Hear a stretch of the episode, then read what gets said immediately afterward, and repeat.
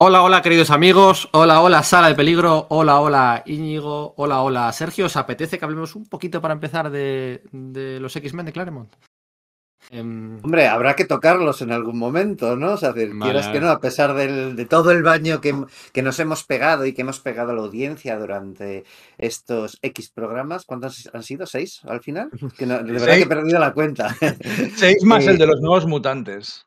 Eso es, ¿no? Pues con todo, como si no, pues, por si no tuviésemos suficiente, eh, claro, al final es una etapa básica de Marvel y vamos a hablar mucho de... Vale, pues a ver, una pregunta, una pregunta de examen, una pregunta de examen rápida. ¿Cuál es el cómic, o sea, el cómic, la- el ejemplar, el, el- el ISBN, el- el- la unidad de entretenimiento más vendida de la historia de los cómics? De los cómics americanos. Americanos, sí, del cómic USA, sí, sí. Eh, que, yo sepa, es el X-Men número uno de Claire Montilly, ¿no? Con 8 millones de copias vendidas a libreros. ¿Íñigo? Yo ma- se supone que sí. Pues error. Error. Tan... Técnicamente, el cómic, la unidad de, de- de entretenimiento, el que lleva el ISBN de unidad única, de, de ejemplar, el, el cómic más vendido es el de Rob Liefeld, el de X-Force número uno. Ese es técnicamente el cómic más vendido, porque los de X-Men, Claro, Fueron cinco cuatro, claro, fueron cinco portadas, y con cinco cómics ISBNs distintos, en cinco semanas distintas, eh, uno se pasaba de mes, y en total, ninguno de ellos vendió más el de Rob Liefeld, el número uno, que es una única portada. O sea, el número uno de Rob Liefeld vendió 5 millones de copias. Y el de, de los X-Men, el número uno, el de la portada de Lobezno y Cíclope, vendió 2,1. El de la de Tormenta, la Bestia, Arcángel, Jean Grey y, bueno, toda la purrela, 2 millones de copias. El de eh, Gambito, eh, Mariposa Mental, Pícara y el, el ruso, 1,7. Y la de Magneto, 1,7 también. O sea, por separado, tú empiezas a sumarlo y te da esos 8 millones. Pero realmente, el cómic como tal, con su ISBN, con su portada, con su. más vendido de la historia, es el de X-Force. El de Rob Liefeld. O sea, un tecnicismo. Drástico me dejas. No, pero es así, o sea, es Sí, que. sí, sí, claro, claro, no había caído, nunca lo había analizado de ese modo y tiene sentido verdaderamente. Aunque claro, hay que decir que sin duda muchísimos de, de esos de esos 8 millones de cómics al final sí que deberían contar de algún modo como el set completo de esos 5 debería contar como uno solo, porque sin duda en Estados Unidos mucha gente compró el set completo. Pues sí, claro, no lo digo que no, pero vamos, que hay un tecnicismo ahí. Y vaya mierda. Y vaya mierda de TV encima. Bueno, ya empezamos con, Con juicios de valor. Con juicios de Claro, valor y eso- análisis sesudos. y- ¿a qué hemos Si venido, po- no? Si no podemos hacer un juicio de valor en nuestro propio podcast, ¿dónde lo vamos Ya. a hacer? Sí. Vale, bueno. La gente no sabe, evidentemente. Los cómics más vendidos de la historia se habla siempre de del, de X-Men 1, del Spider-Man de McFarlane número 1, del de X-Force. En realidad el- el- está también ahí en medio el, eh, el número 500 de Aventuras de Superman, el número 75 de Superman, ¿no? Con toda la muerte, los cuatro números eh, que se lanzaron posteriormente. También está por ahí secuela en el puesto número 11 el primer número del Turok de Valiant, ¿vale? Con 1,9 millones de ejemplares vendidos. El, el primer número de la mm, del Joker's Will, de la miniserie aquella de Robin, secuela el número 13. El primer número de Spawn, secuela el número 17. El segundo número de X-Men vendió más que el segundo número de X-Force. 1,7 contra 1,5, el primer número de Wildcats, el número 500 de, de Batman, el primer número de Veneno mm, Protector Letal, 1,5 millones, el primer número de Spider-Man 2099, 1,5 millones, el número 3, de, el número 4 de X-Force, el- aquel apaisado, ¿os acordáis? ¿Mm? Vende más El, que el... el de, el de las Torres Gemelas. Sí, ese vende más que el, el 4 de X-Force vende más que el 3 de X-Force y el 3 de X-Men, gracias al experimento aquel, o por culpa del experimento aquel, de ponerlo apaisado. El Spider-Man 16, que es un crossover con esto, y el último número de Todd McFarlane también se cuela ahí, eh, con 1,3 millones de copias. el, el número 8 de Spawn, en el que está imitando a Spawn en la portada la pose del Spiderman. Spider-Man de McFarnell, el número de 26 de Spider-Man, aquel de la, la portada holográfica de Ron Lim también, el número 1 de Deathblow, el número 3 de X-Force, el número 4 de X-Men, el primer número de cable, la miniserie de cable de mm, Fabián Icieza y John Romita Jr. Mm, Por alguna razón, Punisher 2099 vendió 1,1 millones de copias, el número de Pat Mills. Eh, eh, el número de Dave Sim de, de Spawn, el eh, 375 de, mm, con Veneno y con Spider-Man, el, Son, pues todas. Son todos de la misma, de, los dos mismos dos años, ¿eh?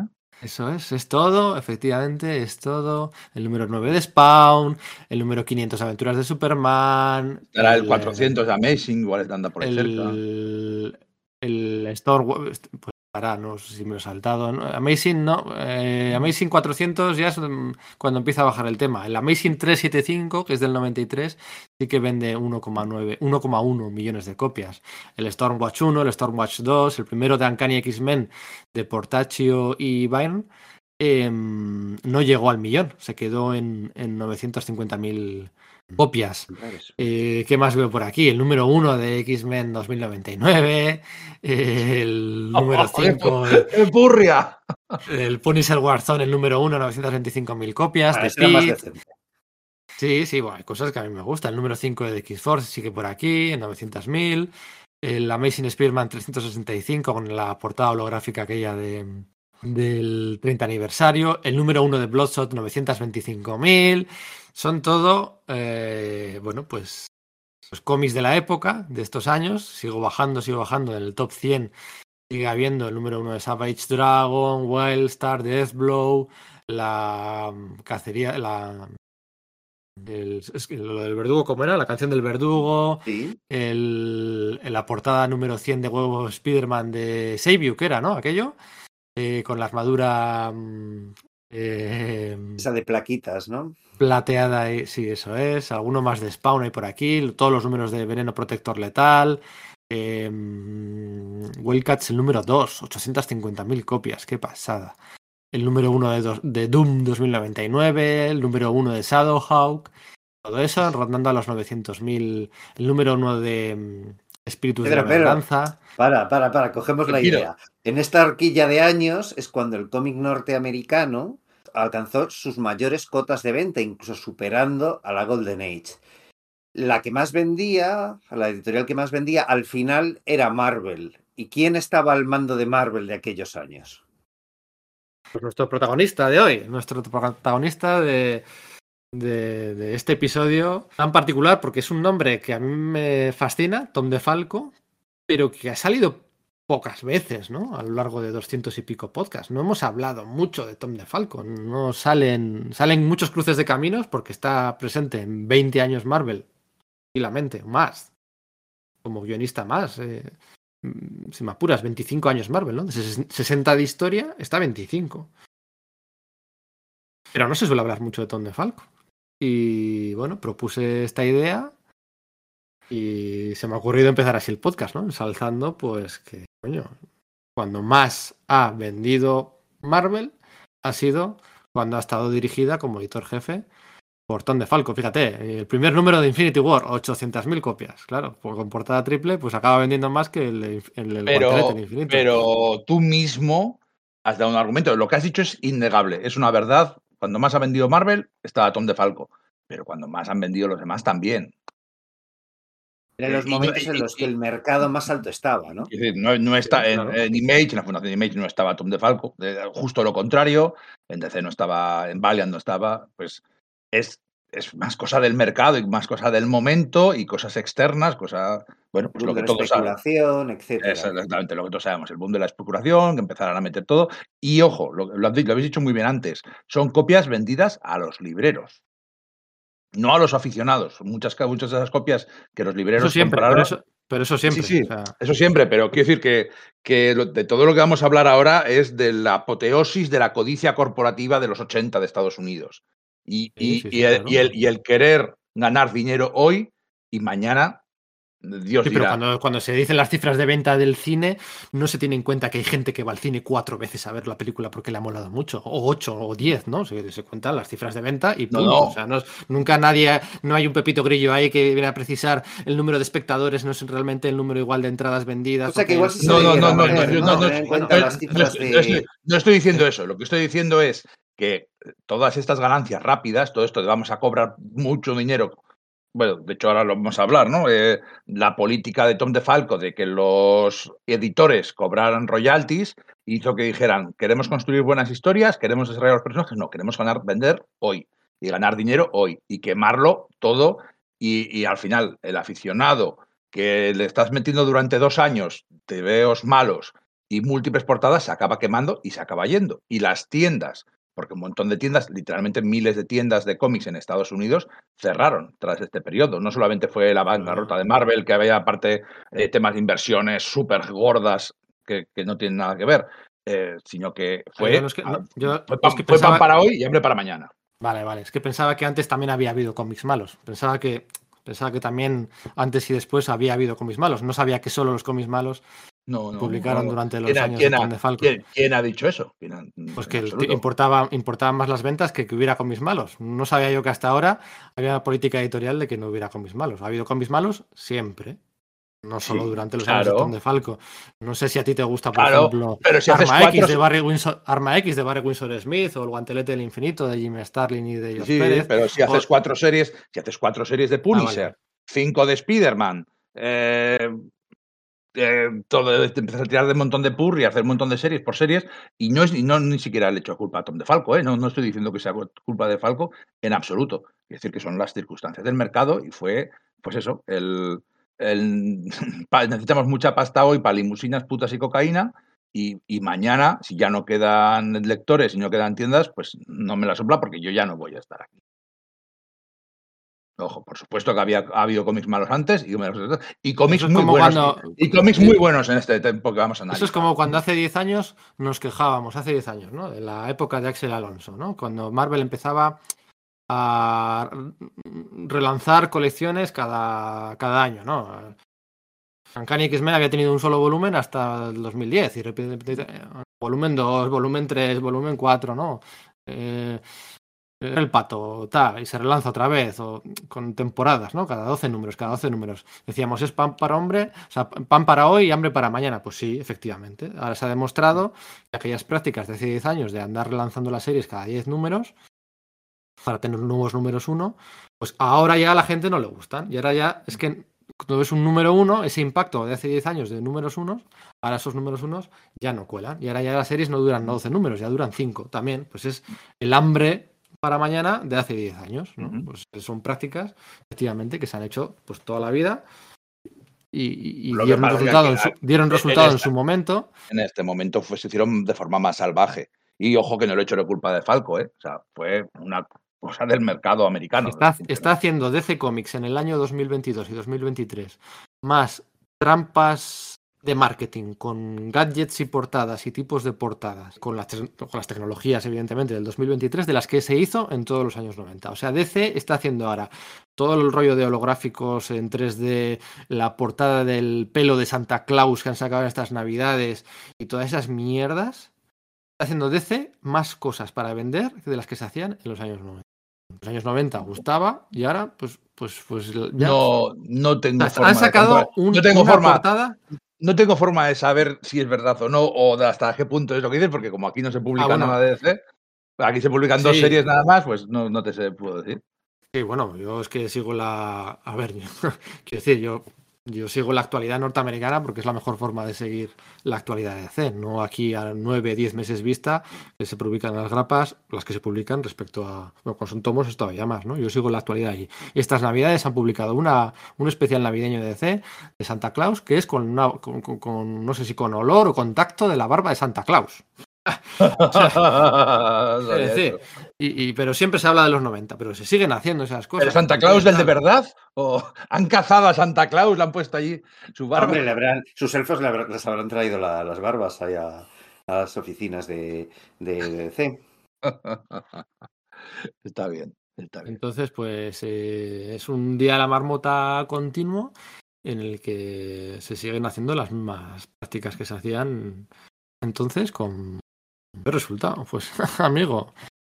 Claro, pues ahora relanza tu X Factor en un número 71 y vende 780.000 copias, ¿sabes? O que ni siquiera era, un número uno, o, o, cosas así, ¿no? Entonces, pues sí, es el análisis más simplista habitualmente, pero Arma X de Barry Windsor Smith salió durante los años de Tom DeFalco y es una auténtica una auténtica maravilla. El, guantelete de infinito, fíjate, Marvel Studios mm, sigue viviendo de aquel cómic que hicieron Jim Starlin y Josh Pérez en la, en la bisagra de los 80 con los 90, o en el 91 realmente, ¿no? Porque en el 91 se habla mucho de X-Men, pero ahí salió también mucha, mucha joya muy interesante, ¿no? Y de Punisher o de Cable y tal, salieron cosas que a mí me siguen gustando eh, Sangre y Metal me sigue gustando. Punisher War Journal me sigue gustando. ¿Cuántos? 32 años después me sigue chiflando. Y a ti también. O sea, estoy seguro que a ti también. Sí, sí, a, mí también, me gusta John Romita Jr., claro que sí. Y hay. Y, lo que me baila un poco la cifra. ¿Marvels sale con Defalco o ya se acaba de ir? Sí, Marvel sale en el 94. Yo creo que sí que sale en, los tiempos todavía de Tom DeFalco. Yo creo que sí se debió producir, por lo menos durante los años de, Tom DeFalco. Era algo lo que. No, producir fijo, producir fijo, pero. los nuevos guerreros, la masacre. Eh, la... Y, y, muchas más cosas buenas. O sea, eh, Electra, lo de Love and War y Electra Asesina para mí no es buena, pero entiendo que es una cosa de prestigio. Electra Lives Again. Yo digamos que tenía una idea muy similar, ¿no? lo que me he encontrado examinando el reinado de Falco era que tenía un poco una, idea muy similar a, nivel de sentimiento, ¿no? A la que ha expresado Íñigo, ¿no? Que es cuando eh, bueno, pues Marvel quizás más me dejó de interesar cuando quizás se abandonaron, era la idea que tenía, digo, ¿no? Las eh, mayores pretensiones eh, autorales y se transformó en algo de simplemente entretenimiento y ya está, ¿no? los peores años de Marvel, tenía un poco esa idea. Y el caso es que luego, examinándolo con los, eh, con los, con los datos en la mano y examinando bien esto, me quedo un poco desarmado, ¿vale? Porque efectivamente está el hook de Peter David también, ¿no? Dices, no, es que, mm, claro, sí, eh, volvió... a Peter David empieza, en el, empieza, en el, 86. Sí, pero donde, donde despega verdaderamente es durante... pero, pero, es que, a ver, o sea, empieza en el 86, pero, pero es que se, extiende por todos los años de donde. Sí, sí, de acuerdo, Y se extiende después, ¿no? Pero yo creo que realmente donde florece es ahí, ¿no? O sea, sí se producen buenos tebeos durante el, reinado de Falco. Y hay autores interesantes, como digo, Tom de Falco, esas vueltas de John Byrne y Jim Starlin, por ejemplo, eh, están ahí. Es cierto que quizás no sean los años prime de esos autores de gran prestigio, ¿no? Los, quizás sus momentos más dorados, pero probablemente, por ejemplo, los de Barry Windsor Smith sí que anden por ahí, ¿no? No sé. Entonces, bueno, todos los años son los años prime de Barry Windsor. Sí, sí, sí, pero claro, los años de Arma X, es verdad que... desde el 69 hasta hoy. Sí, bueno, la verdad es que tienes, tienes razón. Entonces sí que me quedo un poco desarmado a nivel argumentos cuando, cuando digo, no, es que, oye, qué mal, ¿no? No sé, tengo esa impresión personal, ¿no? De que es una Marvel de baja calidad, en plan de, baja calidad, en fin, eh, muy profesional, pero creativamente mediocre, mediocre entendido con su término eh, verdadero, ¿no? No como algo despectivo, sino medio, ¿no? Pero, es que me cuesta mucho argumentarlo luego. No, pero a ver, eh, eh, es que tiene razón. Yo no tengo nada contra Tom DeFalco, es más, disfruto mucho de, muchos de muchos TVOs, ¿verdad? Muchos de muchos de sus TVOs, y, y, no tengo nada, precisamente, quiero decir, que, que, todo este boom creativo, todo, todo, este boom de tanto ventas, creo que no es tanto ni culpa suya ni mérito suyo. O sea, él estaba allí cuando sucedieron esos años, igual que empezaron otros. Pero a lo que voy es, a lo que voy, que es es fácil decir, eh, sentir esa comparación, porque claro, es que en los primeros años 80 de, Marvel, la gente dice que los tenemos mitificados. No, claro, ya, pero es que tenemos a superartistas del copón explotando. Y no hace falta repetir sus nombres, todos lo sabemos, porque además siempre son los que siempre salen en todos, en todos nuestros podcasts. Pero cuando llegan aquí, toda esa gente se han ido ya, se han ido a dar horse, se han ido a hacer sus cosas. Eh, eh, pilla, al principio, pilla, pilla el, principio de la etapa de, de Falco, pilla en la explosión de los superestrellas, como nunca lo dijimos el otro día en el podcast de la Patrulla X, no ha habido estrellas tan grandes ni las habrá después, como, como fueron Jim Lee, Todd McFarlane, Eric Larsen, Rob Liefeld, Sportation. No, no, es que no ha habido nadie que, ganara tanta pasta, ni que llamara tanto la atención, ni que vendiera tanto. Y, y también se van. Entonces ah, siguen haciendo lo mismo con otra gente. Entonces yo entiendo que es muy fácil decir que es un periodo eh, de capa caída o que es un periodo más comercial sencillo, aunque por supuesto hay excepciones, tiene una producción enorme una y cada vez sacan más y más y más cómics, al final por mucho volumen tienes que sacar algunos buenos casi por estadística, ¿no? Eh, y, de verdad que no quiero hacer sangre para nada. No, la estadística. con, lo que te chifla, con lo que te chifla Daredevil, el, el, hombre sin miedo. O sea, te chifla, o sea, te mega chifla. Eso sale aquí, trae a Frank Miller de vuelta. O sea, se trae a Frank Miller de vuelta, le da libertad total, no les presiona porque se están preparando la serie durante 4 o 5 años y acaba saliendo el Daredevil, el hombre sin miedo, que es una gozada a finales del 93. O sea, es, es es maravillosa esa miniserie. O sea, el espectacular Spider-Man 200 de JM de Mateis y de Sal Buscema, que sale aquí. La, la, pero sí, sí, pero, máxima, qué mierda. El, sí, el 201, es que el 201 es matanza máxima.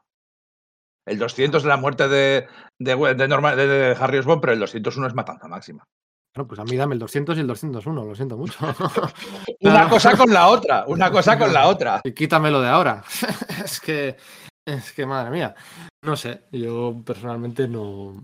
No, pero entiendo, quiero decir, no sé si consigo transmitir lo que quiero decir. Que es fácil hacerlo de menos, y yo soy quizá el primero que lo hace, eh, porque ya ese momento tan brillante que te ciega todas las estrellas y toda esa explosión creativa de principios de los 80 eh, se ha traspasado a DC. Es DC la que está haciendo los cómics de vanguardia desde el 86, 87. Entonces, son los que están. Y entonces el, Marvel está brillando menos.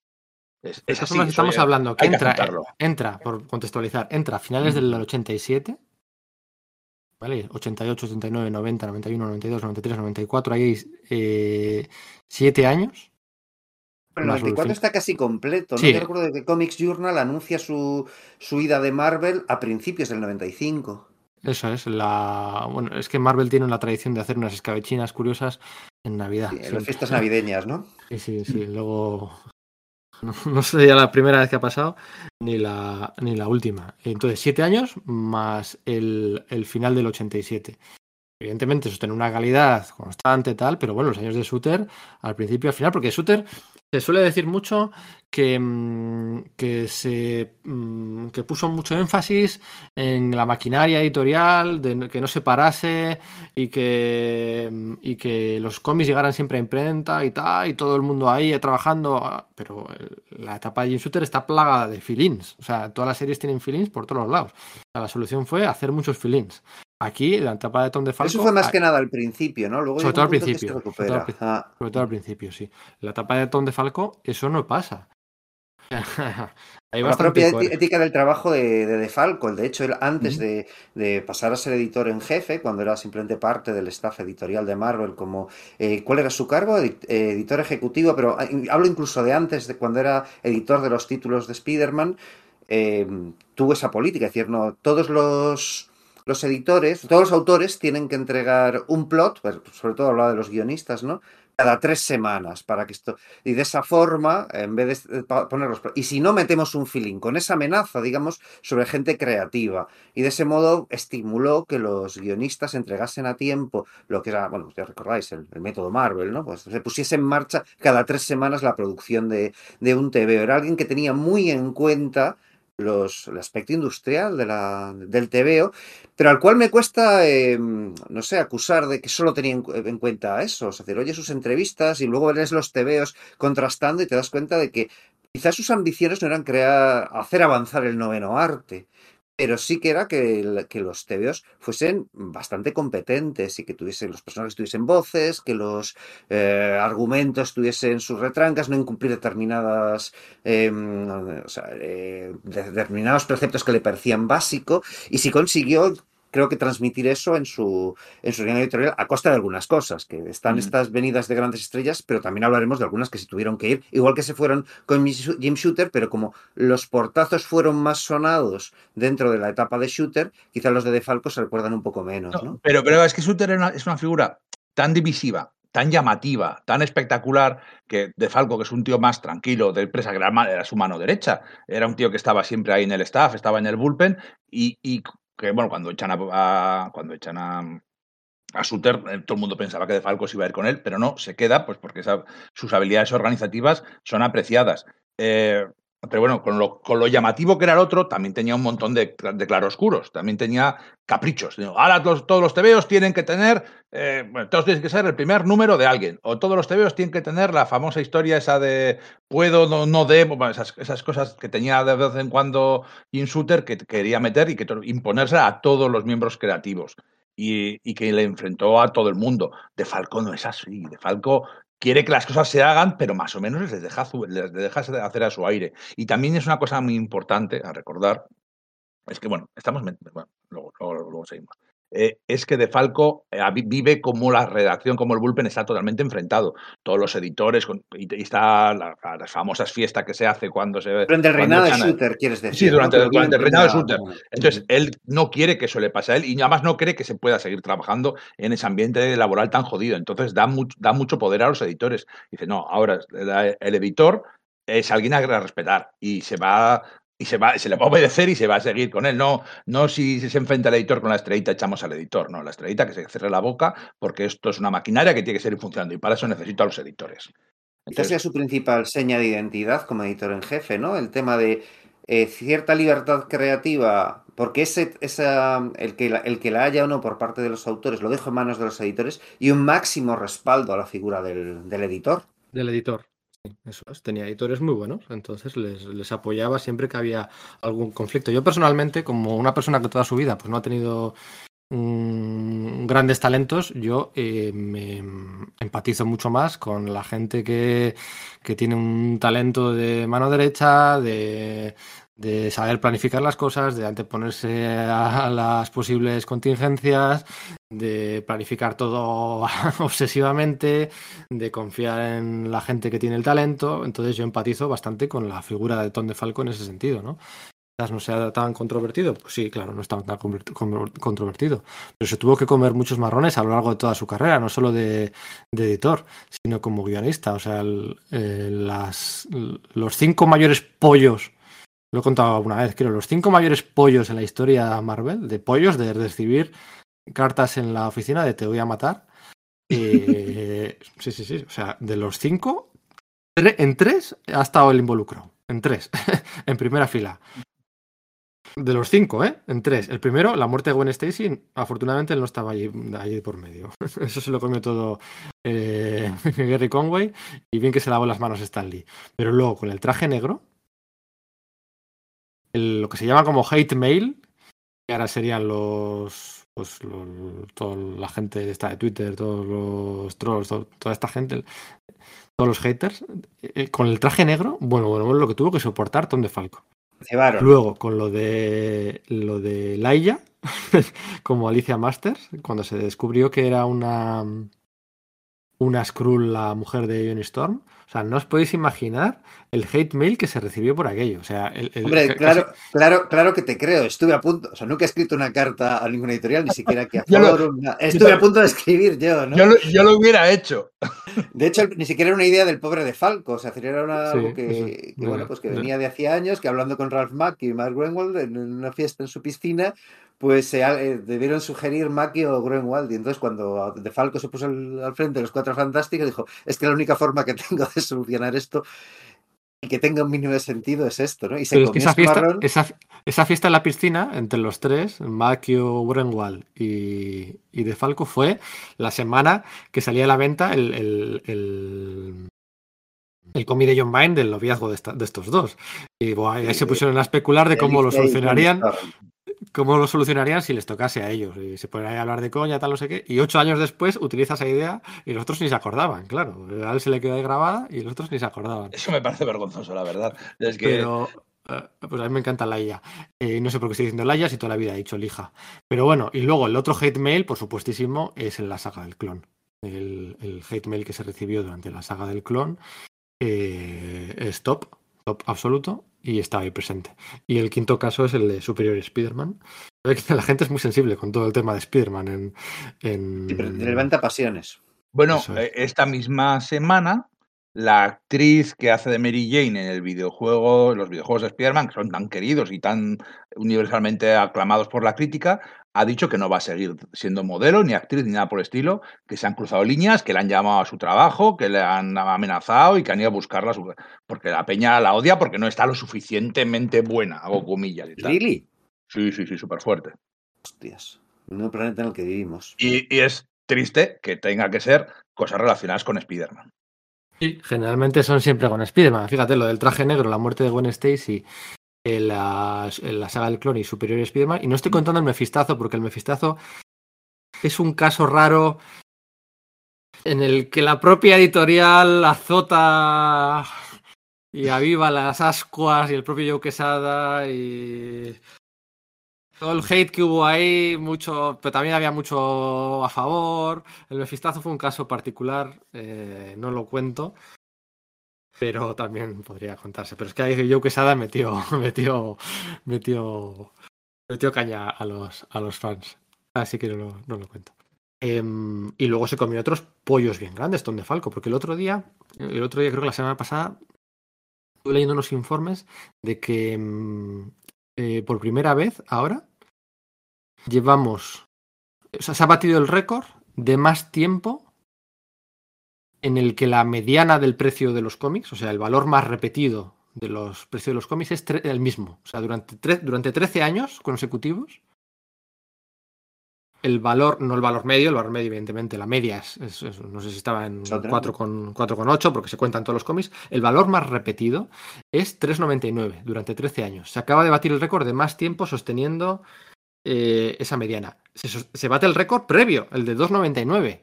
Era de los pues, 13 años menos dos meses previos, o sea, de plantas casi a principio de siglo.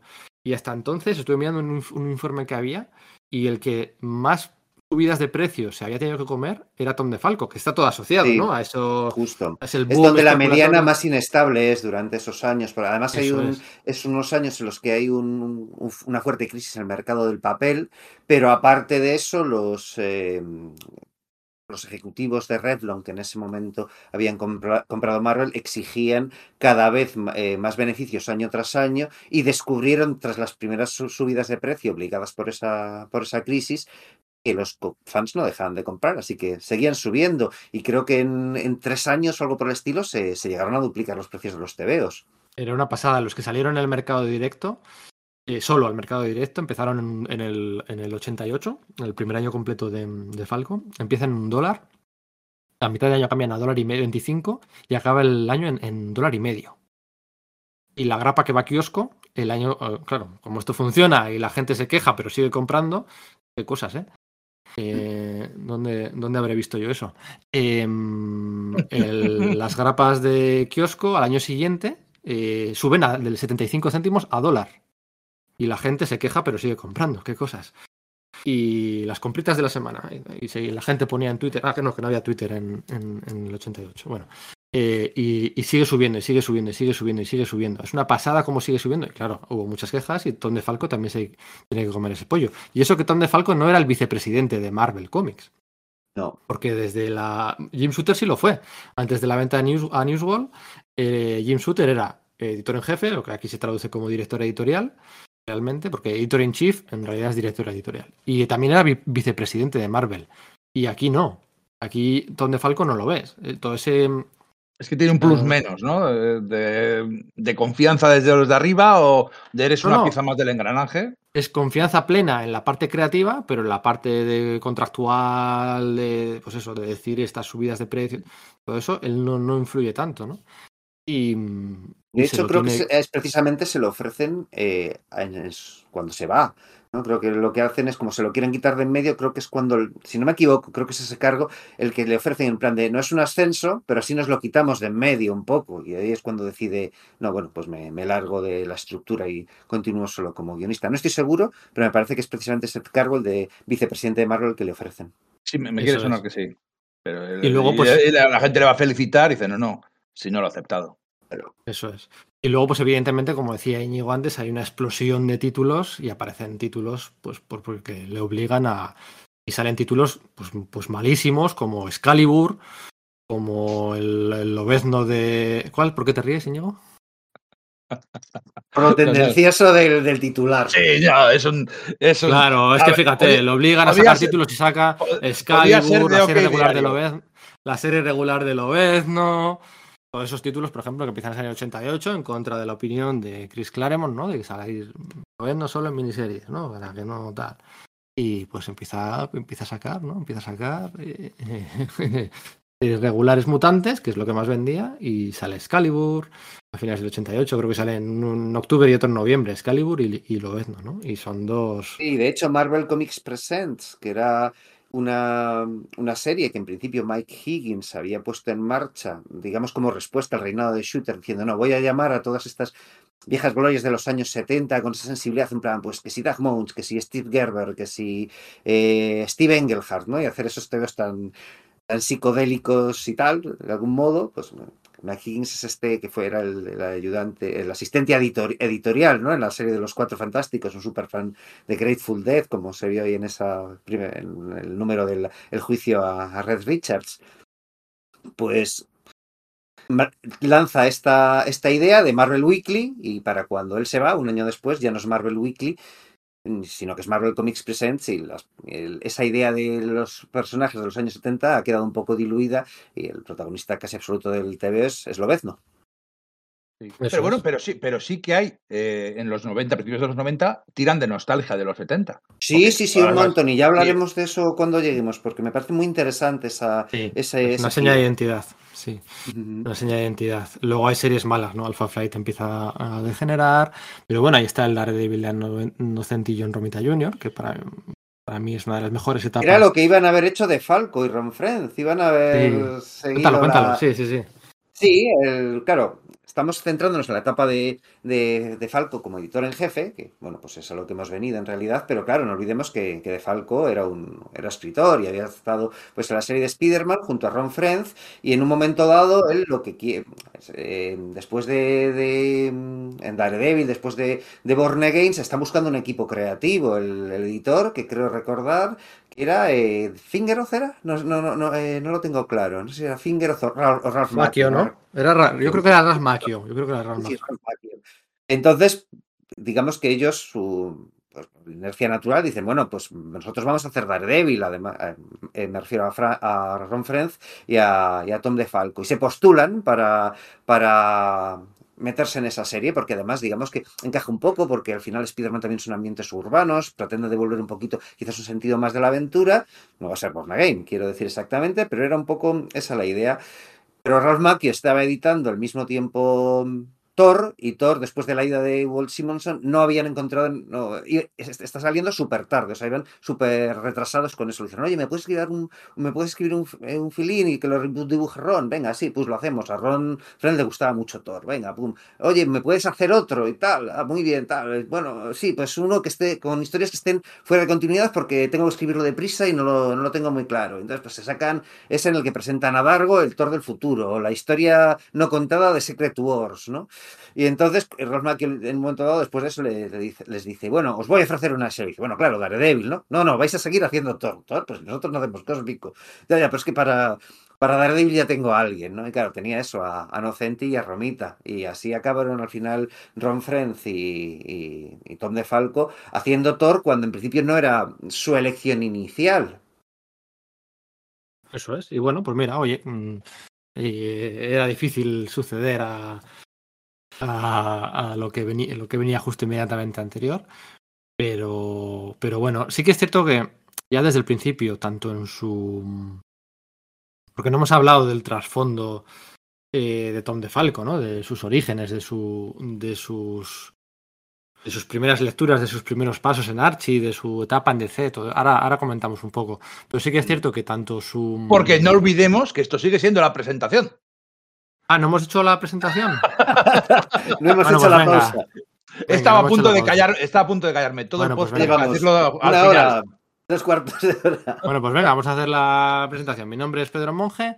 Este es el podcast de Sala de Peligro, el primero que se graba, o el primero que grabo yo al menos, ¿no? El segundo que se graba en 2000. ¿Habéis, habéis acabado de grabar ese de DC? El- Eh, ten- eh, hemos grabado la primera parte, tenemos que, gra- que La grabar la segunda. parte. Vale, muy bien. Eh, bueno, pues el segundo o tercero podcast del 2024. Nos esperamos esto es una de peligro. Esperamos que sobreviváis a la experiencia.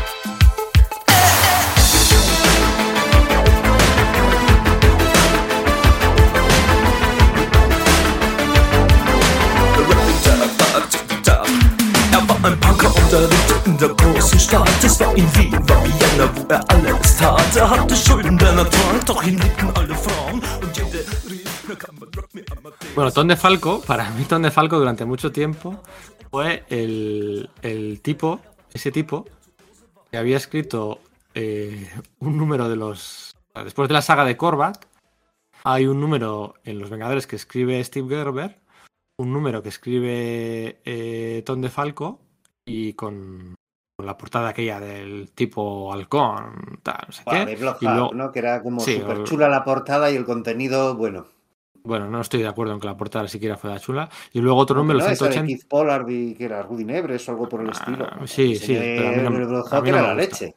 A mí no me gusta. No sé si me contagia, me contagia la historia, me, me estropea la portada y todo. Y luego otro número, el 180, con eh, la portada del ah, un bicho de piedra gigante y tal. Bueno, Sí, es, el siguiente es- era una saga de dos números. es el tipo, sí, es el tipo que escribió dos números entre el final de la saga de Korvac y, y la portada esta súper clásica de Henry Peter Gairich echando la bronca a todos los Vengadores reunidos sobre la mesa, tal, no sé qué, el, 100 el 181. ¿no? Entonces era el tipo que había escrito aquel- aquellos dos números que son números que, o sea, no me o sea, no puedo decir que me los haya leído, o sea, me habré leído las dos primeras páginas, ojeado la tercera, así un poco rápido, la cuarta y la quinta, venga, la paso de esto, ¿sabes? Porque me lo leía en su Yo sí los he leído, hiciste bien. Sí, El, Claro. de, el, el de la estatua de piedra del caballero negro. ¿Es- No, no, es no, no, no. Ah, no, es no, una- no, vale, vale. Es, o sea, es mucho antes. Es eh, una historia que viene eso después de la saga de Korvac. Se encuentran con Halcón Sangriento, que a mí su diseño, Ah, sí, verdad, sí, que me sí, gustó. sí. Y la portada me parece muy impactante, con, con el tío atacando la, en la mansión, sujetando chaqueta amarilla de una mano y Thor a punto de enfrentarse a él, diciendo: Este tío va a ser la caña. Y, y bueno, pues luego la historia de- del Consangriento sigue con, con una, his- una historia de una isla en un atolón del Pacífico donde sale un gigante de piedra. Y eso no es lo peor de esas dos historias. pues podemos hablar del villano aguijón y quizás mejor no, ¿vale? O sea, que perdón No, por, el, no. por el interludio. Pero durante mucho tiempo fue eso, pues para mí el tipo que había escrito aquellos dos números que yo encontré en los, mm, los tomos de Biblioteca Marvel de los Vengadores en su momento. Y, y, bueno, pues son dos números que olvidables, ¿no? Pues lo que decíamos de la etapa de Jim Shooter que mm, se las daba de, bueno, de llegar siempre a tiempo, una mierda, no llegabas a tiempo la mitad de las veces. Aquí hay, entre la saga de Corva, Blue John Vine y este Henry Peter Gates, hay tres números de fill-in, tres, uno, Eso dos es. y tres, y los tres, en mi opinión, horribles. O sea, ¿cómo? O sea, vale, sí, en la imprenta no te ha penalizado, no has pagado ninguna multa por no entregar a tiempo y has tenido el cómic en la calle. Pero esos tres cómics que has sacado son una mierda. Y eso no me vale eh, como ejemplo de buena gestión. Lo siento. Esto al Tom de Falco no le pasaría. Eh, lo dicho, para mí durante mucho tiempo fue este tipo que había hecho estos números, pues eso sería al borde de, sin acabar, siquiera los años 70. Pero en realidad Tom de Falco venía de una mm, eh, etapa eh, trabajando en DC y de una etapa trabajando en Archie. Tom de Falco, no lo hemos dicho, hay que ir un poco más para atrás, es del año 50. Tom de Falco leía cómics, era fan, era mega fan de cómics, antes de la aparición del universo Marvel. Tom de Falco vivió con 11 años en directo, en la edad que te pilla idónea, vivió en directo la, la creación del universo Marvel y de la, la publicación de los primeros cómics, Cuatro Fantásticos, Thor, no sé qué, no sé cuál. Lo vivió en directo, él lo vivió en directo. Y yo creo que eso es importante para... Sí, porque además es una, te da una idea de que hay una seña de identidad también como, de él como escritor y probablemente también como editor y editor en jefe, que es un conocimiento espera, bastante... Ya, ya acabó para contextualizar. Tom de Falco es un año más joven que Jim Shooter. No lo pa- eh, claro, no tienes esa idea, es curioso. Claro, tú dices, Jim Shooter estaba aquí desde el 78 al 87 y luego viene este, tal, no sé qué. Tom de Falco era un año más joven, no, un año mayor que Jim Shooter. Jim Shooter era más joven que Tom de Falco. Ah, Claro, vale, es que Shooter- es que. Shooter- Es que Jun tenía menos de 30 años cuando se hace, cuando le hacen de sí, Marvel. sí, sí, pero, pero bueno, que como los ordenas, ¿no? A- bueno, mentalmente, pues hay ciertos prejuicios, ¿no? Pero bueno, eso.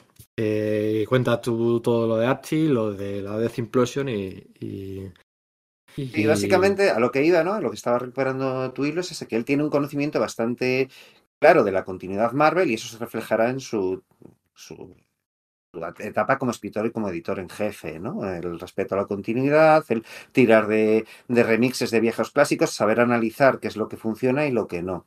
Pero como dices, bueno, pues el comienzo de, de Falco antes de entrar en Marvel es quizás humilde, aunque desde nuestro punto de vista, pero quizás no tanto, porque una vez que termina su estancia en la, universidad, no completa sus estudios, consigue un trabajo en, en, la editorial Archie, ¿no? Bueno, pues ya sabéis, estos cómics de este pelirrojo con, de, con una rubia y una morena enamorados, una especie como de cómic de humor.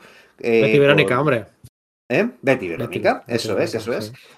Bien, que es un gran éxito en Estados Unidos y empieza ahí pues de, de, guionista. Y de hecho sí que tiene una trabaja muy de cerca con los editores de, de, de, vamos de, aquella época que dice que le enseñan mucho. Y de hecho tiene una propuesta para ellos que revoluciona su mercado que es lo de hacer pues cómics en formato más pequeño un poco como el de digamos la, biblioteca Marvel antigua no en vez de que sean a tamaño comic book que sean algo más pequeños ves que eso le está funcionando a, a editorial Gold Key con bueno pues con sus títulos de Disney y se lo, se lo propone a, a, los editores de Archie y aunque al principio están reticentes, terminan abrazando ese modelo y parece ser que fue algo que, que fue muy importante para la, para la boyancia de, de, Archie, que no olvidemos, es que es una gran editorial en, en Estados Unidos, una editorial que funciona muy bien.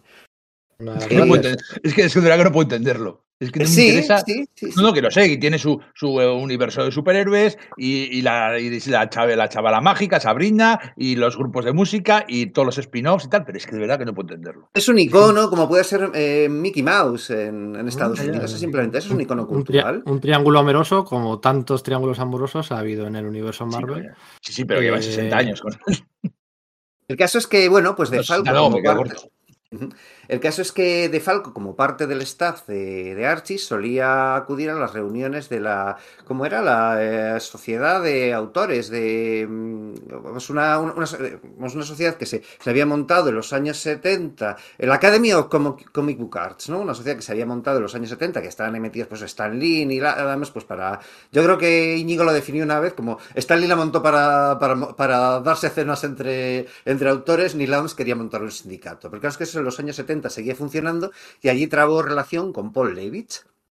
En un momento dado, bueno, pues a través de Paul Levitz hace el salto a, a DC, en principio, pues en, no en TVO superheroicos, porque él, aunque le gustan mucho los superhéroes, piensa que no los va a saber hacer bien, porque quizás la épica no se le dé tan, eh, no sea lo suyo, entonces, bueno, pues está más bien en títulos de, pues, terror, eh, eh, lo, di- lo diré, espada y brujería, hace un personaje llamado Starfire, que no, tiene, que no es el personaje de los nuevos titanes, por cierto, sino que es, bueno, uno, uno anterior, y trabajando con el editor Joe Orlando, Orlando le dice, oye, pues igual podrías probar a hacer superhéroes. De Falco no está muy convencido porque dice, no, es que yo esto no, no lo sé hacer bien. Le dice, mira, tú estás vienes de hacer títulos de humor y de interrelación de personajes. Si haces TVOs de superhéroes, lo de la interrelación, que es lo más difícil, lo que más le cuesta a los escritores, tú ya lo tienes pillado. Y lo de hacer humor, en el fondo es lo más difícil, siempre es más difícil hacer un chiste, eh, no tienes por qué hacerlo. Así que bueno, pues se mete, digamos, en esa DC que está a punto además, de, claro, lamentablemente está a punto de, de entrar en la implosión, ¿no? A pesar de eso, bueno, pues está, trabaja con el editor Nelson Bridwell,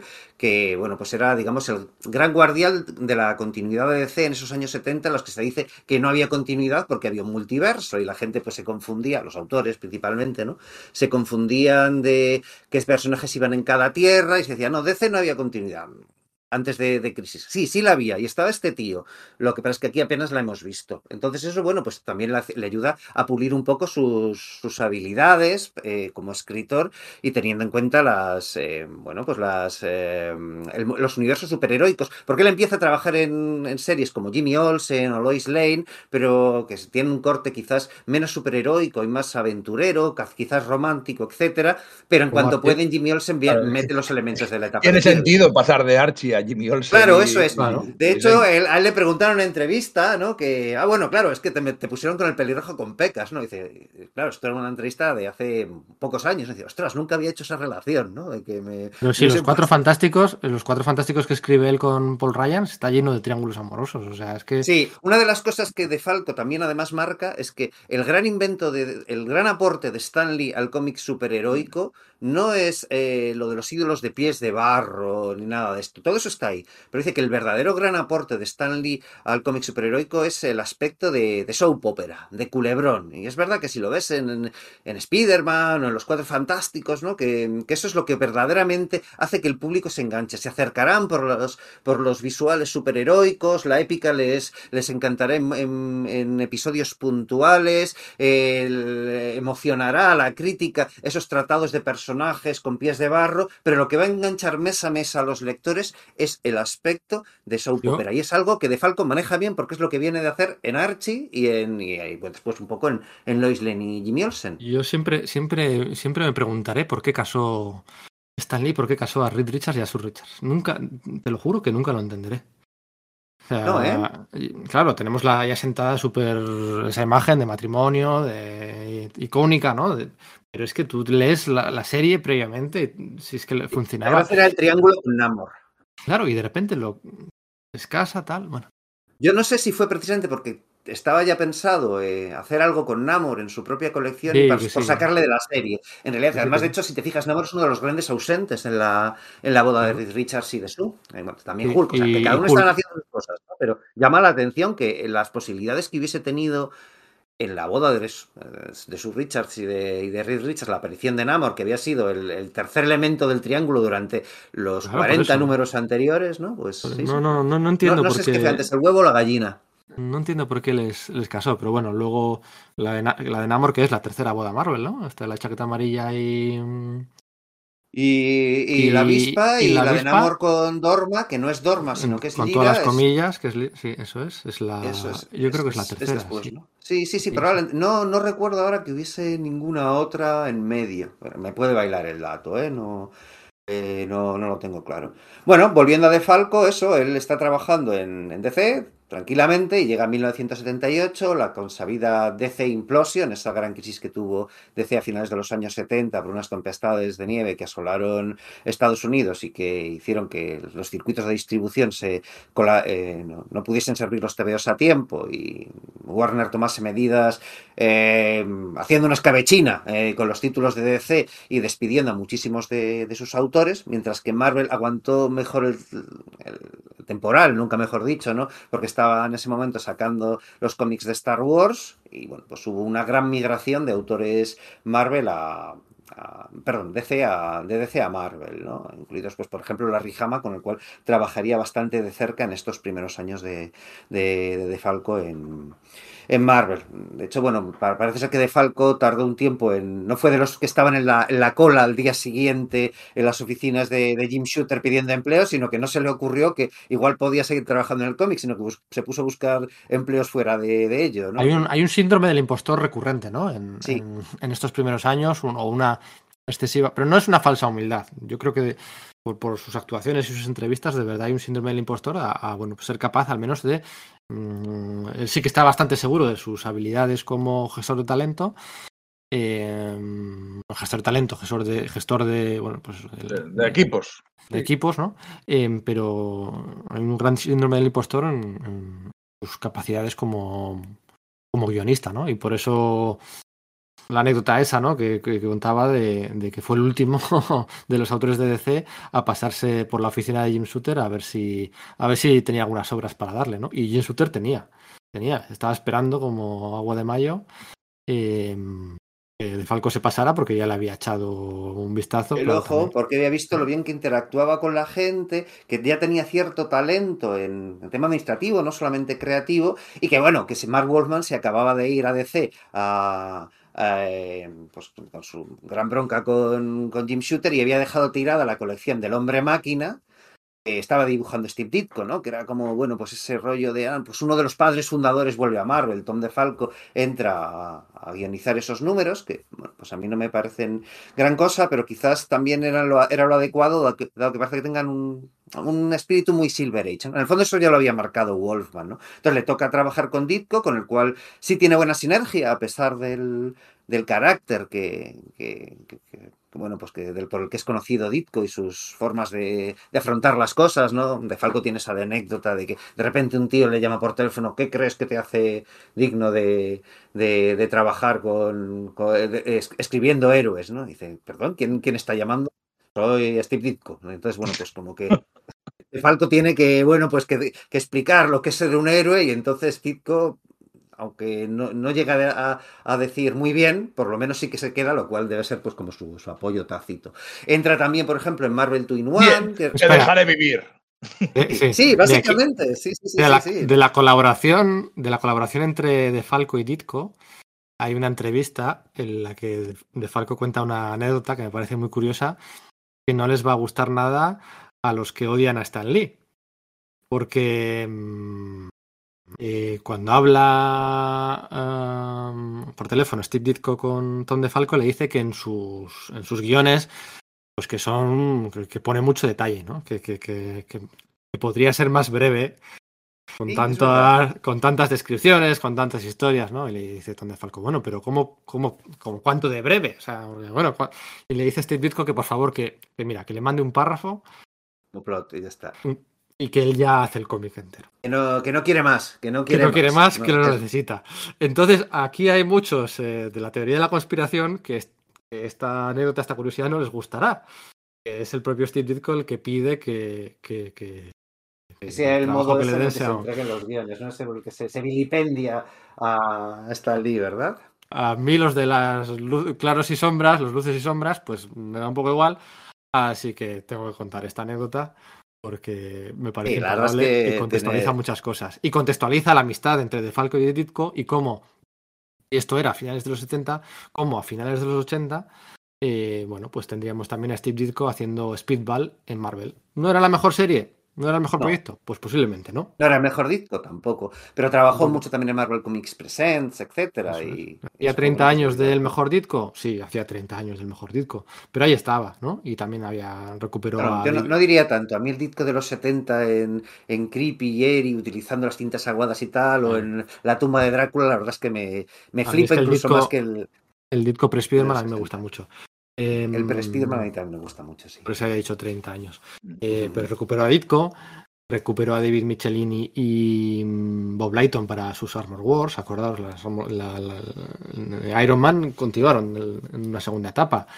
Eh, recuperó a, a Barry Conway para hacer un Spider-Man pues tirando a clasicote, ¿no? Lo que decíamos Sí, pero bastante digno, yo creo, ¿no? No creo que sea un Conway en, en horas muy bajas, precisamente.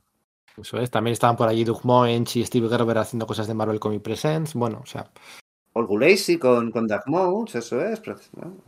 trajo de vuelta a, a- a mucha gente eh, con la que bueno había sabido llevarse durante, durante mucho tiempo, ¿no? Aparte de pues, ascender a Todd McFarlane, a Rob, a, a Rob Lim, que le meten Estela Plateada antes de Jim Starlin, trae de vuelta a Jim Starlin, por ejemplo, es verdad.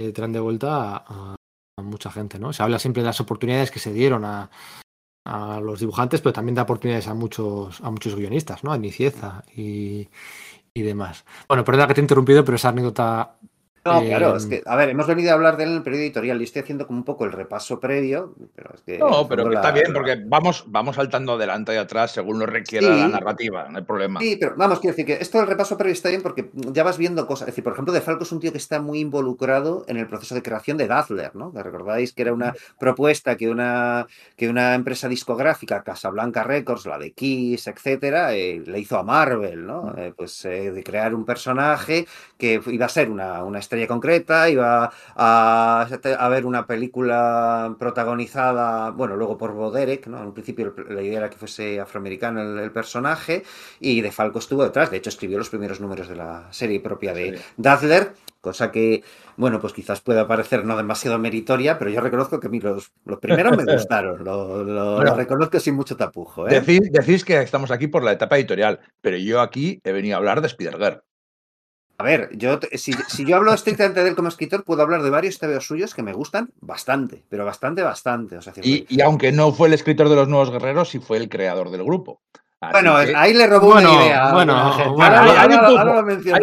También tendremos que comentar el No hablamos famoso, del mote, Liefeld. el famoso mote que se le puso en, que se le puso en España. El, eh, sí, se decía, y yo creo que hay un motivo esto, y ahora y que iba a saltar precisamente a eso. En España, entre la crítica, se decía que era el, el, apodo para hacer cómics de Ronald Reagan. ¿Vale? Se decía eso en la crítica y tal, y a mí me parece que tiene un sentido, porque aparte de esos números de, los Vengadores de, de Blood Hawk y tal, tan sumamente olvidables, el primer trabajo, o uno de los primeros trabajos que se publica de Falco en España, apareció en el Ave- Aventuras Bizarras número uno, ¿no? Y bueno, eh, eh, cuento una cosa antes y, voy a esto, ¿vale? El tema es el que de Falco, una de, otra de las cosas que tiene en ese primer periodo en Marvel es que sirve de, de engranaje entre la editorial y la juguetera Hasbro, ¿no? Está muy metido en la creación de los cómics de Transformers y la creación de todo el trasfondo, em, digamos, ficticio de los personajes, pues recordemos que eran juguetes que venían de, de, pues, de diversas líneas de juguetes japonesas y que simplemente en Estados Unidos, bueno, pues lanzó una, un- una misma compañía que fue Hasbro. Pero Hasbro además quería hacer su reboot de G.I. Joe haciendo personajes más pequeñitos y le ofrece lo del TVO a, a Marvel y entre él y Larry Hama, que se llevaban muy bien, muchas de sus historias comienzan, bueno, pues estábamos Larry Hama y yo viendo qué íbamos a hacer y tal. Y una de estas cosas fue precisamente eso, ¿no? Lo de hacer un TVO de G.I. Joe y es uno de los que, bueno, pues propone que G.I. Joe no fuese un solo personaje, como era el muñeco original de los años 60, ¿vale? Sino que fuese como todo un equipo de distintos especialistas.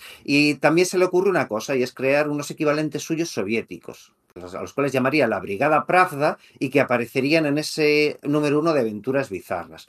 Luego, cuando Hasbro fue, vio que se iban, a incluir esos personajes en los cómics eh, mensuales de G.I. Joe, decidió que no, que vetaba aquello porque, claro, al final, aquí se publican aventuras bizarras, pero creo que en Estados Unidos se publicó en Epic, ¿vale? Y eso, eso garantizaba la, propiedad creativa a DeFalco y a Herb Trimpe, que era el, el creador de aquella historia de presentación, ¿vale? Entonces Hasbro dijo, no, no, mira, nosotros no queremos líos de derechos legales, crea otro grupo de, de, de contrapartidas soviéticos de los G.I. Joe, que fueron la, la Guardia de Octubre, si mal no recuerdo, y estos de la Guardia Pravda, pues no, no, no- no nos quedamos con ello. Pero aquí se publicó ese TVO de la Guardia de Pra- eh, perdón, de la Brigada Pravda, eh, en blanco y negro, en el número uno de Aventuras Bizarras, en esa España de los años, de principios de los años 80, en la que el, público, digamos, más o menos adulto, no compraba superhéroes, pero sí compraba magazines. Entonces, Aventuras Bizarras venía a ser el, el magazine en plan, no sé, cómics internacional o 1984, que, publicaba Marvel y compraba ese tipo de público. Claro, ese público, que en general era gente pues más o menos progresista, de, de después de la transición y tal, abre ese TV y se encuentra un TV, una historia en la que, bueno, pues ponen a caldo, o sea, van a, bloque contra la, invasión de, de los soviéticos de Afganistán, ¿no? Eh, está muy bien en realidad el TVO, ¿no? Porque al final lo que te muestra es cómo una fuerza invasora deshumaniza a los invadidos, cosa que no paramos de ver hoy por hoy, 50 años después, por desgracia, ¿no? Ese rollo de cómo tienen esa camaradería entre sí, ese pretendido sentido del, honor, pero se, se- ciegan al ver los, bueno, pues los, los horrores que están cometiendo sobre los, eh, los invadidos, ¿no? Claro, bueno, quizás mucha gente de esa España de principios de los años 80 dice, vaya con los norteamericanos, que no tienen ese grado de, de autocrítica, le echan esto en cara a los soviéticos, pero no tienen ese grado de autocrítica, pues con lo que han hecho en Vietnam, con la invasión de Granada, con el resto de su política en Sudamérica, etcétera. Y por, por eso probablemente Tom DeFalco cae muy antipático entre la crítica española en un primer momento, porque ese es, digamos, el su estreno en España y es la que tiene una exposición a un público que va a ser mucho más crítico contra esa, ese tipo de, contra esa No, historia en concreto, No, ¿no? no tenía ni idea de todo esto que me acabas de contar. Ah, Yo iba por lo de Tom Desfalco, que le Ah, llamaban. va- joder. no, hay varias cosas sobre De Falco como esta. o vuelves, a de- demostrar que, vuelves a demostrar que eres mejor. os que yo. define, os define cada, cada uno lo que habéis dicho. Os define muy ¿A que bien. sí? ¿A que sí? Es que es, es que, es que es perfecto. Está- nos, han, en- que- nos han encapsulado a cada uno. Bueno, perfecto. Bueno, sí. Eh, sí.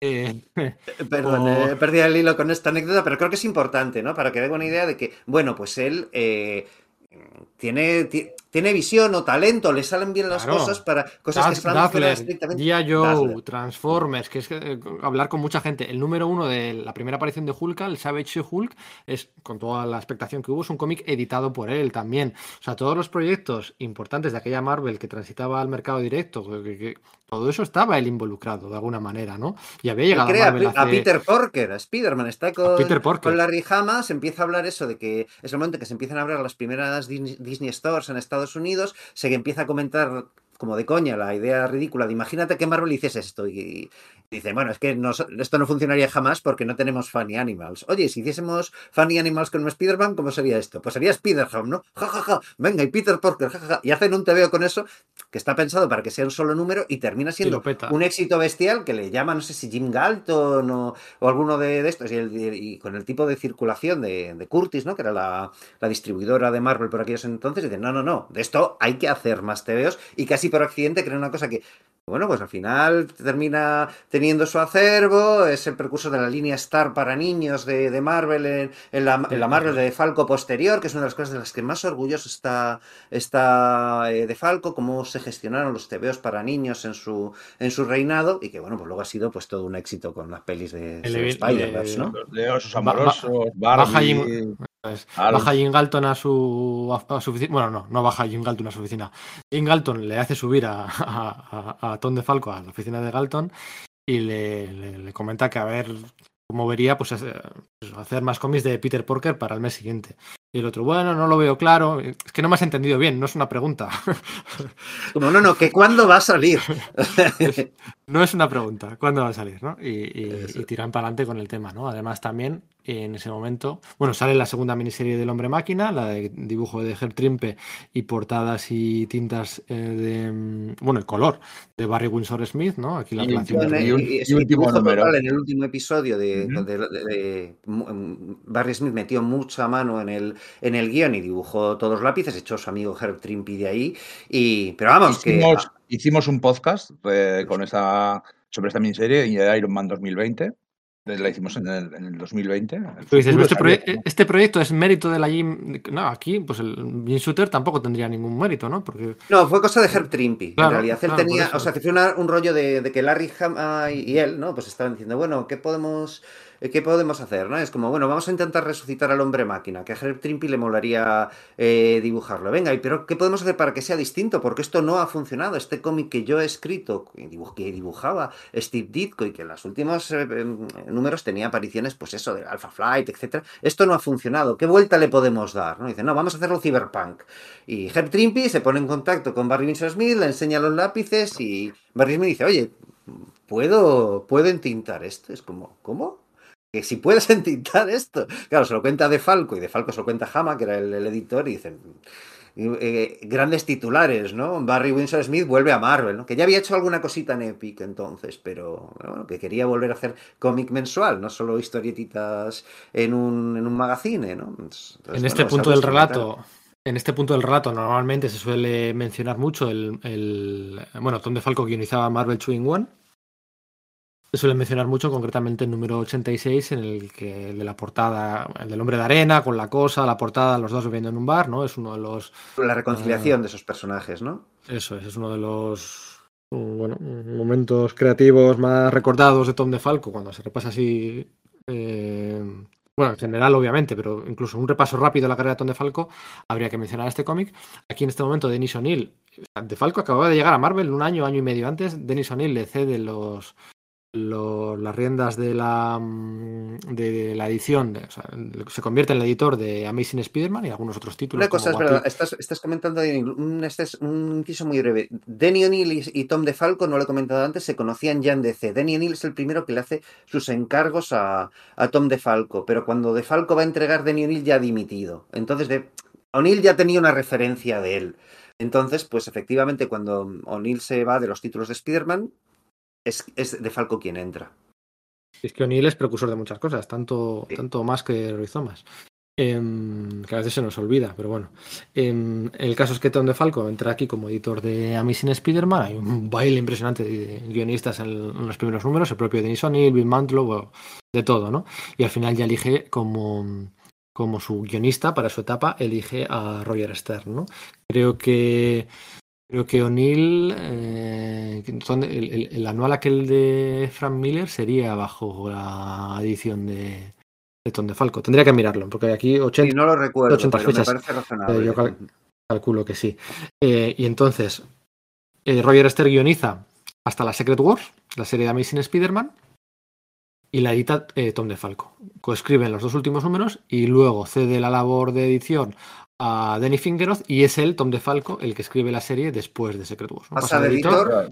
A, a- a guionista. a guionista. La, ¿no? la famosa saga del traje alienígena es, son, son de- Tom DeFalco y Ron Friends, claro. Su, claro, su, su dibujante será Ron Frenz, que era alguien que había hecho simplemente una historia de complemento durante el Spider-Man de Roger Stern, esa famosa historia de complemento de cuando John Romita era el dibujante titular de la serie. John Romita se va por aquellos tiempos para dedicarse a la Patrulla X y necesitan un sustituto. Y dicen, bueno, pues este chaval que ha escrito esta historia de Stern tan celebrada llamada El chico que coleccionaba a Spider-Man, quizás nos pueda valer, ¿no? Y claro, se, se produce una síntesis creativa de narices que continuaría durante décadas, honestamente, para, para mi delicia y espero que para, también para, para muchos, muchos otros oyentes, ¿no? Porque verdaderamente eh, los dos tienen unos puntos en común y es ese amor por la, por la mar- por la Marvel más clásica, ¿no? En Ron Frenz ahí empieza emulando un poco, teniendo trazas del estilo de Steve Ditko. Y Tom DeFalco ha leído esa etapa, como bien has dicho antes. Ron Frenz, Ron Frenz es el dibujante que mejor puede imitar a Ditko, que mejor puede imitar a Kirby y que mejor puede imitar a Bustema. Quiero decir, hay mejores imitadores de, de- de Kirby, por supuesto, una legión. Pero no te pueden hacer un Ditko. o no te pueden hacer un Bustema. Buscema quizás. o un John Buscema. Y Quiero, quizás un Bustema así, ¿no? Kirby, Bustema igual sí. Y hay muchos imitadores buenos de, de Ditko, pero no te hacen un Kirby ni de lejos. Ron Frenz te puede imitar a los tres. y te lo puede hacer fantásticamente bien. no, Javi Rodríguez también puede. Pero bueno, No, sí. eh, eh, sí, vale, bien. Eh, y a una Pero bueno, Davis, sí, y a un- vale. sí, pero bueno, estamos hablando Sí, pero de- que tiene ese abanico, ¿no? Además, lo que pasa es que por lo, o sea, que es un rollo de vamos a destilar la esencia de qué es lo que hacía funcionar hace los años 60 y lo vamos a trasplantar al por hoy. Yo creo que eso es algo que, que este dúo creativo sí sabe hacer muy bien, por lo menos son los años 80, en los 90 creo que se abrazan más directamente la nostalgia, ¿no? Pero tienen en ese momento con Spider-Man, cuando les toca lidiar con el tema del traje negro, que, bueno, ya lo habéis comentado, recibe una cantidad de hate mail enorme. De hecho, el propio Jim Shooter coge y le dice a DeFalco, según empieza, oye, esto hay que quitarlo ya, esto no... no- no- Cambia el traje, que se deshaga de esto y que vuelva al antiguo. Le dice DeFalco, a ver, es que no puedo... A ver, es que no tiene sentido que, lo, que le quitemos el traje cuando ni siquiera ha aparecido todavía la historia de Secret Wars en que lo pilla. No, esto no, no puede funcionar así. Dame ese margen, Jim, ¿hasta cuándo tienes pensado que se presente? Pues en el número 8, venga, pues me quedan estos números, ahí soluciono la movida y ya se descubre eso, pues que el traje negro es un simbionte, bueno, más bien parásito eh, alienígena, que se apodera de su psique, se deshace de él, eh, eh, para cuando sale el número 8, entonces Shooter llega y dice, no, no, no, tienes que continuar este, tiene que seguir llevando ese traje, porque a pesar del hate mail estamos viendo las cifras de venta y esto está funcionando muy, muy, muy bien, muy bien. Entonces, bueno, pues claro, eso Es es... que, es que es una saga muy cortita. Si es que En realidad parece sí, como claro. que, que podía ser un status quo para la serie. Duró los ocho primeros números de Secret Wars, en realidad. Exacto, y ahí se deshacen. Por cierto, que, que no se lo lleva. O sea, no le dé a Peter Parker el traje alienígena, no le da más fuerza, no le, conda- no le hace más agresivo. Todo eso son añadidos posteriores de los dibujos animados y de las películas. Bueno, yo creo que sí, simplemente tiene como desvanecimientos en la. Se, se lo eh, lleva, se, lo lleva, se lo lleva a pasear mientras él duerme. El traje Sí. sale y, y se, y se sale como si fuera un sonámbulo, pero no le hace más fuerte y no le hace más agresivo y no le hace bailar en las discotecas. Le pone traje emo, sí, cierto, cierto. no, La etapa de Tom DeFalco son no llega no llega a 35 números por un pelo, pero porque hay, hay tres feelings en medio, pero quitando esos tres feelings son, son 35 números los que los que guioniza. Eh, a mí me chifla la rosa, por cierto. No sé si lo he Claro, eso es, es que vez. recuperan viejos personajes de, eh, de- O sea, como hacen nuevas ver- versiones de personajes clásicos de, de la etapa de Ditko. Es decir, la Rosa podría ser el. eh, ¿Cómo era? El Master of Crime este de, de Ditko. El El Hobgoblin era el. Perdón. El Hobgoblin era obviamente el Duende Verde, el Puma podía ser Kraven. Cogen y pillan esos conceptos y crean nuevos personajes, que es un poco la, una de las ideas que tiene de Falco. Hay que saber est- destilar la esencia, pero crear algo nuevo al mismo tiempo. Y con Spider-Man lo hacen ejemplarmente bien. Y con, y con Thor y con, y con los cuatro fantásticos la inten- lo intenta. bueno, acuérdate del Devos el Devastador. Hay muchos personajes que podrían ser eh, sacados de. O Locolus, aquel, de Quasimodo. O sea, hay muchas cosas que podrían ser sacadas directamente de Kirby, ¿no? Y en, y en Thor, bueno, pues lo Pero mismo, o sea, Eric Masterson es- como Donald Blake, ¿no? Esas cosas Claro. están, ¿no? está La Rosa y No, tranquilo, no, que no iba a decir nada. La rosa de Puma molando un montón. El gato negro también mola. Mm, Sí, todo, Sí. Eso, todo eso mola. Marca Quizás no es una etapa. No es una etapa tan recordada como la de Roger Stern, el- pero a mí me gusta, no me más, gusta pero, pero me gusta y continúa, continúa con el tema del, del duende, ¿no? Lo que pasa que aquí hubo un gran pollo, eh, porque a mitad de la etapa de Tom DeFalco cambia su editor, pasa a ser eh, Danny Fingeroth, em, eh, le quitan Danny, a Danny Fingeroth y le ponen a eh, Jim, S- Jim le Jim pone un a jovencísimo Jim- Jim Owsley recién llegado a la editorial. Es importante también marcar que en este punto de Falco empieza a ser la mano derecha de, Jim- de Jim Shooter, ¿vale? No recuerdo el nombre concreto de su cargo, pero siempre que Jim Shooter no le no da tiempo para hacer alguna de sus gestiones, tira de DeFalco, cosa que es De, utilizada... de Falco, de Falco antes lo has- también has dudado. De Falco fue eh, el executive eh, Eso editor. sí, eh, eso el es. editor que ejecuta, ejecutivo. vamos. Editor ejecutivo es el título. Sí, sí, la sí. mano derecha ejecutiva. Claro, es el, el, el executor, ¿no? El que ejecuta. Y luego, eh, cuando él asciende a editor- director editorial, eh, Mark Grunwald sería su editor ejecutivo, ¿no? Sí, eso es. Entonces aquí hay una cosa, ¿no? Años, años en años posteriores, eh, De Falco dice que descubre que Jim Galton ya, está- ya le tenía ojeado como, como el que debería ser el que acabase eh, sucediendo a Shooter, ¿no? Entonces quizás eso explique lo que sucede a continuación con, con la etapa de, de Falco con Jim Owsley, eh, unos pollos que te cagas entre él y Jim Shooter, a tres bandas. Porque Jim Owsley no les para de decir que, que están entregando, que no entregan a tiempo, cuando, bueno, Virginia Romita, que es la esposa de John Romita eh, Senior y la madre de, de John Romita Jr., claro, ¿no? Que es la que llevaba un poco el, el esquema de, de cuándo se tenían que hacer las entregas y cuándo, cuándo se pagaban, decía que, que, que, bueno, pues que de Falco y Fence eran los que mejor funcionan en ese aspecto, pero Jim Olsen no, les para de- no le para de alterar el, el- la planificación, digamos, no Jim mensual, sino anual. Y Jim para que la gente lo sepa, es Christopher, Christopher Priest. Priest. Era un chaval muy, muy nuevo, muy inseguro, que en ese momento Esa- era su apellido antes de cambiarse. contar la, la famosa historia. Claro, es que él, Jim Mosley decía que él estaba muy enamorado de su mujer, que iba a estar para siempre con su mujer y que si su mujer le dejaba, se haría cura. Se haría cura. Y la mujer le dejó. Entonces se cambió el nombre de Jim A Mosley a. Christopher Priest. Es un Claro. nombre que a Zack Snyder le daría tener un orgasmo. O sea. Christopher Priest, o sea, es un nombre y un apellido evangelist- evangelistas y religiosos, además no poder. Tiene gracia, o sea, Eh, para que nos hagamos una idea de, de cuando entra en Marvel es tan joven y es tan inseguro y de repente le meten a editar los TVs de Spider-Man porque Jim Shooter cree que puede haber potencial con este chaval, que él se llama Christopher, o sea, su nombre es James Christopher, pero según entra a la oficina, él se- su nombre habitual la gente le llamaba Christopher o Chris. Pues cuando entra a la oficina la gente le empieza a decir, claro, ven el nombre, digamos, en, la, puerta del despacho y le, empiezan a llamar Jim. Y no es capaz siquiera de decir, no, no, me llam- llamadme Chris, ¿no? O, Christopher. Entonces, por eso acaba siendo eh, Jim Owsley, eh, es como firma, ¿no? Entonces, este editor se encuentra con, con graves presiones, ¿no? Por lo visto, la, edición con- la relación con De Falco no debía ser buena, aunque eso es una cosa que De Falco dice más que era por su parte que Jim Owsley hacía De Falco. Es decir, para Owsley De Falco le caía bien, pero sufría muchas presiones por, eh, por parte de Shooter para que entregase a tiempo, etcétera. No está muy claro qué sucede ahí, ¿no? Entonces es posible que Shooter estuviese empezando a hacer una, alguna maniobra para, para ir desacreditando de Falco que estaba convirtiéndose en una figura emergente. Esto es un poco teoría de la conspiración, ¿vale? Tampoco es que haya pruebas claras, pero llama la atención que por un lado fuese su mano derecha y cada vez le encargase más cosas, con lo cual Dilo, tuviese dilo- más, más- dilo bien, dilo bien. No hay pruebas claras porque Tom DeFalco en todas sus entrevistas es súper elegante y nunca, nunca, nunca, nunca, nunca, nunca, nunca critica a Jim Shooter. Eso es. Nunca. Mientras que Por Shooter sí ha lanzado mierda por su boca respecto a De Falco. De Falco es. siempre tiene excelentes palabras para con Shooter. Igual es una carta que se guarda porque siempre también está esa, esa teoría que dice que, bueno, es que De Falco sabe dónde están enterrados los cadáveres, por eso ha, so- ha sobrevivido a tantas administraciones. pero va a llegar un momento en que ya no va a dar, ya va a dar igual. O sea, Sí. De hecho, tiempo.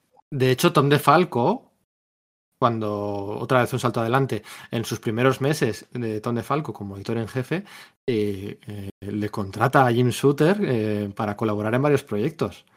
Y le dicen desde arriba que no, que no se le ocurra. Tiene que elegir entre bueno, pues, lo profesional y lo personal y tiene que poner por delante su faceta profesional. Y si me han dicho que no, pues es que no. Y... No te puedo contratar, Jim. Y aquí Jim, "Ah, no es que no me contestaba, que bla, bla, bla, bla. Pero de Falco siempre bien. Dice que, bueno, que es un- evidentemente, dicen la, la obviedad de que es una persona eh, creativa, pero que tenía problema con otras personas creativas, ¿no? Y podía tener algunos problemas. Trato pero nunca, el de trato, ¿no? Pero nunca, nunca, nunca, y por eso no hay pruebas, porque es que es, Tom de Falco es súper elegante en ese sentido, ¿no? Y, Sí. y lo de Danny Fingeroth es que también, o sea, lo de mm, Jim Oxley es que también luego lo que, lo que haría con NetList, o sea, bueno, o sea, es que... Claro. El tema es que eso crea una dinámica muy, muy tóxica entre, entre ambos, porque por un lado eh, Jim Shooter le está encargando cada vez más tareas eh, a, a De Falco como, como director ejecutivo, le va creando más problemas para entregar a tiempo, según De Falco, sí, a pesar de eso sigue entregando a tiempo, y Jim Olsen no para de tener problemas y le, y le reajusta números, mete fill-ins, esos de los que he hablado, que según De Falco y Friends no era necesario porque los números, las, eh, los- las páginas sí estaban entregadas, y cuando Jim Olsey, que está como súper sobrepasado por toda esta situación, habla con Jim Shooter, le dice, no, es que tengo este problema con DeFalco, que no encuentra, no encuentra, no, no entrega a tiempo y tal, quizás por lo que le dices, Jim Shooter le responde, bueno, pues despídele. Y, claro, Jim Owsley se encuentra con que vas a despedir a Falco, no sabe qué hacer, no sabe qué no. Eso hace que la cosa se vuelva muy tóxica. Si queréis, ahora comentamos lo de Netflix y el duende. Pero finalmente el asunto es que despide a De Falco. De Falco, claro, se pide un cabreo monumental. Y Jim Shooter baja a la oficina de Jim Owsley y dice: ¿Pero qué has hecho? ¿Has despedido a De Falco? Y es como, pero si me has dicho que lo hiciese. Es que no pensaba que lo fueses a hacer en, en serio, ¿no? Después, De Falco Es que, tendría. es que vaya, es que vaya piezas también. ¿eh? Es que vaya pieza, hay un juego eh, de, de- de política interna donde no tengo muy claro exactamente qué sucede. De Falco después, inmediatamente después, se iría, de hecho, un año o seis meses o algo por el estilo a Marvel UK a estar lejos, ¿no? Dicen que, bueno, pues que Jim Galton le mandó ahí porque pensaba que en ese impasse Shooter y él podrían entrar en conflicto y que Shooter le terminase de despedir de, de Marvel y quería tenerlo como, como carta ¿no? en, en la manga en caso de que hubiese que decapitar a, a Shooter. Quizás Shooter sa- sabía esto y por eso empezó a pillarle tiña a alguien que era su mano derecha, ¿no? Lo de Nedlis y el duende, ¿queréis que lo comentemos ahí en profundidad? Sí, ya, es que es, es la, es entrevista Ron, la entrevista a Ron Frenz es divertidísima. O sea, es. Me parece, me parece. Es que es historia Marvel, o sea, me parece surrealista. Pero bueno, cuenta, cuéntalo tú, sí. Bueno, el tema es que Roger Stern eh, tenía muy clara, no desde el principio, ¿vale? Pero eh, cuál iba a ser la identidad del duende, ¿no? Cuando le presenta, su idea original es que sea simplemente el ladrón que ha encontrado el antiguo depósito de armas del duende verde. Pero Tom DeFalco, que recordemos, en sus principios de los 80, era el editor, le dice, no, mira, mejor que, sea un misterio, eh, que no se sepa quién es y más adelante se averigüemos quién, pueda ser, que, el lector lo, lo averigüe, ¿no? Y, Ro- y Roger Stern, claro, está haciendo el número y dice, no, no tenía en mente quién podía ser el duende, pero según está escribiendo sus diálogos, dice, ya está, ya sé quién va a ser. Va a ser un personaje que había presentado unos números antes, a Roderick Kingsley, en unos números, creo que dibujados por Mike. ¿Roderick. Kingsley es el duende? ¡Chan, chan! Y entonces iba a hacer una historia ahí en la que, bueno, pues Roderick Kingsley tuviese un hermano un poquito más joven y que de ese modo hubiese una especie como de juego de duplicidades. De hecho, Roderick Kingsley, y que ir presentando poco a poco a Roderick Kingsley y a, a su hermano en, la colección de Spider-Man y que poco a poco fuesen cobrando más peso hasta que finalmente se desvelase que fuese el duende, ¿no? Cuando Roger Stern se va de, de, de Spider-Man, de Falco le pregunta, oye, ¿y quién, quién es el, el duende, no? Que tengo que revelarlo yo. Y dice, bueno, pues es que esto es, eh, es el... eh, Tom de Falco lo que entiendes es el gemelo maligno de Roderick Kingsley. Y de Falco dice, a ver, no, esto no, no, no puede ser. Kingsley apenas está, establecido y eso del gemelo maligno, cuando ni siquiera se le ha presentado, es, es, eh, es indigno para con los, con los lectores. No es un insulto a la inteligencia de los lectores. Por eso digo que sí que tiene un cierto código de cómo deben funcionar las reglas de la escritura, ¿no?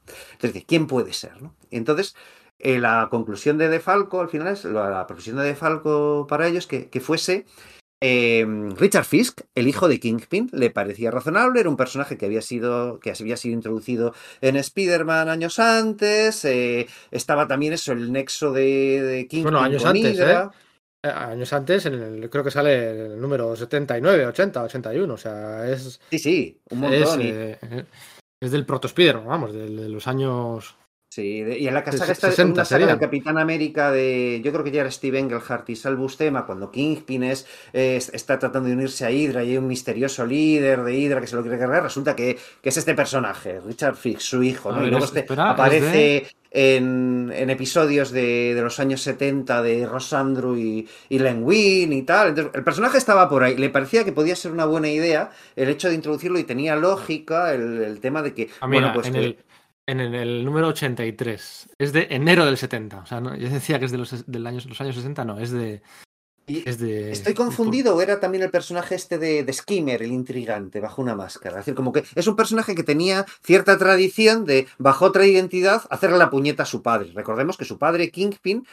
En esos años, es mediados de los años 80, experimentó un auge enorme porque Frank Miller lo tomó para su Daredevil. Era un villano retirado de Spider-Man a finales de los años 70. Pero de alguna forma me parecía interesante, bueno, pues eh, eh, pillar esa figura que venía de los TVOs de Spider-Man y utilizarla en, en su colección original, ¿no? El caso es ese, que esa es la idea que, tiene de- que tienen de Falco y Frenz en la cabeza, ¿no? Pero en un momento dado, pues Jim Onsley pues, monta una, una reunión diciendo, oye, me tienes que contar la identidad del duende. Eh, Hay gente creativa ahí, gente administrativa y hay también incluso periodistas del, del medio, de fanzines y tal. Entonces le dice, cuéntame delante de, delante de todo el mundo, dime quién es, cuál es la identidad secreta del, del duende. Entonces De Falco cuenta que en ese momento se da cuenta de que no puede, que no puede confiar en, en Owlsley y le miente. Le dice, es Ned Leeds. Claro, Y la- y Ro- como- Sí, sí, sí, sí, no, sí, La cara de ¿Pero qué estás diciendo? ¿Cómo que, cómo que Ned Leeds? Si me has dicho que... Calla, calla, que, que, esto, que, que esto es por algo. Y efectivamente su intuición demuestra ser cierta, porque con esas fricciones...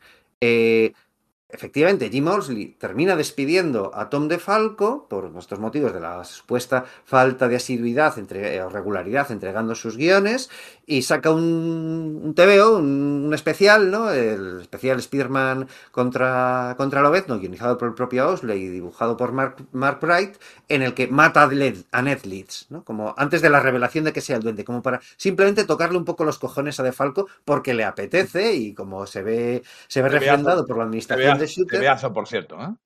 El TVO es muy bueno, lo que pasa es que lo que implica, después, claro, es un, es un jaleo porque De Falco se larga, se queda la idea de que, bueno, es que es Ned Leeds y Peter David, que es el, el nuevo escritor de, de los cómics de Spider-Man, se encuentra con que, a ver, pues... eh, ¿Quién puede ser el duende, no? Ahora que se ha ido de Falco. Y dicen, no, no, es que es Ned Leeds. Y es como, hostias, pero si es que lo hemos matado, ¿cómo vamos a solucionar esta papeleta? Entonces dice Peter David que se pone a examinar todos los tebeos que ha ido leyendo. Entonces, claro, eh, a ver, de Falco y también Roger Stern habían ido soltando eh, pistas falsas sobre quién podía ser la identidad de, ese misterioso personaje. Se, recordad que se, hubo un episodio en el que se creyó que era Flash Thompson, por ejemplo, ¿no?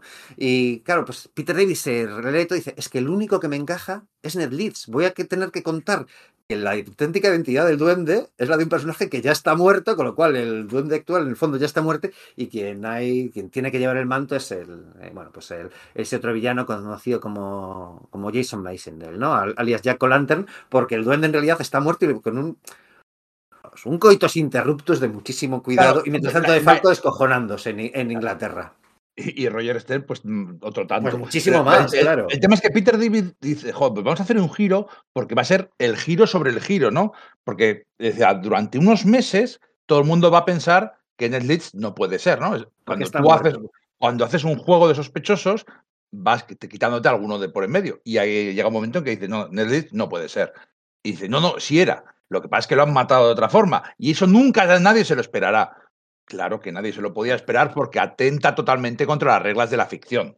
Eso sí es un truño. es un La- la- truño, los, tebeos no- las- los tebeos y las historias de misterio no se escriben así, a menos que lo tuviera súper bien pensado desde el principio, que no es el caso, que ya era una improvisación. Parche Entonces, sobre un parche sobre un parche. A mí me parece, me parece fascinante. O sea, ese año de Spider-Man, es que ese año de Spider-Man es el despido de Tom de Falco, el Lobezno contra Spider-Man, en el que, por cierto, Spider-Man mata. Sí, eso es. Lobez no le obliga a matar prácticamente. Aquí Ese- también otro orgasmo le daría. Otro orgasmo le daría a Zack Snyder. Spiderman mata. Vaya, a mí me lo dio de adolescente. En, en ese, en ese número. Pero ¿vale? ¿cómo eres así? Muere, ver, Charlie. metafóricamente, metafóricamente digo, ¿no? Muere Ned No. Leeds. muere de Ned Leeds. Se desvela que Ned Leeds, con el número de Peter David, que era el duende. El número siguiente es David Mickelin, que entra a la serie con dibujo de John Romita Jr. y se produce la proposal, la pedida de matrimonio. De ahí pasamos al anual de la boda, en el que vuelve Jim Shooter, o sea, el que lo escriben Jim Shooter y Stan Lee, con dibujo de Paul Ryan, ¿no? ¿O Paul Ryan? No recuerdo que lo dibujó. El intentador era de coleta, si mal no recuerdo. Creo que era de Sí, Paul es Ryan, que, ¿no? es que- No recuerdo, la verdad es que no lo es que el- recuerdo, el ¿eh? se comía la personalidad. No, no me acuerdo. Se honestamente. Spiderman Anual 21, espera un segundo. Ron Fred no Paul? Ryan. No, Paul Ryan, Paul Paul Ryan. Ryan, Paul Ryan, ya está, comprobado. Si Paul Ryan dibujó el de Spiderman y el de Superman. En las dos bodas. Eh, el, el, event- el eventazo gordo de la boda de Spiderman. O sea, a ver, repito, o sea, despido de Tom de Falco. Eh, Spiderman La mata. muerte se desvela- de, de Diane the Wolf, también recordemos. Sí, eso también, efectivamente. Lo, lo que estaba pasando en Europa, bueno, da igual. Em, la muerte de, de Ned Leeds, eh, Spider-Man mata, eh, con Peter David, vuelve Michelini con John Romita Jr. la pedida, la boda con Jim Shooter y Stan Lee y Paul Ryan a dos meses de que despidan a Jim Shooter. En los siguientes números, después de eso, de Amazing Spider-Man, es la cacería de Kraven de JM de Mateis en los tres títulos. Luego, otra vez, otro cambio de guionistas y entra eh, otro crossover entre los tres números, entra em, esta mujer. Lo, del psico- lo del psiquiatra, la saga del psiquiatra, coño, como... La doctora Kafka, dices. Eh, sí, pero la, la guionista. Ah, no recuerdo ahora quién, quién escribió aquello. Pensaba que era un personaje creación de, de Matisse. Ah, Nocenti, joder, sí, era Nocenti. Ah, vale, vale, vale, vale. Eh, ah, pensaba que era un Eh, personaje que era creación de, de Matisse, el, la doctora Kafka. No, pero los tres números hay, hay dos meses crossover de los tres títulos de Spider-Man de la cacería de Kraven y luego otro crossover de tres números Sí, de, de Anno Senti. O sea, hemos pasado de Tom DeFalco, eh, Jim Mosley, David Michelin, Peter David, JM de Mateis, Anno Senti y luego David Michelin otra vez con el simbionte, con Veneno y con, y con el... Y luego- luego entra eso. Es que, es que Todo eso entra- en un año. entra- Eh, Jim Shooter y Stan Lee. Todo eso en un año. O sea, me parece un año fascinante para Spider-Man. entra Estamos Tom hablando del año McFarlane. 87, que es precisamente el año en que Tom DeFalco vuelve de- del Reino Unido, es- re- reanuda sus labores como, como eh, director ejecutivo en Marvel, vamos, oficinas de Marvel de Nueva York, y está súper harto. De hecho, está buscando una carrera en Hollywood. Es el momento en que además New World Pictures ha comprado Marvel. Entonces, a través de ese hilo, él consigue una opción para empezar a trabajar en Hollywood. Y bueno, en un viaje a, a Hollywood junto con Jim Shooter, en el que es cuando Jim Shooter presenta su gran órdago ante las oficinas de New World, mientras De Falco eh, pues va en el mismo viaje, pero él está buscando trabajo para, para escribir, no sé si la secuela de House, Una casa alucinante o, o algo por el estilo. Bueno, pues eh, a Shooter se lo quitan de en medio, lo descabezan. Ya hicimos un programa sobre Jim Shooter. tampoco- No, pero hay, hay una historia curiosa sobre, esa, sobre ese viaje. Que es Sí. que los dos van juntos. Sí, eh, van juntos y, y- y va diciendo Jim Shooter, ya se van a cagar, vamos tú y yo juntos aquí, vamos a plantar cara y entran en las, en las oficinas y dicen, hola, somos Jim Shooter y Tom DeFalco que venimos a ver a, a quien sea. a los tal". directivos de, de New World. Y dice, dice, no, no, dice Tom DeFalco, no, no, yo he quedado con otro. Yo, que, Eh, sí, yo quedo con los de, con los de marketing. Que vaya arriba, que yo me viene solo a verles. Sí, sí, sí, sí, sí, sí, sí.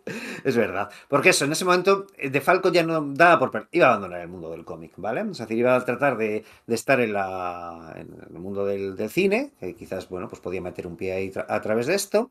Entonces se descabeza a Jim Shooter, pues por todos sus pollos con los autores, con, est- por- con este puñetazo encima de la mesa para, para llegar a, eh, para que su cargo sea el de publisher, eh, el vídeo aquel que hubo de la, de la fiesta en casa de John Byrne que manda una efigie eh, con una foto suya en, la cara y un montón de TVOs del nuevo universo en el, como, como combustible para esa, para esa pira, se echa Jim Shooter y De Falco dice, bueno, pues yo me iré con él, ¿no? Porque soy su, su segundo a bordo. Y entonces dice él que en cambio le sorprende mucho cuando le dicen, no, no, queremos que tú ocupes su cargo, Que seas tú quien, quien tome las riendas, cosa que le dice que al que le, que le deja estupefacto. Pero bueno, pues acepta, finalmente acepta. Eso es. Bueno, pues una vez hecha la introducción Y hecho el contexto,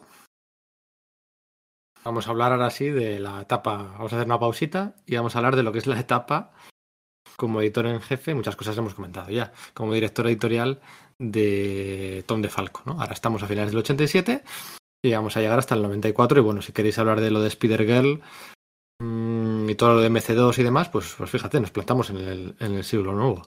Así que. Como Bueno, yo tampoco abundaría en ello porque la idea es hablar más No. con Sí, pero no. desde luego Bueno, sí pero- reivindicar pero esos un poco, títulos. un ¿no? poquitín, sí. Pero Yo no me lo he se leído. va, se va hasta el 2010, algo por el estilo. Es que no Sí, es sí, en, en cadena miniseries al borde de la conciliación continuamente. Yo no las he leído, Mm. entonces no puedo, no puedo hablar. O sea, sé que eh, esto es como los como Asteris y compañía, ¿no? Un grupo irreductible de lectores que entre ellos solos pues han levantado, han seguido la colección mes a mes durante mm, 10 años, ¿no?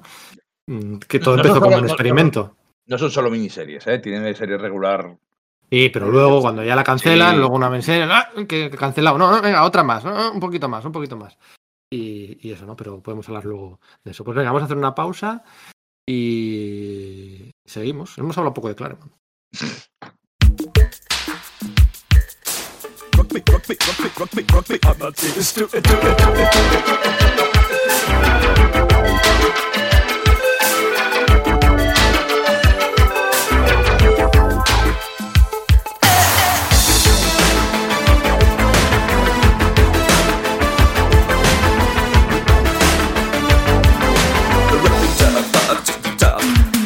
Ein Punker und er lebte in der großen Stadt. Es war in Wien, war Vienna, wo er alles tat. Er hatte Schulden, denn er trank, doch ihn liebten alle Frauen. Und jede rief, na kann man rock me Amadeus. Bueno, pues a rey muerto, rey puesto. ¿no? Total, total. Eh, tenemos larga vida a Jim Shooter y su intento posterior de comprar eh, la editorial, que le salió rana, y de ahí luego fundar Valiant y tantas cosas, ¿no? Pero Jim Shooter, hay una Tierra 2, Sí. una Tierra 617, en la que Jim Shooter y un par de tiró amigos... por lo menos 10 años más siendo el editor en jefe y propietario del Y editorial. propietario. Es, es la misma tierra en la que Marvel había empezado a editar DC a principios de los, de los 80. Puede ser, también con Pues puede ser, sí, sí, sí, sí. Esto, esto es así. sí. Es estos, es- son estos salseos que no tiene Tom de Falco, lo que comentábamos, ¿no? Eh, y, quizás por eso. Y también luego a Tom de Falco le pasa que le contamina mucho la producción Marvel del 92, 93, 94. Pero, o sea, de esta década, de la penúltima década del siglo, o sea, 87, año 88, año 89 y año, y año 90, el 90 forma parte de esta década, eh, son en total tres años, 91 lo diría que es un buen año también, son cuatro años y un poco del 87 son muy buenos. Pero le contamina los excesos del 92, 93, 94 y, y retroactivamente muchas cosas que vinieron después que también le contaminan a él.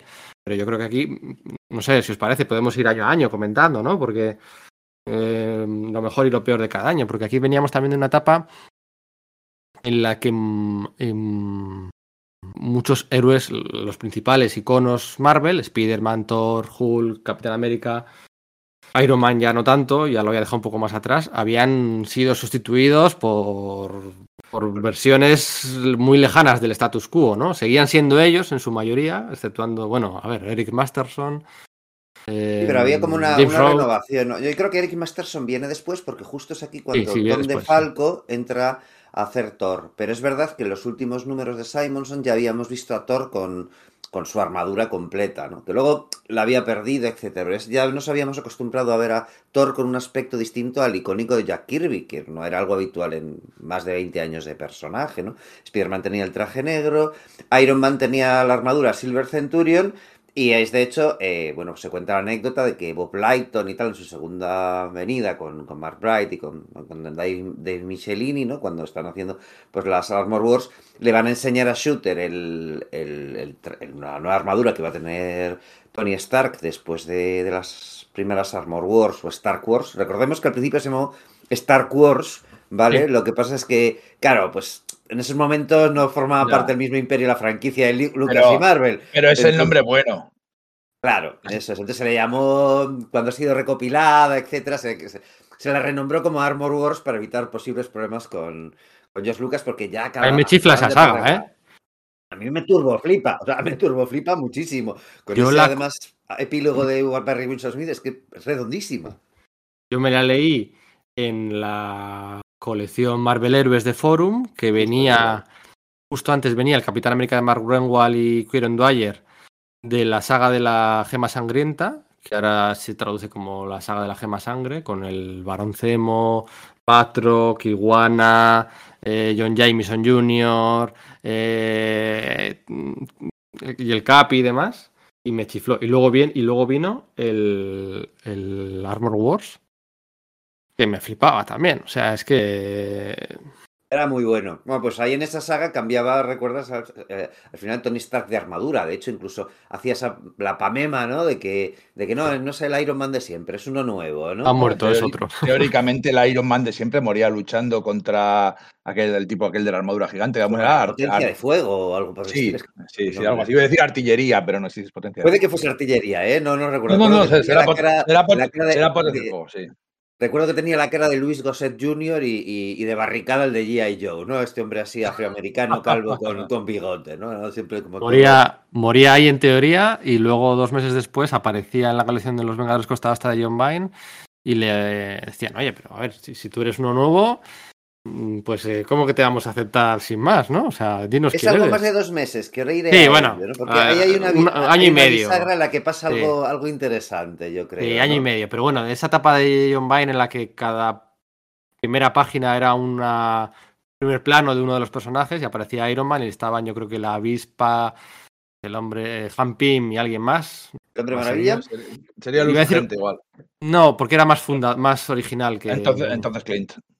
No, Clint fijo que no. No, Clint era. yo creo que se acaba de ir. Mira, porque vamos a buscar. gente ya estaba, me parece Vamos a buscarlo. ¿Qué era el Creo que hace- 51? Y hacen ir- está el usa gente que se ve reflejado en la máscara dorada de Iron Man, pero le hacen irse para hablar Sí. con él, para hablar con, con Iron Man. Creo O sea, que era algo así. El usagente estaba, lo que decía. De los tres reflejos, eso estaba. Eh, Es que está, bueno, estaban, es que son cuatro, no tres, efectivamente. Estaba Wonderman, el usagente, eh, Han Pym y, mm, y la avispa, ¿no? Y, y le hacen irse al usagente, tal, pero no os lo puedo decir, no os lo puedo decir, no, no, pues así no entras, pues así no entras, pues así no te admitimos. De repente estalla la acción y la venga, para adentro. Nadie- no se volvió a saber nada más de aquí. Nada de esa bueno. trama, ¿no? Bueno, es que John Byrne se la quita de medio. Pero bueno, hablando de Iron Man, quiero decir un par de cosas así seguidas sobre, sobre él, ¿no? Porque estaba contando eso, que ese nuevo diseño de la armadura, el de después de la Centurión de Plata, hasta con la que aparecen los nuevos Vengadores de Byrne, pues Leighton ya lo tiene preparado para mandarse, para llevárselo a. A, Venga- a Shooter a Vengador- que lo apruebe, ¿no? Y Vengadores dice, haz Costa lo que Oeste". quieras que yo me he ido. Sí, sí, sí. ¿Nuevos Vengadores o Vengadores Costa Oeste? ¿Cómo lo vamos a llamar? Vengadores Costa Este, lo que pasa es que, claro, yo les, les, llama- o sea, les he llamado durante muchos años Nuevos Vengadores. Los auténticos nuevos. Vengadores. Aquí es Tom DeFalco. Tom DeFalco es el que dice esto no se puede llamar eh, West Coast Avengers, esto se tiene que llamar Avengers West Coast para titularse los dos Avengers, porque ya sabéis, lo hemos comentado algunas veces, en Estados Unidos las, las grapas eh, se ordenan en orden alfabético, en la estantería, ahí, venga, tal, no sé qué, en orden alfabético, pi, pi, pi, y eh, no tenía sentido que Avengers estuviera arriba a la izquierda y West Coast, que empezaba por W, estuviera abajo a la derecha, ¿no? Entonces lo ordenan en, en este... En este pensaba que era una idea de Bern, qué bueno, pues fue que, claro, es razonable que sea de Falco, Pasa otra cosa con Iron Man ahí, es que Steve Englehart no lo está sacando en, en sus Vengadores Costa Oeste. Eh, y por lo visto tiene una discusión ahí con. eh, ¿Con quién era? Con, con me, me lío a veces con los. ¿Quiénes son los editores de, de cada uno? Yo diría que el editor era, era Ralph Macchio, ¿vale? Ralph Macchio, de Vengadores era. la excusa para echarle de ahí. Que ya la había tenido con Howard Mackie, con Mark Gruenwald en Fantastic Four, ¿vale? Que estaba desarrollando su, sa- su saga de Mantis ahí. Y recordad que en ese momento los cuatro fantásticos estaban compuestos, eh, esos eh, cuatro fantásticos de Steven Englehart estaban compuestos pues, por la Cosa, por la nueva Miss Marvel, Sharon Ventura, Crystal y Johnny. Y entonces, por lo visto, le pidieron que, que volviese a integrar a, a Mr. Fantástico y a, la, a la Mujer Invisible. Y él, pues como que no ce- Engelhardt no cedió porque quería continuar con su saga de Mantis y, y termina, termina teniendo una discusión y se termina yendo. Se lleva la saga de Mantis a los nuevos Vengadores y tiene este problema con, con, con Ralph Macchio, que no quiere utilizar a Iron Man o de tener acordado con, con Lighton y con Michelini que Iron Man está metido en las Armor Wars, que no puede ser reflejado sus acciones en, en los, en los nuevos Vengadores, iba a volver a decir, ¿no? En los Vengadores Costa Este, y eso sirve de la excusa para que le larguen, barra se largue, de los nuevos Vengadores. Y en Estela Plateada, que es la que le queda, el tío tiene una discusión porque quiere utilizar a Thanos en una, una historia de en la que, claro, todo el- en teoría todo era la única colección cósmica de Marvel en ese momento. Entonces todo el universo cósmico estaba bajo control del guionista, vamos, a Steve Englehart en ese momento. Quiere utilizar a Thanos, que está muerto, pero es una especie de historia onírica en el, en el otro lado con esta- eh, Silver Surfer moribundo, en el que se encontrase con Thanos, le dicen, no, no, no, mira, es que no puedes utilizar a Thanos porque tenemos ese pacto tácito de caballeros que, bueno, claro, luego tendría mucha gracia la cosa con Jim Starlin de que nadie puede utilizar a sus personajes muertos eh, excepto él si volviese. Entonces, pues ya Engelhardt dice, ves su blog y tiene una perorata. Es que, claro, Marvel decidió ahogar eh, creativamente la, eh, y de manera activa la creatividad, el, el tema autoral, se convirtió en una maquinaria industrial, me estuvieron haciendo móvil y entonces se larga, ¿no? Y como entonces, claro, me refiero que por hablar, empezar a hablar de alguna de las cosas malas, una estrella como es Steve Engelhardt, que yo creo que creativamente resulta no era una estrella, eh, como lo fue en los 70, yo creo que está en unos momentos creativamente bastante más bajos, pero era una estrella en el sentido de que sus TVOs vendían mucho, se larga, ¿no? ¿Qué pasa? Se lo cargan, se lo cargan entre todos. Pero pasa una Eso cosa, pasa una cosa. Luego te Claro. hago un par de fe de, rata, de ratas. Pasa una cosa. A A Engelhardt, lo sustituyen en los Cuatro Fantásticos con Walter Simonson. Yo no seré el que se queje. A Engelhardt le sustituyen en eh, Los Vengadores Costa Oeste, los nuevos Vengadores, eh, le sustituyen con John Vine, que le, le fichan, que le había echado James Shooter y le repesca. O sea, eso es como si ahora repescan a, no sé, o sea, es como si ahora repescan a... Bueno, no, no voy a mencionarle. No. Em, Ya, A, nada. bueno, a Messi.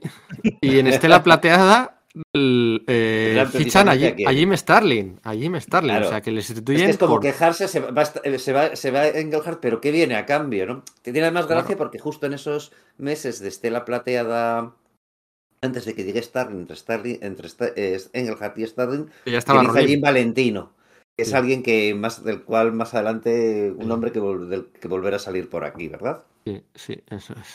Al hablar de los nuevos guerreros. Creo, simplemente, eh, por, no, no es por llevarte la contraria, creo puede ser que la trama de Mantis no va de Cuatro Fantásticos a Nuevos Vengadores, sino que va de Nuevos Vengadores a Cuatro Fantásticos. No la palman los Cuatro Fantásticos en ese asalto a Nueva Sí, York. eso es. Sí, sí, sí, muere ahí. Ah, ah, por eso, por eso. O sea, vale, es que te había Dale. entendido que se lo había No, llevado igual lo he de, dicho de mal, los ¿eh? Cuatro Sí, sí. Fantásticos a, a Vengadores. Pero es que eso siempre lo hacía. También se, también se va a Mercurio, la, saga- la, la trama de Mercurio de los Vengadores a los Cuatro Fantásticos. Y al anual Sí. aquel de la, de la Guerra de Evolución. El, el dibujo de la saga esa final de, de los Cuatro Fantásticos con Mantis, Estela Plateada, los, los alienígenas, pues el dibujo. Y mira que me flipa.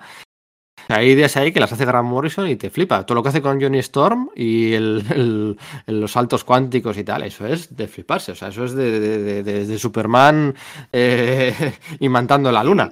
Recuerdo que Pero hicimos es un que podcast dibujo- con Víctor Gómez, ¿verdad? Hablando de, Sí. de esos TVOs y, y comentábamos. A mí no me gustaron en su día, esa es la relectura cuando he dicho, joder, esto.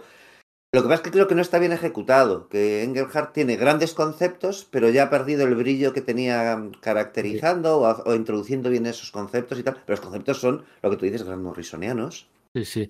Y la, la soap opera, eso sí que lo hacía.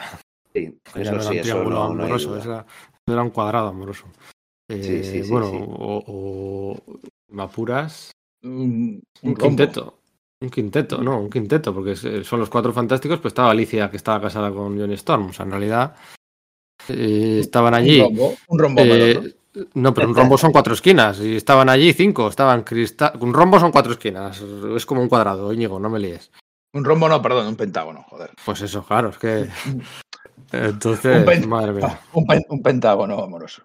Eso, Sí, o sea, ahí estaba, Johnny, que estaba Alicia, claro, también estaba, eh, lo diré, Cristal, eh, Cristal, Sharon Cristal, Ventura. claro, su exnovia, y claro, pues eso, eh, eh, también está conectado, claro, Alicia con, con, con, obviamente Ben Grimm, pero Ben Grimm en ese momento está saliendo con Sharon Ventura. Es, sí, es, es kinky el asunto, sí, sí, sí. sí. Eso es. Pero la primera, la primera revista Marvel Age que se publica bajo el, el- el- el mandato, el reinado eh, de Tom La- la- DeFalco. es casi más la presidencia de Tom Falco, de Tom DeFalco que el reinado de Tom DeFalco. Bueno, mm, Quiero decir, ah, no, eso se veníamos de una, dic- veníamos de una dictadura, ve- veníamos de una dictadura, ¿no? Y ahora vamos a. Porque lo de Suter era una dictadura. Y veni- venimos a un. Como quieras, mandato, presidencia, eh, reinado. Y Una cosa más amable, quizás, con los Mm, editores, sí. ¿no? La primera revista Marvel Age, la Marvel Age número 57, tenía en portada esa imagen clásica que se ha utilizado tantas veces de Steve Rogers como el capitán, con el uniforme de luz agente, em, Thor con la armadura de cota de mallas de Walter Simonson, Hulk en su identidad gris, el eh, Iron Man en su centurión de plata y Spider-Man con el traje negro, ¿no? Entonces, tur- o sea, me, me encanta esa imagen, siempre me encantó desde pequeño, es decir, pero muchísimo. Fíjate, en su día pensaba que era de Ron Frenz y luego hace un par de años descubrí que era de Tom Morgan, que Morgan. es un autor que tendrá cierta proyección en, en la Marvel de los años posteriores, pero yo creo que en ese momento todavía no estaba haciendo nada regularmente. Y de verdad que me encanta. O sea, a mí me gustó mucho esa renovación de aspectos de, de los personajes clásicos, de los iconos clásicos de Marvel de la segunda mitad de los 80, ¿no? O sea, que ya teníamos a llevan Lobezno Llevaban 25 años. Que- sin cambiar de que traje. mover, tenían- tenían que mover las cosas. Eso es, en la Ah. primera mitad de los 80 ya ha habido algún cambio, en plan, bueno, pues sí, a lo vez no le cambiamos el traje a marrón, pero todavía no era un super icono, ¿no? Pero los Cuatro Fantásticos sí que Verne les cambia el traje después del viaje a la zona negativa, eh, pues eh, de azul y negro a, a- a blanco y negro, ¿no? Por decir algo, ¿no? Y esa, de verdad que a mí me gustó mucho y esa imagen, vamos, a mí me, me vuelve loco, me vuelve loco porque era como esa idea de, de imprimir una modernidad en los, en los cómics Marvel, aunque los cómics Marvel más clásicos, aunque es cierto que, que no era tampoco eh, un revisionismo en plan Watchmen, que era quizás lo que se estaba planteando y lo que estaba en boga eh, tanto en la otra acera como en, como en las editoriales independientes, ¿no?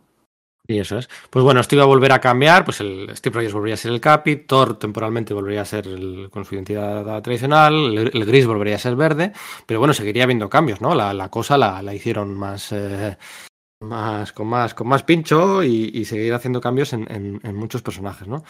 El, el año 88, el año 89 de Tom DeFalco son mm, dos años en los que mm, intentan, siempre con un propósito comercial, evidentemente, ¿vale? Eh, El matiz, ya lo digo por adelantado, intentan alejarse. También hicimos un podcast de esto, ¿no? De los eventos Marvel en el siglo XX, ¿no?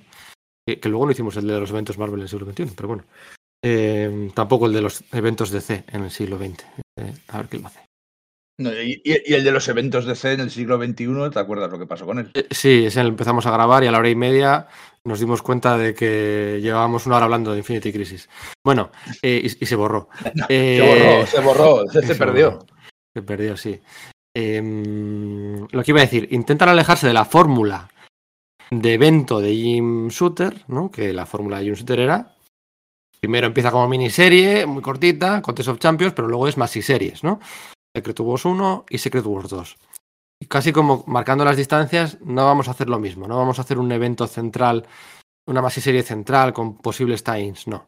Y entonces lo que hacen es, eh, optan por la apuesta del crossover eh, clásico, La calle de los mutantes, y el crossover, bueno, el principio de Inferno, ¿no? Que coincide con el final del 88.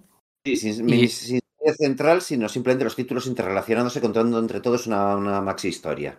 Eso es. Y el crossover menos atípico, que es el de la Guerra de la Evolución, que es eh, un crossover a través de todos los anuales. ¿no? Los anuales eres- que ya de por sí. mm, Bueno, pues es una lectura. Para mí, es, para mí es un problema, ¿eh? porque, o sea, a- yo de chaval me gustaron todos esos, la Gran Evolución y Atlantis Ataca y todo ese tipo de, de anuales, incluso los de Terminus y todo ese rollo, pero creo que es un clavo en el ataúd de los anuales como concepto. Porque los anuales durante mucho tiempo eran historias especiales, eran, en, gran parte eran historias, a veces con artistas invitados, pero muchas veces era Jack Kirby dándolo todo, o, historias que importaban, que no podías saltártelas. Pero cuando lo sacas de colección y lo conviertes todo en un crossover que va por su cuenta y que si te lo pierdes no pasa nada, es cuando el, el anual se convierte en, en un sacacuartos. No en, en, en algo, en un evento que no puedes perderte. ¿Cómo vas a perderte el anual de la boda, de no sé qué? ¿Cómo vas a perderte anual? Esta vez ahora ya son cosas que van a su aire y que además eh, seguro que el guionista no le importaba, porque el guionista de cada cabecera, porque dice, joder, qué bien, el evento me lo quito en el anual y no tengo que cambiar para nada mi- mis planes en la, en la serie normal. Pero claro, el, el anual es como concepto a partir de entonces no ha vuelto a remontar nunca. Y precisamente lo que se trató de evitar fuera, era eso, se tenía la percepción de que los anuales habían perdido fuerza, a pesar Claro, de que recordemos eso ya había años pa- 80. Eso ya había pasado, Eso querían Había Había empezado, a pasar. Había empezado No, no, a eh, se tenía la idea de que se pasaba del todo. Claro, recordamos los anuales, por ejemplo, los de, la- los, de los X-Men, y a mí me parece que son todos brillantes. Claro. Pero la idea que se tenía es que en el resto de colecciones eso no, eso no pasaba, se dedicaban muchos a reimpresiones y cosas así. Es como, no, vamos a volver a traerlo con fuerza. Y surge esta idea de hacerlo en. eh, hacer un, un evento precisamente para revitalizarlos. Y de hecho, la, la trama esta de la guerra de la evolución es una idea de Falco, una idea, uno de los conceptos que, en los que él iba a meter la colección de Thor, la iba, era, va a ser, la guerra de la evolución, ¿no? Recordad que eso, que de Falco y Friend lo que hacen es tirar de muchos de los conceptos clásicos de Kirby, el alto evolucionado, de Kirby Lee, vaya, el alto evolucionador había sido presentado ahí, es como, no, voy a traer con fuerza a este personaje y voy a plantear esta macrohistoria. Cuando se presenta, cuando se reúnen todos, Mark Renwald, Ralph Macchio, eh, eh, pues eso de Falco, eh, Fingeroth, etcétera, es como, ¿qué podemos hacer? Y bueno, pues hay que tener una idea para, para conectar todos estos anuales si queremos probar esto. Y nadie tiene ninguna idea de cómo interconectarlo. Y dice Falco, pues, tío, yo tengo ideas acumuladas para Thor para como un par de años, puedo prescindir de esta y meto ya a Thor en otras, en, en otras historias. Y se hace precisamente con, con esa idea. Y le sale bien comercial, comercialmente, ojo, porque repiten durante, durante varios años. Pero, a ver, yo estoy muy de acuerdo con lo que dices, porque además terminan siendo un poco de segunda. Es verdad que en esa guerra de la evolución quizás no se tenía esa percepción que son de segunda, porque, por ejemplo, se presenta el Speedball de, de Steve Ditko, ¿no? Que es como, se le publicita mucho en ese momento a Speedball, ¿no? En plan de, no, es que son ideas de Ditko, pero con una patina de modernidad con el entintado de Batch eh, los guiones que recordar que eran todavía de Roger Stern, o estoy flipando. No, o Stern ya se había ido a, a DC, no recuerdo ahora, ¿vale? Pero que era como eh, volver a traer lo grande de Marvel a primera portada, pero, pero efectivamente yo estoy de acuerdo en que, además, sobre todo, que tú te los lees en orden, los anuales de la Guerra de Evolución, empieza un anual de Factor X y ya empezado a fondo, no, no hay un preámbulo planteándote quién es el alto evolucionador, etcétera. Y además yo creo que creativamente hay una cosa que Luego en, luego en la de Atlantis Ataca sí que lo intentaron corregir con aquellos backups Sí. de mm, Grunwald y Ron Lim. Pero también pasa con. eh, también pasa Que era un la- resumen de la historia de la corona serpiente de Sed, que era un poco aburrido, la verdad. ¿No era Pero también pasa en la Guerra de Evolución. Había unos backups en los que te iban contando, Farley, digamos, el- el- la historia del alto evolucionado a lo largo de todo eso. Entonces, ¿qué pasa? Que al final de ellos te contaban el principio de la saga, ¿no? Entonces era un poco como, a ver, esto ha ido un poco eh, a contrapelo, ¿no? Es decir, en el último anual de más o menos, que apenas tenían orden entre sí, pero sí que arrancaba con Factor X y terminaba con los, con los Vengadores. Pues en el, en último, en el de los Vengadores, terminaba esa especie como de consecución de, de backups contando la historia de- del personaje que era el evolu- evolucionador y, y decía, vale, muy bien, me habéis contado el principio de la saga al final, pero, y eso igual es un mecanismo creativo, igual lo he buscado, no sé, no sé, no sé, Sí. no, tengo mis dudas. Y sí, yo te entiendo. Eh, eh, como decía antes, era un eh, se planteaban muchos de estos objetivos con un fin comercial, o sea, eso es inevitable. Tom de Falco ha contado en algunas entrevistas que él era favorable de entregarles a sus editores las hojas de ventas mensuales, sea, las cifras de venta. Antes los editores no tenían esa, esa, mm, O sea, acceso a esa información. esa información, ese golpe de realidad, ¿no? Y aquí tenían las, las cifras de ventas mensuales. Si un mes hay un pico de ventas para arriba o un pico de ventas para abajo, se puede analizar inmediatamente. ¿Por qué ha sido? Por este portadista, por este, porque es un filín, por, por, por- porque ha muerto no sé quién y la gente luego se desengancha. Por, pues eso que es normal, normal, hoy en día es normal. Por aquel entonces el que lo instauró fue Tom de Falco. Entonces parece pero no- parece que no lo era.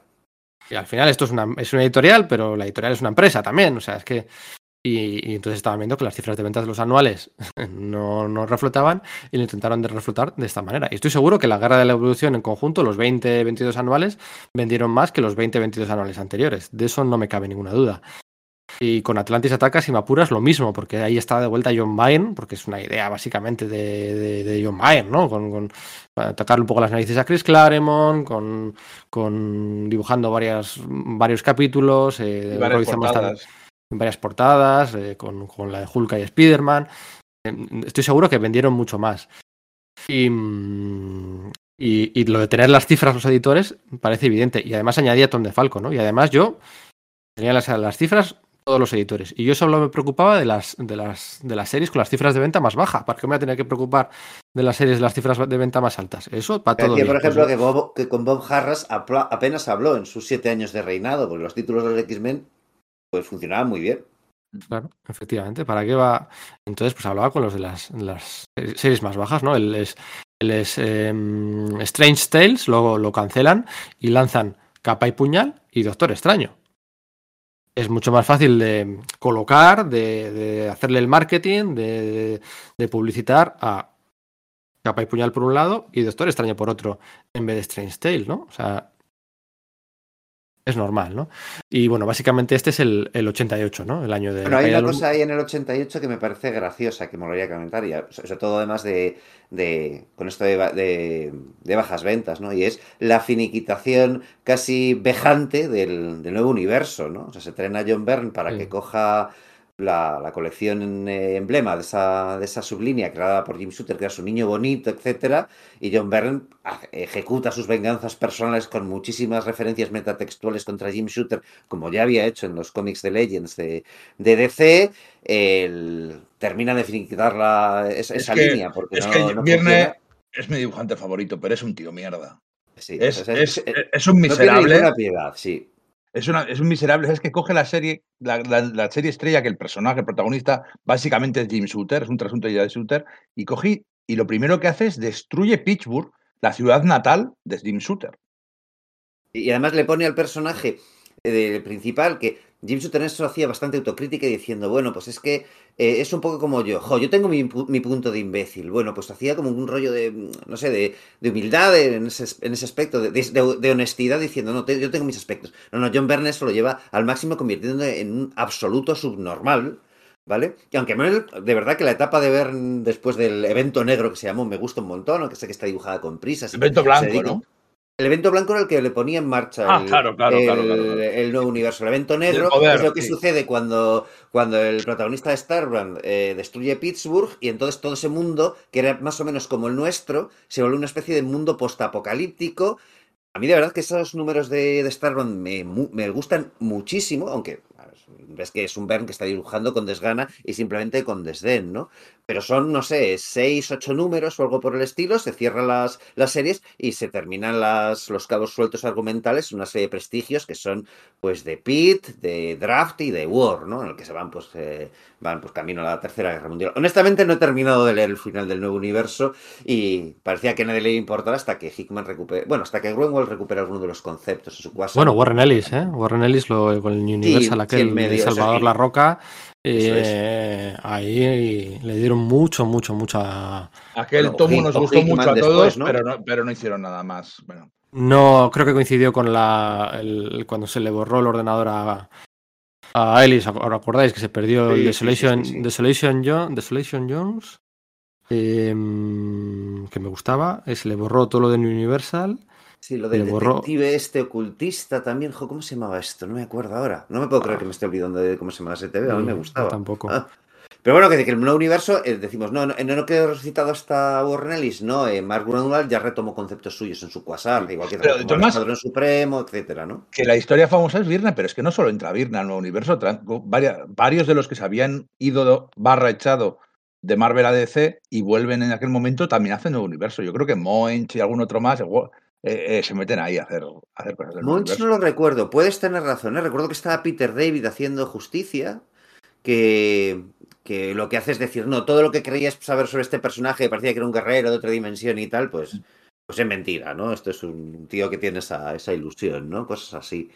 Pero bueno, ya te digo, a mí ese, ese, claro, yo no lo pude seguir aquí en directo en, en España, ¿no? Porque no sé, se aquí se terminan de, publicar las colecciones, no se siguieron y fui comprando pues algunas grapas así USA, pues eh, sueltas por ahí, ¿no? En mercadillos, en tiendas de, de segunda mano, en las tiendas especializadas que había en el, en el centro, pero bueno, básicamente seguía Star Brand, ¿no? No, no tenía mucha posibilidad de, de comprarme el, el resto de colecciones, así que nunca pude cerrarlo bien. Pero bueno, es que efectivamente, yo te digo, es que casi hay un tema activo de vamos a cargarnos el, nuevo universo ya, porque esto no es insostenible. Bueno, por comentar algo más, por comentar algo más del, del 88, bueno, pues es lo que hemos dicho antes, ¿no? Se, lanzan Excalibur y Lobezno a final del año, ¿no? Ya eso, ese primer año de Ton de Falco culmina con el- la expansión de la franquicia mutante. La, la expansión de, de los Vengadores ya existía con Vengadores Costa Este, pero también un año antes habían lanzado solo Avengers, ¿no? Que tampoco funcionó muy bien, pero bueno, la idea era, eh, Que la escribe- la- La escribe Tom de Falco, ¿no? La solo Avengers, yo, yo no creo que la escriba Tom de Falco. Podría ser. Varios No. números seguro. Escribe Claro, el tema de- es que- de Halcón. Claro, el, el tema es el que había una, como que un serial principal que era el de Ojo de Halcón, pero luego eran historias sueltas de varios personajes y honestamente no Ah. recuerdo, Yo creo, no sé que, yo, creo, yo creo que la parte de Ojo de Halcón es de De Falco. Sí, es puede Tom de ¿eh? Falco, sí. Tom de Falco y Mark Wright, sí, es verdad. Genial. Sí, sí, es que Eh, ya te digo, lo, lo tengo muy perdida esa colección, en realidad, o sea, que existía. Ah, mira, y luego hay un, luego hay un backup en el primer número. eh, Listen to the Mockingbird. Hay un backup en el primer número de Tom de Falco y Jim Lee. Ah, pues yo esto no lo sabía, yo esto lo, lo desconocía del todo, ¿eh? Yo no lo sabía. Esto es- No, no, no, no, yo, o sea, primera noticia de que, de que esto existía. Bueno, eso luego hay que investigarlo con, con más calma. Sí, sí. Solo Avengers número uno. Hay un backup, según esto. ba- backup de Tom de Falco y Jim Lee. Luego lo miramos. Luego lo busco. Joder. En esta línea también se lanza a final de año Marvel Comic Presents, ¿no? Eso también es una idea 100% de, de Tom de Falco y es una idea que va a funcionar bien. Va a funcionar bien. Bueno, va era, eh, re- reciclar, como he comentado antes, la, eh, la- una idea de Mike Higgins, ¿no? Que quería Sí, traer sí, pero- setentero a Marvel y, y claro, de Falco lo, re- lo, lo reconstruye y funciona muy bien. Eso es. Y luego ya, pues eh, para que la gente se, mm, se sitúe, los personajes nuevos así principales que debutan este año, aunque eso evidentemente el mérito no es de Tom de Falco, sino de cada autor y guionista y dibujante. Pero bueno, la Reflexión que haremos muy a menudo a partir de ahora. Sí, eh, pero bueno, para que la gente se sitúe. Lápida, ¿no? Pues debuta. Debuta Veneno. Debuta en las colecciones mutantes, debutan los cosechadores, Pórtico y todos esos conceptos de, bueno, pues eh, Genosa, Madripur, ¿no? Eh, Madripur había aparecido un poquito antes en los nuevos mutantes, pero, pero aquí es donde se, se expande. Debuta Eric Masterson.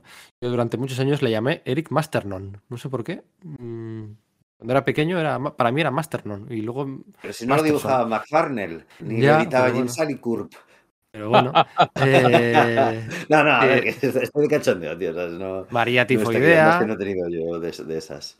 Eh, María Tifoidea. Debuta Speedball, ¿vale? Que lo hemos comentado antes con, Sí. con Steve Ditko. Debuta Mario Chandler. Marlo Chandler. La queridísima Marlo. Chandler. Y. Y el, pau- el, el crío aquel, Wizkid, no me acuerdo cómo se llamaba ahora mismo en castellano también. Genio, genio. Genio se, se titula. bueno, El de los. Exterminators, decís. El de la silla de ruedas. Sí, el de la silla de ruedas. Sí. Y debuta Nani eh, y la crea Your huérfana. Farm Maker. Your Fanmaker, que madre mía, que ya sabéis que no son santos de mi devoción. Pero bueno, 1989, un buen año para Marvel, no fue traumático. El... La salida de Jim Shooter, debutaron colecciones chulas y todavía no había, mm, digamos, un acaparamiento de los futuros Image Boys, ¿no? Todavía no, no, no estaban. Bueno, estaba Todd, evidentemente, en, en Hulk, en una etapa me parece fantástica. Su No, dibujo ahí. estaría, no estaría en Spider-Man. Peter David. Spider-Man. No, si, si Sí. debuta, si debuta Veneno, debe ser Todd McFarlane. Sí, pero bueno, que termina en Hulk y salta Hulk. al Spider-Man de David Michelini. Eso es, eso es. Pero en Hulk a mí me Eh, parece que es espléndido. Sus primeros números no, pero hacia el final con todo Pues lo sí, que. sí, lo las de la luna. con to- Venga, hombre. con- Pues sí, sí, que sí, que sí, que sí.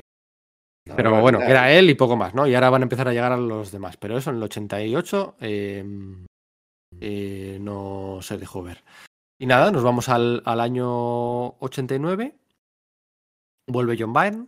De hecho, lo hemos dicho antes que John Byrne va, va a tirar del carro en ese Atlantis Ataca, pero es que además va a tirar del carro ya definitivamente en el siguiente gran evento, que es eh, Actos de Venganza. No es un evento esta vez, eh, abandonan la idea de hacerlo a través de los anuales y lo hacen, eh, bueno, pues en... No lo abandonan. Yo creo que hay otro evento de anuales ese año, ¿no? No se, no, se publica ese año también el Factor Terminus o algo así en el Yo creo que eso 90. es entrado en los 90, Factor Terminus y, todas las mierdas estas de los hombres Ciudadano subterráneos. Y Ciudadano. Khan y, Sí. y lo del Vibranium, Sí. no sé qué, y todo eso, yo creo que Tienes razón, que se los- se entra en sí los los- 90. que los anuales, ¿eh? Sí. Ahora Sí, llegaremos. sí, sí. Pero Bueno, yo sospecho, sospecho que como evento, Actos de Venganza tuvo que ser hasta simpático. Porque dice que no es, es, es, eh, es un evento, muchas veces hemos hablado de las bondades de Actos de Venganza aquí, somos bastante fans, quizá por edad, Sí. pero quiero decir que es mucho menos intrusivo, porque es, eh, es la historia central, pero en todas las series es, bueno, los héroes se enfrentan a villanos a los que no están acostumbrados. Yo creo que como guionista, en un momento dado tienes que luchar, eh, te da bastante libertad de coger a, tu personaje y enfrentarle a alguien que no es de la galería de villanos habituales y hacer algo diferente. De hecho, muchas de esas batallas son bastante recordadas por los aficionados, porque eran originales, porque eran diferentes. Entonces, yo, yo creo que no es de los eventos que te fastidian tu planificación, porque es solamente un numerito en el que puedes hacer una historia graciosa, divertida, con, con una pelea, con, así. Así Sí, que- tú sigues con tus tramas y dices, ¿y con quién le pegó? Y pues mira, en vez de pegarle con su villano habitual, no pasa nada porque la pelea sea con este tío y puedo continuar lo mío. Sí, me parece muy amigable. Y yo tengo muy buen recuerdo y no creo que sea por edad, ¿eh? porque yo en ese momento estaba muy descreído de Marvel, ¿vale? Y sin embargo esto me, me gustó mucho, me gustó mucho, ¿sabes? De que, no sé, o sea, que, que podía, podía haber pasado que no, ¿no? A mí me pilló en un punto en el que pues, podía no haberme gustado y sin embargo sí que lo hizo, ¿eh? Nos estamos adelantando, eso, es ya del 90. Eh, si os parece, volvemos al 89 porque hay una cosa que... Ah, Actos de, actos de venganza empieza en, el, empieza en el 89 a finales. Pero a finales, A ¿no? finales, es un evento finales. más que nada de- del Sí, año los 90. nuevos es un libro que guerreros, se- Los Nuevos Guerreros, ese número de Thor de los Nuevos Guerreros es el último cómic que se publica en Marvel ese año. Y el Thor 411 o 410, no me acuerdo ahora muy bien. Y, mm, y es, un, es un año de retorno al clasicismo, ¿no? Lo que decíamos antes del Capitán América vuelve a ser el Capitán América, Thor vuelve a ser sin armadura, Thor y vuelve a estar unido a una, a una identidad humana, ¿no? Como, como originalmente. El, eh, los Vengadores vuelve a ser una alineación más clásica de los Vengadores, eso de Mark Gruenwald y bueno, vuelven a ser los Vengadores, ¿no? Eh, Alpha Flight lo mismo, los Cuatro Fantásticos lo mismo, ¿no? Bajo, bajo Walter Simonson, aunque prácticamente solo molaba mm, Red Richards. Em, en Spider-Man tenemos a Jerry Conway, Salvus Zema y Alice Saviuk, o sea, era todo como muy, muy, muy, muy tradicional, ¿no? Pero a la vez había una dicotomía porque era el ascenso de Rob Liefeld, de Jim Lee, toda esta gente, Punisher estaba por todos los lados, Veneno estaba por todos los lados, era, bueno, pues esa mezcla entre lo retro y lo, y lo nuevo, eh, que, que- que acabaría eclosionando pues uno o dos años después ya por, por todo lo alto, ¿no? Pero bueno, en este 89 todo se sostenía bastante bien, había cómics para todo, todo el mundo, la franquicia mutante mm, lo petaba, lo petaba. No hemos dicho antes, la bestia también regresa a su versión peluda el año pasado, el Cierto. año anterior, es otro de esos cambios. Bueno, no es volver al status quo, bueno, ¿cuál es el status quo de la bestia realmente? Bueno, da igual. Em, Claro, es, que es eso, al final el status quo de la bestia, a pesar de que el original fuese ese, pues es ese tipo de aspecto simiesco, pero no cubierto de pelo, pues al final su esta- su su estatus icónico es cubierto de pelo azul, ¿no? Ni siquiera es el primer, el primer aspecto que tú Al principio era de, de pelo gris, ¿no? Pues sí, sí, sabes, no. Eh, a mí es uno de los personajes que me gusta. Me gusta más su aspecto, sus dos aspectos anteriores, con, con- digo estrictamente visualmente, ¿no? Pero eh, entiendo que claro que es su, su aspecto icónico, no sé. Sí, el George Pérez. sí. Eso es, sí, sí, sí. tenemos las series nuevas. discusión. las series nuevas de Quasar, de Hulka, del Caballero Luna, de Nick Furia. eh, las dos últimas, Caballero Luna y Nick Furia, con mucho aire noventero ya, pero, pero bueno, vale. de Chuck Dixon ahí y, y retomar, bueno, también coger las cenizas del- de lo que ha sido la miniserie de Nick Furia contra Shield, de esa destrucción de Shield, esa infiltración por parte de los deltitas y Eso es. que al final es una cosa que tiene impacto en el universo Marvel, ¿no? De fondo. Entonces esto es como una especie de fundación de, de Shield. Y al principio parece que la cosa pinta muy bien, porque no, está guionizando este nuevo talento que es eh, Dan Chichester, ¿no? Que ha creado una línea de superhéroes dentro de, dentro de Epic Comics, porque Epic Comics se ve que no vende muy bien. El gran bombazo de ventas es, es, eh, Electra Asesina y se, hacen varios experimentos. Se crea esta Shadowline en la que el Dan Chichester este, pues es el editor y hace varios de los, de los guiones de las series, ¿no? Y tiene metidos ahí, pues que si a Cloud Johnson, a, a Dennis Cowan, a, a, gente más o menos con potencias, y dice, no, este chaval tirará para adelante, ¿no? Bueno, pues a pesar de ser eh, Dan Chichester y un Keith Pollard intentado por Kim de Mulder, que a mí me encanta, sí. pues eh, la serie de, de, Nick Furia tampoco es que sea muy sea muy, muy se, se, no. se, empieza, se empieza a decidir eh, aumentar la frecuencia de, los de algunos títulos eh, durante el verano a quincenal, que se había probado ya con éxito en la Patrulla X el año anterior, y aquí, por ejemplo, la que mencionábamos antes, ¿no? La de, la de Bluestone Hunt, ¿no? la cacería de la sagra de la gema sangrienta del Capitán América es, es quincenal durante, el, durante ese verano, el, el Assassination de Spider-Man, la saga de la piedra, mm, ¿cómo, ¿cómo lo pronunciáis? ¿Eh? ¿La piedra sangrienta dices o...? La, no, la no es la que acabas de decir, perdona. La de Lobezno. La Gena. Gena. Gena. ¿Cómo decís? A ver. Gena. Ah, yo digo Gehenna. Gehenna y Gegena. Gehenna. Gehenna, ajá, vale. Ya tenemos pregunta para Twitter, a ver cómo pronuncia la gente. La piedra Gehena, yo digo Gehena, no sé. Es E G-E-H-E-N-N-A. G-E-H-E-N-N-A. Gehenna. Yo decía que Gehenna, fíjate. La, la, la G. La G se pronuncia, si no vale, se pronuncia. No, no, que, tiene, que tienes razón, pero por algún motivo la. La, la H es muda, Gehenna. No, no, te, no, no, puedo poner ninguna, ninguna objeción a lo que dices, pero por algún motivo siempre lo he dicho mal. Y, y, y acabo de ser consciente de ello, ¿eh? Gehenna, sí, sí, no sé. Eso es. Pero bueno, pues es como lo que decías antes, que siempre decías mal el nombre. Yo me, claro, pues me, el... me leí tres libros o cuatro libros de Juego de Tronos de Canción de Hielo y Fuego diciendo Daenerys hasta que salió la serie y era Daenerys. Y digo, hostia, si siempre ha puesto Daenerys. Y llevo yo años con, diciendo... Pues eso, yo como con Eric Masternon, no sé por qué, yo, bueno, eso es por el mismo rollo, justo, es que todos tenemos nuestras cagaditas. Bueno, lo que decíamos, Veneno empieza a estar en todos los lados, Punisher empieza a estar en todos los lados. Lo de Punisher, que se suele haber unos sobreanálisis del, de, de, la época, de las pistolas, de, bueno, aquí la gente... Reagan y Bush. ¿Eh? Reagan y Bush. O sea, sí, sí pero sobreanaliza los motivos de comerciales, de tal. De, y pero, Yo, pero es que Punisher en el 89 no se estrenó una película de Punisher en el 89, la, la, primera película de Marvel, por un pelo. Por los problemas que tuvo Marvel en aquellos años con esa película, la, luego la Capitán América, la de los Cuatro Fantásticos.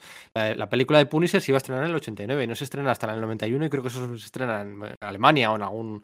algún... Y luego pasa directo al mercado de vídeo y en las televisiones por cable. Aquí sería un canal Plus, eso de es. Pero durante un par de años se estaba preparando una película de Punisher que se iba a estrenar en el 89 y entonces aquí hay un boom de novelas gráficas y de, y de series nuevas para capitalizar ese, ese bueno, la primera película Marvel, ¿no? O sea, era como. Pero es que esa primera película. el juego al pato, tiene, vale. Tiene un problema importante de, de, financiación, es que eso, New World, y, y, y, quizás esto sea algo muy importante para Marvel de 1989, está teniendo muchos problemas financieros. Entonces, eh, quiere hacer la película del castigador y la quiere hacer muy barata, muy, muy, muy barata. Y muy, y muy rápido y muy rápido. Entonces, de hecho, hacer un estudio y decir cuál es el personaje del que, puede, que más vende y que, que, o sea, que aún que esté ese equilibrio, que sea el que más vende y menos más barato nos puede hacer, hacer una película convincente. Y deciden hacerla del Punisher, pues como, mira, esto no viene ni que pintado. Pero eh, tienen muchos problemas y termina eh, New World termina vendiendo Marvel a, a Revlon, ¿no? Al imperio de, es. del magnate Ron Perelman. Eso es, eso es. Eh, eso, esto está a punto de pasar, está a punto de pasar. Pero bueno, lo de Punisher, lo de Veneno es por, por porque porque molaba y lo de Punisher es porque, porque es que porque molaba, es que es que porque porque el diseño original del traje era precioso, el diseño de, de Todd McFarlane, que es que hay que darle que, que, ese personaje de mierda lleva 30 años con 30 y tantos años con nosotros a base de, de diseño, de que solo tiene aspecto y luego la redefinición de ese diseño a manos de Mark Bagley. Entonces, es, es, un personaje que solo tiene aspecto, pero que es que como mola, claro. Claro, es que Bagley y Eric muchísimo. Larsen, ¿no? Creo que es Larsen el que le pone la lengua larga y luego. Sí, pero, pero, pero Bagley es el que acaba de. Exacto. Sí, sí, sí, totalmente de acuerdo. Y, sí, el que le das un, y el que le das un Némesis para poder usarlo de bueno. Sí, sí, sí, sí, sí, sí, sí. Tuvisteis, de hecho, un, un podcast hablando de eso, ¿no? Sí, no me acuerdo ya. Ya no me Sí. Yo, Eh, yo me reí mucho con la música. eh, sí, es verdad. Eh, personajes nuevos creados este año, que una vez más no tiene importancia, influencia Tom de Falco, pero para que la gente se contextualice. Júbilo, Calavera, el villano de. Crossbones, sí. Crossbones, que a mí me chiflaba. Es que yo todo eso del Capitán América me lo leía en su, en su día. Los Vengadores de los Grandes Lagos, la hidrobase Catapum. Eh, también debuta, no sé si ha llegado a traducir aquí Corazón Negro alguna vez, pero yo lo llamo siempre Blackheart en la serie de Innocent y John Romita Jr. Eh, el hijo de Mephisto, que luego tendría importancia en los años 90 eh, gracias a su aparición random en ciertos videojuegos y consolas de recreativos de la época. No sé por qué. Pero ayer era el villano del, del crossover, este de los héroes chungos más populares de, de Marvel, ¿no? Aquel prestigio que era Corazones en la Oscuridad con, con el Castigador, Lobezno y el Punisher, ¿no? Y por, por John Romita. Jr. y Howard Mackie. Bueno, no estoy pero- adelantando, perdonad. Pero que lo del videojuego y las consolas. eso es lo que no lo sé petó. ¿Por qué? O sea, quiero decir, o sea, ¿por qué? O sea, ¿por qué este? O sea, que no sé, nunca. Igual hay una explicación, pero no lo sé.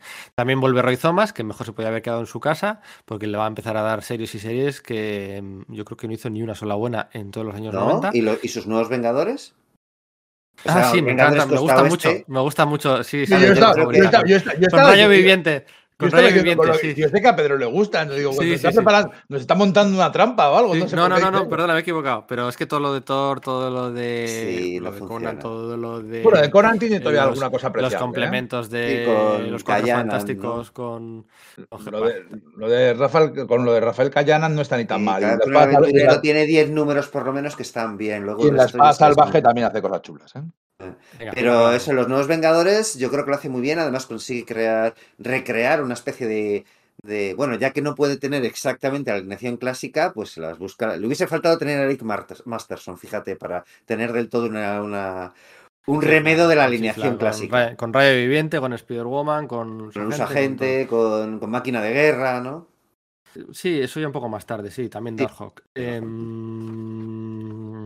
y otros personajes nuevos, creados para la ocasión en esta década, em, son los nuevos guerreros. Debutan en The New Warriors eh, en The Mighty Thor número 411, lo he dicho bien antes. Em, como En el, crossover siguiente, de actos de venganza. ¿Mm? el siguiente crossover de Actos de Venganza, en esa portada con Juggernaut. eh, eh, impresionante. eh, mm, con el siguiente gran grupo juvenil, ya los nuevos mutantes, que por cierto, Magic eh, había vuelto a su infancia. eh, a Cifra le quedaban dos telediarios. Warlock Y ya no tan- 3. No, no, ya, ya Sí. había palmado. ¿Warlock muere, en- no muere en Proyecto Exterminio? Sí, no, ha hecho a Cifra. Claro. Cifra, Cifra muere en la caída de los Sí, mutantes. sí, ah, vale, sí, sí. Es, es- Cifra muere en la caída de los mutantes. Magic revierte la infancia en En el Inferno. en Inferno. Y Warlock en Proyecto Exterminio, ya con, ya con Rob Liefeld. Claro. Em, bueno, el siguiente Entonces, gran. eh, entonces, a mí me, me está dando moviendo nostalgia este podcast porque son, es- son mis tebeos de entre mis 10, 12, 11, 12, 11, Claro, 13 claro, años. claro, sí. Sí, que tú has empezado el podcast muy fuerte vida. diciendo que todo esto iba a ser una mierda, pero coño, es que. No, yo no he hecho es- Yo Bueno, no he sí, dicho eso. mediocre. Has No. utilizado la palabra mediocre. No, no, mediocre, no. que es La he utilizado yo, honestamente, pero es... No, yo no lo he dicho. Por cierto, ¿sabéis qué personajes más, más se crean este año? ¿Quién es? Hearthcase y and the Harriers. Esos mercenarios chungos que aparecieron ahí por los X-Men para. Eso es nunca G.I. volver de hacer- de marca blanca. Madre mía, madre mía. Eh, bueno, los nuevos guerreros, una idea original de Tom de Falco, ¿no? No, sabemos que no, ¿no? Esa es la, la gracia de los, de los Oficialmente sí.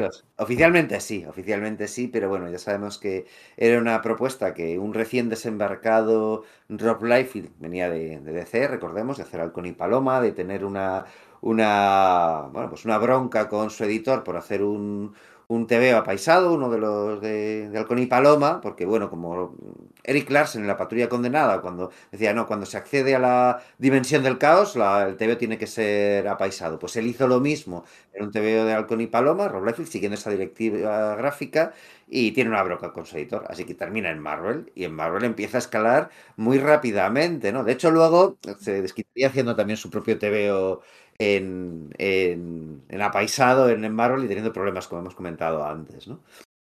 Pero bueno, el caso es eso, que Rob Liefeld y Jim Valentino, al cual acabamos de, mencionar, un hombre que venía de- del cómic independiente, que está trabajando en Marvel, haciendo fill-ins, haciendo pues esa etapa de, de estela plateada entre que sirve de bisagra entre la de Engelhardt y Starling, pues le, hacen una proposición a Marvel, a Mark Greenwald creo que en concreto es a quien se lo ofrecen. Es, bueno, hacer un, igual que están los nuevos titanes en, DC, pues hacer un grupo de héroes juveniles que sean eh, no de los mutantes y tal, sino que sean un poco pues los eh, del universo Marvel central, ¿no? Entonces, bueno, pues por ahí dicen, bueno, pues quizás pues, pues Namorita, Speedball, Nova, no recuerdo, algunos variaban, ¿no? Y bueno, pues hacen esta propuesta y en un momento dado pues les dicen, me puedo confundir, ¿eh? Porque la verdad es que no, no he consultado la, información, pero eh, creo que el editor Grunwald les, les dice, mira, no, no, olvidad esto y mira, eh, Rob, tú mejor vete a, aquí a los nuevos mutantes que vas, que vas a progresar, ¿no? Ahí en Valentino más adelante darían los, los Guardianes de la Galaxia.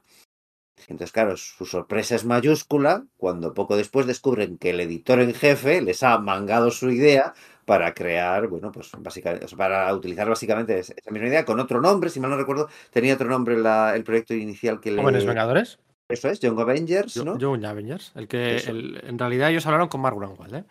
Hablaban era con Mark Grunwald. Nunca llegaron a hablar con DeFalco. Directamente con DeFalco, sí, sí, sí, eso es. Y bueno, pues, ¿qué podría haber sido? Y habrían quedado estos jóvenes Vengadores, que ahí había algún personaje, eh, algún diseño que utilizaría luego en Image. Pasamos al año 90, entramos en el último año de la década, de la penúltima década del milenio y del siglo. Em, y los años 90, bueno, en el 86 Marvel se vende a News World.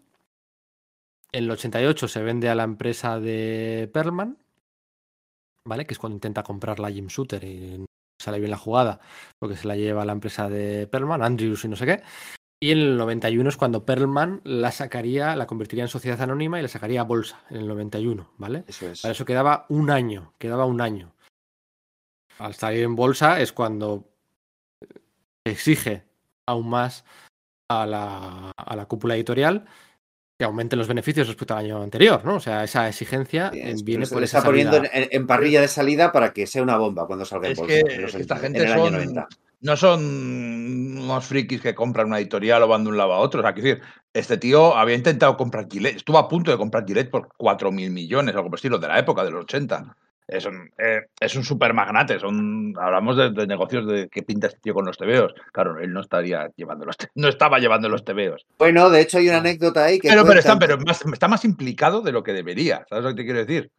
Que para un tío ah, da ese nivel, Sí, sí, sí, sí, sí. Hay una anécdota muy buena con eso, que es que eh, eh, uno de los directivos de, de Revlon y tal, en un momento dado, llama por teléfono un colega y dice, oye, que acabamos de comprar a Superman. Y dice, nada, ¿habéis comprado Warner? Y dice, no, hemos comprado Marvel. Ah, pues habéis comprado Spider-Man, no a Superman. Eh, eh, Mierda, mierda, hay que parar esta compra, pero ya estaba oficializada. Es que no tenían ni idea de lo que estaban haciendo. Pero yo creo que es Superman quien tra- trae a, a Terry Stewart a Marvel, ¿no? Que sí que era un fan, ¿no? ¿O es, es posterior? Sí, sí, creo que sí. sí.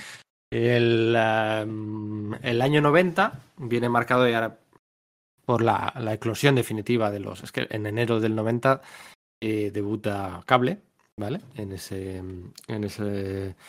En esos nuevos mutantes todavía con guion de Louis Simonson, ¿vale? Debutaría Gambito, debutarían tantos personajes. Eh, bueno, debutaría mm, Danny Ketch también en, en, en mayo. Es ya la eclosión definitivamente de las tendencias de los años 90. Nike Tracer. Em, Y lo de Night Tracer. además es curioso, es curioso, no lo hemos dicho, los nuevos guerreros, pero por lo visto el tema es que, eh, pues no sé si de, sí, de Falco, de hecho, echa un vistazo a qué es lo que más vende en kiosco y se da técnicamente Night, Tra- Night Tracer técnicamente debuta el úlimo mes del el 89. 89, ¿eh? Sí. por bueno, eso, vale, por- te por lo eso com- digo que no lo hemos dicho, ¿no? Pero Night Tracer eh, de Fal- de Falco decide crearlo porque echa un vistazo a cuáles son las publicaciones que más están vendiendo entre la juventud y descubre que, que están pues la de skate, ¿no? Es La, que- de- la de Es que, monopatines. es que se nota mogollón mogollón que es un puchi. Que Sí, hecho- entonces dice, bueno, pues voy a hacer un héroe skate porque, eh, skater porque, bueno, Literalmente lo es que es entre la literal- muchachada. literalmente puchi, ¿no? Que haga Sí. surf y que haga skate y que sea rapero y que sea sí, conciencia. Es, es que es Night Tracer. Tenía esa detalle- sensación ya en, ese, un- en esos momentos. Un detalle que ¿eh? me gusta mucho, un detalle que me gusta, que me- no me gusta mucho, pero me parece curioso es la inclusión de Estrella de Fuego. Porque Estrella de. Fuego es mutante, no es como todo, como todo, bueno, Justicia también lo es, pero es de la Namorita. árbitro- Sí, bueno, sí, pero es, pero es de la parte de, de Namor. Es decir, están más bueno, la-. Sí, pero me La refiero, que mitad son está más- mutantes. me refiero que está más Sí, justificado. pero no es dentro de la oficina, no, no son Eh, personajes de la sí, oficina sí. de No es un spin-off, sí, no es, no, no es spin-off de la órbita de Vengadores. Claro, sin embargo, eh, Estrella de Fuego sí es, es mutante y tal, porque es que Tom DeFalco fue el que escribió la, la miniserie de Estrella de Fuego. Cuando ese personaje era de los dibujos animados y dijeron vamos a meterlo en Marvel, el que le tocó hacer la cómics. miniserie del cómic fue, fue Tom DeFalco. Oye, has hecho los deberes, ¿eh, Íñigo? Sí, señor, me gusta, me gusta, me gusta. Has hecho un proceso de investigación. ¿Qué cosa, qué acusación más? Eh, qué gratuito ha sido eso, hombre. Ya, se mete conmigo, pues yo soy el friki no, que que de maldad. esto me gusta o no me gusta, Ay, pero lo hace bien y lo señalas como alabándose, Sí, como claro. implicándolo. Como no sueles hacerlo, muy mal. por una vez no te equivocas y tal. Claro, esto, esto no, esto no lo fomentas de este modo, capitán. A ver, por, por ejemplo, venga, a ver, ¿qué, Íñigo, ¿qué, eh, qué, qué- qué- qué series nuevas lanza John Byrne en, en el año 90? Namor. ¿Sí? Y, eh, no lanzar serie nueva, pero ¿qué otra serie se encarga de. asume en su labor? Hulka ya habíamos dicho. eh, Ah, John Romita Jr. Hay que comentarlo. Iron Man, ah, claro. Sí, ¿no? Fíjate, o sea, seguía eso, o sea, se- seguían saliendo Vale, chulísimas. No, no lanza, vale, vale, sí, bueno, sí. No, ocupa la- de- no, por eso he dicho Bueno, de que. hecho, John. Byrne, co- como no conoce nada a Iron Man y no se ha leído las, las Armor Wars, llega y dice, no, tienes que hacer la- las Armor Wars de, de Iron Man. Bueno, pues hago un argumento que no tenga nada que ver con las primeras porque me la pela y la llamo así porque, bueno, pues lo publicitamos como esa saga. Wars 2 y ya está. Sí, y eso, y esto que pasa con John Byrne, ¿no? Ya que estamos, no- es que no sé si ha sucedido ya, ¿no? Pero eh, con Hulka pasa una cosa que es Hulka, también muy definitoria del, del reinado de Falco, que es que John Byrne se queja de que, creo que es Bobby Chase, su editora allí, que no le, no le deja actuar con libertad, se queja de Falco, y de Falco echa a Byrne, o sea, en- no es que le eche, sino que dice, no, no, pues a, respaldo a mi editora, no a la autora, no a la superestrella, y Byrne se va. Se va también de los Vengadores, porque para ese año se hace una, una, eh, una conferencia, ¿no? En plan de, bueno, ¿qué gran crossover queremos hacer, ¿no? Y bueno, pues no, no hay ideas. Y John Byrne dice, hombre, pues yo estoy a punto de montar en, lo- en los Vengadores Costa Oeste, esta lo he dicho bien, eh, un gran crossover, pues un gran evento que es muy fácil extender al resto del universo Marvel, que es con Immortus, la Bruja Escarlata, aparecerá Kang, será una gran macrosaga. Esto puede aglutinar a todo el universo Marvel. Y De Falco escucha la propuesta de Byrne y no le interesa. Dice, no, no, no, no vamos a hacer esto, no lo hagas. Entonces, y, y su editor, que era Howard Mackie en ese momento, el mismo Howard Mackie del, del motorista fantasma, dicen, bueno, pues nada, pues no hacemos el, event- el, evento interconectado con el universo Marvel, pero seguimos con nuestras líneas argumentales en, en- en- Los Vengadores Costa Oeste. Y de repente de Falco, cuando, cuando ya están en marcha, cuando hay, no sé, números, yo creo que ya escritos y puede que algunos incluso empezados a dibujar, de Falco se entera y dice, no, no, no, esperad, no, es que lo que os decía no es que no, eso no vaya a ser un evento, lo que os digo es que no hagáis esa historia. Y Byrne dice, bueno, pues, eh, a tomar por saco, me voy de la colección. Entonces se va de Hulka y de los nuevos Vengadores. Eso podría haber sido... Mierda, lo he vuelto a decir mal. eh, Los Vengadores Costa Oeste. Eh, Que no, que lo, que lo has dicho bien. pero que digo que, que- que eso podía haber sido una gran crisis para el. No una crisis, sino un punto feo que señalarle a, a la administración de De Falco. El hecho de decir, ostras, es que acabas de traerte a John Byrne, pero se va a ir corriendo. Sin embargo, le- eh, empieza con Namor, ¿no? Que a mí la verdad es que me gustó bastante su. Su Namor también tuvo su- algún problema con el eh, con con, con Dwayne, Mac- eh, Dwayne McDuffie. que Estaba por allí también ya metido, hubo algún problemilla. Y respaldó al editor. eh, y a mí me parece, me parece estupendo. o sea. Sí, entiendo que es lo que hay que hacer, ¿eh? Ojo, pero. Sí, sí, sí. Pero que podría haber sido un problema en plan de relaciones. Es decir, como John Byrne se va porque la eh, porque él ha tenido con Shooter, se va a Marvel, o sea, perdón, a DC y es como súper publicitado. Se va a Shooter y vuelve John Byrne a Marvel, que es súper publicitado, y al año tienes problemas con él. Otro menos valiente hubiese decidido eh, pues dorar a la, a la bestezuela famosa, ¿no? Y De Falco dice, no, no, yo respaldo a mis editores. A mis editores, por eso, está muy bien. El 90, lo hemos dicho, empieza con el debut de cable y acaba con el lanzamiento del nuevo título de Spider-Man de Todd McFarlane y, em, y el, el gran crossover de Proyecto Exterminio, ¿no? Em, ¿Cómo pronuncias tú Todd McFarlane, Íñigo? McFarlane. Ah, vale. yo lo pro- ¿Y, y cómo lo pronuncias tú, Sergio? Eh, McFarlane también. Pues entonces lo decimos todos bien, ¿no? Todd McFarlane. ¡Ah! Alguna vez, confieso que alguna vez está a punto de decir A mí se me ha pegado, ¿eh? A mí se me ha pegado. De hecho, cuando me lo has preguntado, he dudado de a ver si lo voy a cagar ahora. ¿sabes? Al final, bueno, pues lo haces con la coña y termina convirtiéndose en tu. Eh, pero bueno, que ¿no? teníamos a John Byrne y John Romita Jr. En, en, en Iron Man. Eh, dejan a medias una, deja a medias una saga con Nebula, que entra Fabián Nicieza. Luego hay una, interinidad- una interinidad de guionistas en Vengadores. Eh, Nicieza, eh, Larry Hama tampoco. Bueno, luego llega ya mm, Bojarras y, se mantiene aquello un poco más, pero bueno. Em, tenemos a Jim Starlin volviendo a Marvel para hacer em, Estela Plateada y lo que el año siguiente sería el Guantelete del Infinito. Tenemos un montón de series. Eh, El año anterior, en todo el 89, he intentado, me he vuelto loco, buscando cuántas series se cancelan y en todo el 89 solo se cancela, que yo haya visto, Speedball. En todo el año anterior. Y mira que hay series como Alpha Sí, Flight sí. que podrían haberla cancelado y, y no habría pasado nada. El eh, Excalibur ya llega un momento en el que si la cancelas tampoco pasa nada. Dibujado por Chris Wozniak. Eso es, hay series que dices tú ahí, bueno, la de Power Pack, bueno, estira un poco, pero vale, bien. Bueno, es que Hulka- Power Pack, Power Pack hacen un piloto de doble, de, de- hacen un piloto de dos horas de duración ¿Verdad? a la televisión de Power Pack. Se rueda, lo que pasa es que no se llega a emitir, pero se tiene la idea de que eso va a ser una franquicia por la que apostar. Igual por eso mantienen la. eh, bueno, la serie. Bueno, y, so- y con sobre todo, y, sobre todo, y sobre todo porque la idea inicial de De Falco, yo creo que era hacer algo menos de series, pero con más calidad, centrarse en sacar series buenas. Y claro, cuando les, cuando tienen que dar, cuando les compran y cuando tiene toda esta gente y dar resultados, dicen, no, no, tenéis que hacer muchos más TVOs. No nos importa de qué, sacad más TV. Claro, ¿para qué vas a cancelar una serie que vende poco cuando lo que tienes que hacer es sacar más y más series? Tiene sentido. El, el año es bueno, el año bueno, viene marcado sobre todo por esos 2,5 millones del primer número de Spider-Man. Creo que el editor de Spider-Man de Todd no era el mismo editor, tendría que mirarlo, ¿eh? no era el mismo editor que el resto de títulos arácnidos, creo que hay un No, poco de era, el- no era Danny Fingeroth. Mm, Ah, bueno, él dices en el Spider-Man eh, con, con, con guion, pero sin adjetivo, ¿verdad?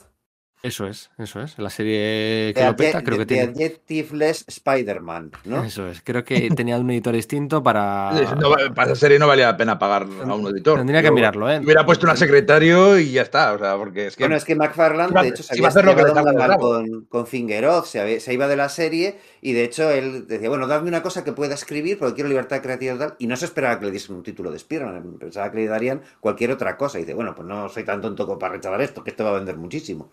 Eso es. Habíamos contado antes cómo los títulos habían subido de los títulos del mercado directo habían subido de 0,75 centavos de un perdona de un dólar a dólar y 25 a dólar y medio a lo largo del mismo a lo largo del mismo año. Las grapas el año anterior, viendo que todo iba bien, habían subido 0,7 0,75 a un dólar y este año van a pasar de un dólar a un dólar y medio en su mayoría, ¿vale? Los anuales ya evidentemente a dos dólares, los prestigios y cosas así, pues ya lo flipas, ¿no? Pero aquí seguían subiendo los precios, no se, no se cancelaban series, solo una, y seguían estrenándose series nuevas, ¿vale? O sea, era todo boom, boom, boom, la burbuja, la burbuja, la burbuja, la burbuja. Pero claro, con esos 2,5 millones de copias vendidas de Spearman, pues es que es lo que, lo que había. Vuelve, vuelve Thanos, Claro, es que Eh, eh, había Arkham Asylum había vendido más de un millón de copias. Sí, pero bueno, eso por, por la peli de Tim Burton. Por la o peli, por lo que quieras, o sea, pero, Sí, un TVO vale, muy pero- caro que había vendido muchísimo. El Grant Sí, Morrison con los sí. royalties de eso se construyó Sí. un castillito. sí, sí, No sí, es ninguna sí. broma. Sí, sí, sí. Em, aquí los, los, los, los anuales hemos comentado antes, pero bueno, aquí el, el factor terminus y, y todas esas mierdas de días del futuro pasado, presente y todas esas cosas no vamos a comentar, porque, pero seguía la misma fórmula. No eran 20 anuales, pero igual sí eran 4 o 5 anuales, ¿no? Em, yo recuerdo uno entre Iron Man, Spiderman, el del Vibranium. Bueno, era malísimo, todo, era- bueno, todo malísimo. eh, debuta un Pantera personaje. Negra por ahí metido. Pantera Negra, Sí, claro. Bueno, Pantera Negra está- de Eric Larsen. y Sí, pero. Pantera Negra no tenía serie regular. Ya, ya. Entonces, a ver, espera, ¿cómo era? Vibranium De, de Vibranium Vendetta. Vendetta era. Yo creo que sí. Sí, pues mira, eh, Vibranium Vendetta tienes aquí entre Amazing Spider-Man, Spectacular Spider-Man y Web of Spider-Man. Vale, vale. Sea, aparecía Iron Man, pero no, no era un anual de Iron Man. Bueno, pues cosas así, anuales de 2, 3, 4, 5 capítulos que, bueno, es lo que había. Servían para probar también a mucha gente nueva que estaba llegando. ¿eh? Em, eh, de hecho, aquí en el 89, justo a Ah, finales de sí, los crossovers de, también el de X-Force y Nuevos Mutantes de Proteo. Mm, Sí. Eh, a fines del 89, lo hemos comentado, entra en Marvel como becario Tom Brevoort, ¿vale? Eh, al que todos conocemos hoy en día más que de sobra, como editor y casi guionista. No dialoga, pero casi casi guioniza en las series, me parece a mí. Eh, que lleva 24 años en. No, 30, y- 20 24, no, llega 34 años en Marvel.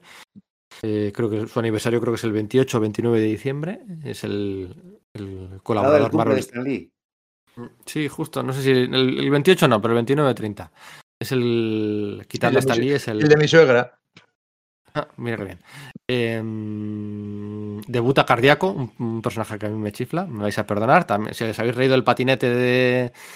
No, no, a mí cardíaco de verdad que me mola, porque al final creo que to- toca, temas muy interesantes. Entiendo que tiene ese diseño noventero que mucha gente le tira para atrás y tal, pero yo no lo leí en esos momentos, en, en su debut, pero luego cuando lo he visto es como, coño, este personaje lo utilizan muy bien, ¿no? Con ese Es que es de- una, es una buena idea. Sí, sí, sí, el tema de un justiciero que esté centrado en el tema del, bueno, de, de cómo funciona la sanidad en Estados Unidos, está muy bien. Igual que, por otro lado, está por ahí solo, que era un, un que se hace un poco lo mismo, Sí. ¿no? Ese justiciero que está centrado solo en el tema del terrorismo, que igual me parece peor idea, no sé, ¿sabes?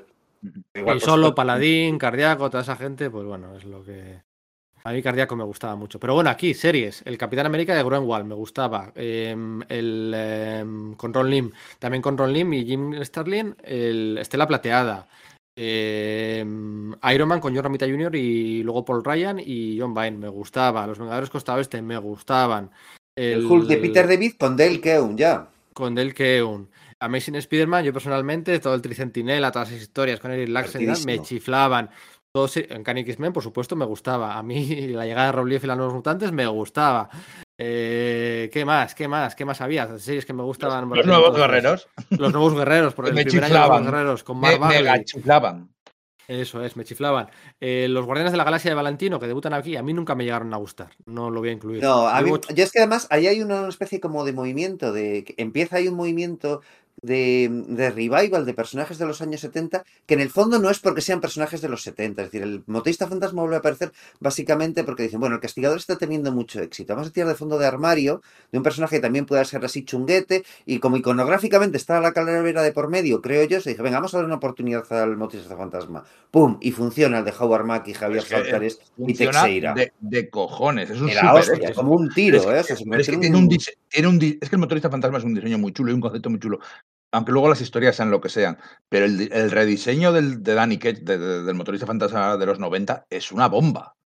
Viéndole la, la moto como las de Akira, con las líneas cinéticas del manga, que en ese momento era muy novedoso para el cómic eh, norteamericano, ¿eh? O sea, yo recuerdo ver eso y decir, hostia, esto es impa-". Yo tuve una camiseta del, del motorista fantasma. Se habla- Se habla mucho, se habla mucho de Rob, Im y Todd, pero también estaban Javier Saltares, Mark Bagley, Ron Lim, todo, toda esta gente se quedó y, y aportaron muchísimo. Y yo estaba, había enumerado ya ocho series regulares que a mí me gustaban de Marvel, le sumas la de Namor de John Byrne, son nueve, le sumas este motorista fantasma, son diez, y le sumas los cuatro fantásticos de Walter Simonson y son once. Y no estoy, no estoy sumando Vengadores y no estoy sumando mm, alguna serie que había ahí, X Factor, bueno, sí, Mm. pero tampoco tenía mucho rumbo y no estoy sumando, pero 11 series que me gustaban bastante de este año 90, las hay.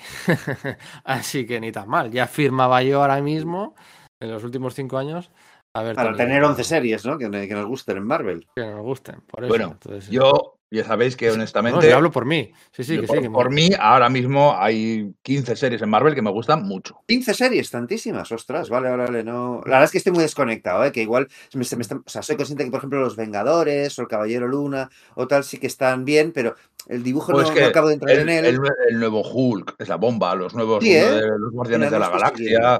eh, bueno, pues, eh, acabamos de leer lo de Hickman y ya nos hemos leído los GOTS, pero vamos, hay series, hay series. Quizás nos falta a nivel global cierta cohesión, pero hay, hay unas cuantas series muy buenas. Vale, estaré más atento porque la verdad es que al final. Pues, Doctor, me- me Extraño, estoy leyendo hasta manga últimamente. si Es que la madre que me. Yo, Jed McKay, lo siento, ya he, ya he tomado mi decisión. Yo y no te gusta, primero, ¿no? Fui el primero de los primeros en alabar a Jed McKay con Mm. aquellas cositas que hizo de Mary Jane y de la gata. de- soy el primero, pero lo siento. ¿No te gusta? No ha, no ha explotado. Sí, m- me, me gusta, pero me puede gustar un, no sé, un- no, no lo sé, pero no ha explotado. O sea, no, no va a ser. Se le han dado todas las oportunidades, se le han dado franquicias bien chulas, se le han dado relanzamientos a más no poder, pero no va a ser un, un Remender, un Hickman, un Fraction, un J- eh, Jason Aaron, un Dan Slot, un- no va a ser, no lo va a ser, no va a ser nunca un, en mi opinión. Pero bueno, un Kieron Gillen, un, un una Lewin, no, no, lo, no lo va a ser. Ojalá me equivoque. Pasamos al 91. Perdón, una cosa que está terminando un, argumento, es simplemente eso, que los Guardianes de la Galaxia no se, no se lanzan, los de Valentino, quiero decir, no se lanzan por buscar en el fondo armario eh, personajes de los 70, sino porque se empieza a emitir en Estados Unidos Star Trek, la nueva generación, tiene un gran éxito a la, en la reacción Marvel. Les encanta, creo que los derechos de Star Trek, de los cómics de Star Trek en ese momento los tiene DC, aunque no estoy muy seguro de lo que estoy diciendo, y dicen, bueno, pues vamos a probar con esto. Y eso es lo que, es decir, que dices, no, es que hay un- una búsqueda de, de- de personajes de los años 70, ¿no? De hecho, bueno, los Guardianes de la Galaxia no habían tenido serie propia en los años 70, protagonizaban cabeceras eh, genéricas y, y aparecían en... Sobre este es No, pero, pero no ¿no? solo son los guardianes, sino y eso también está Nova, por ejemplo, que es un personaje de finales de los 70. Pero Nova no tiene serie propia, aparecen No, los guerreros y, el el- y- de hecho, y al principio, si recuerdas, es Kid Nova, es como que una especie de reciclaje, y poco a poco va ganando protagonismo, eh, protagonismo. Le, re- le restituyen su uniforme original en la saga esta de Días del Pasado Futuro con la Esfinge, que a mí me parece maravillosa. Yo fui ahí donde me enganché con los guerreros. ¿eh? Los primeros números no me los compré. Me compré esos por el diseño de Nova y dije, esta serie es la polla, así que fui para atrás comprando. Pero en un principio no, no, no seguí. Y Nova eh, tiene su debut más adelante, básicamente porque Nuevos Guerreros vende de la hostia, vende más que los Cuatro Fantásticos. Lo cuenta de Falco, que cuando asume el gui- el- los guiones de los Cuatro Fantásticos, mete a los Nuevos Guerreros en el primer número porque, porque son una bomba. Sí, el, muy bien. el primer, el primer número del 357. ah, Creo que Walter Simonson deja la serie en el 356. El, el 357 es el primer número de Falco eh, y mete a los nuevos guerreros para impulsar las ventas de la serie. De los Cuatro Fantásticos, se- nada menos. Con- ahí-. Sí, bueno. eh, en es mercado uno de los directo- en mercado tiempos. sí- en mercado directo sí, luego en kiosco, pues evidentemente, pues, pues no. Pero bueno. Em, y en ese número es en el que. En el que los nuevos guerreros, la pelea, tal, el, ¿cómo se llama? El, el padre de Alicia Masters, coño. Em, El el marionetas- Sí, El pero ¿cómo se llama? Philip ¿Cómo se llama? Masters. Eh, Philip Masters. Eh, lu- luchan contra él y les da la pista y aparece al final la IA, ¿no? La- la- y el número siguiente, el 358, que coincide con el 30 aniversario de la colección, en ese momento, 30 años del universo Marvel, es aquel número que tenía la portadita con el, con el troquelado. del círculo en el centro y el abría si era un- unos héroes contra villanos, una doble página, una doble portada interior dentro de la primera doble página y ese es el número más el segundo número más vendido de la historia de los cuadros fantásticos por aquel por aquel Mira, ahí has tocado un tema bastante importante además, que es el tema de las portadas. Porque investigando cómo hacer el, lanzar las portadas del, del número uno de Spider-Man de, de McFarlane, ¿no? Eh, se habían ofrecido unas para el mercado directo y otras para, para el de kiosco. eh. Como eran distintas, unos se quejan y quieren las de los otros. Entonces al final se hacen cinco portadas distintas, un poco siguiendo la, la estela de la serie de leyendas del... que eran distintas, que era que, que el, el cromado de las telas de araña o, Eso, o del corner box o cosas así, ¿sabes? O sea, que Sí, o sea, que era mínimo, es que era como... era el mismo dibujo, pero era el mismo dibujo, el mismo dibujo, pero el cromado de las telas de araña era de una forma. Eso, es, con otra. distintas cintas plateadas y tal, pero claro, el caso es Sí. que eh, el departamento, el departamento de, de producción de Marvel buscando y que, se ali- que además se pusieron con el de marketing, hay un rollo en el que yo me pierdo un poco, eh, me pierdo con No, no, el rollo y- no, no te, no, no te pierdas. El rollo es, Tom, Tom Brevoort entra, Tom Brevoort entra a, en- a finales del 89, entra a trabajar en Marvel y entra a trabajar en el departamento de eh, las trading cards. Esto lo he contado Vale. alguna vez. Em, Porque ya, han, entonces- com- ya han comprado Fleer Skybooks, ¿no? Eso es, ya han comprado Freer. Y eso es Entonces- importante. Compran, entra en el mercado de cartas, Marvel. Eso es. Y entonces, el departamento de cargas, las cartas de béisbol y las historias, se vendían un porrón, eh, eh, aplicaban a las cartas.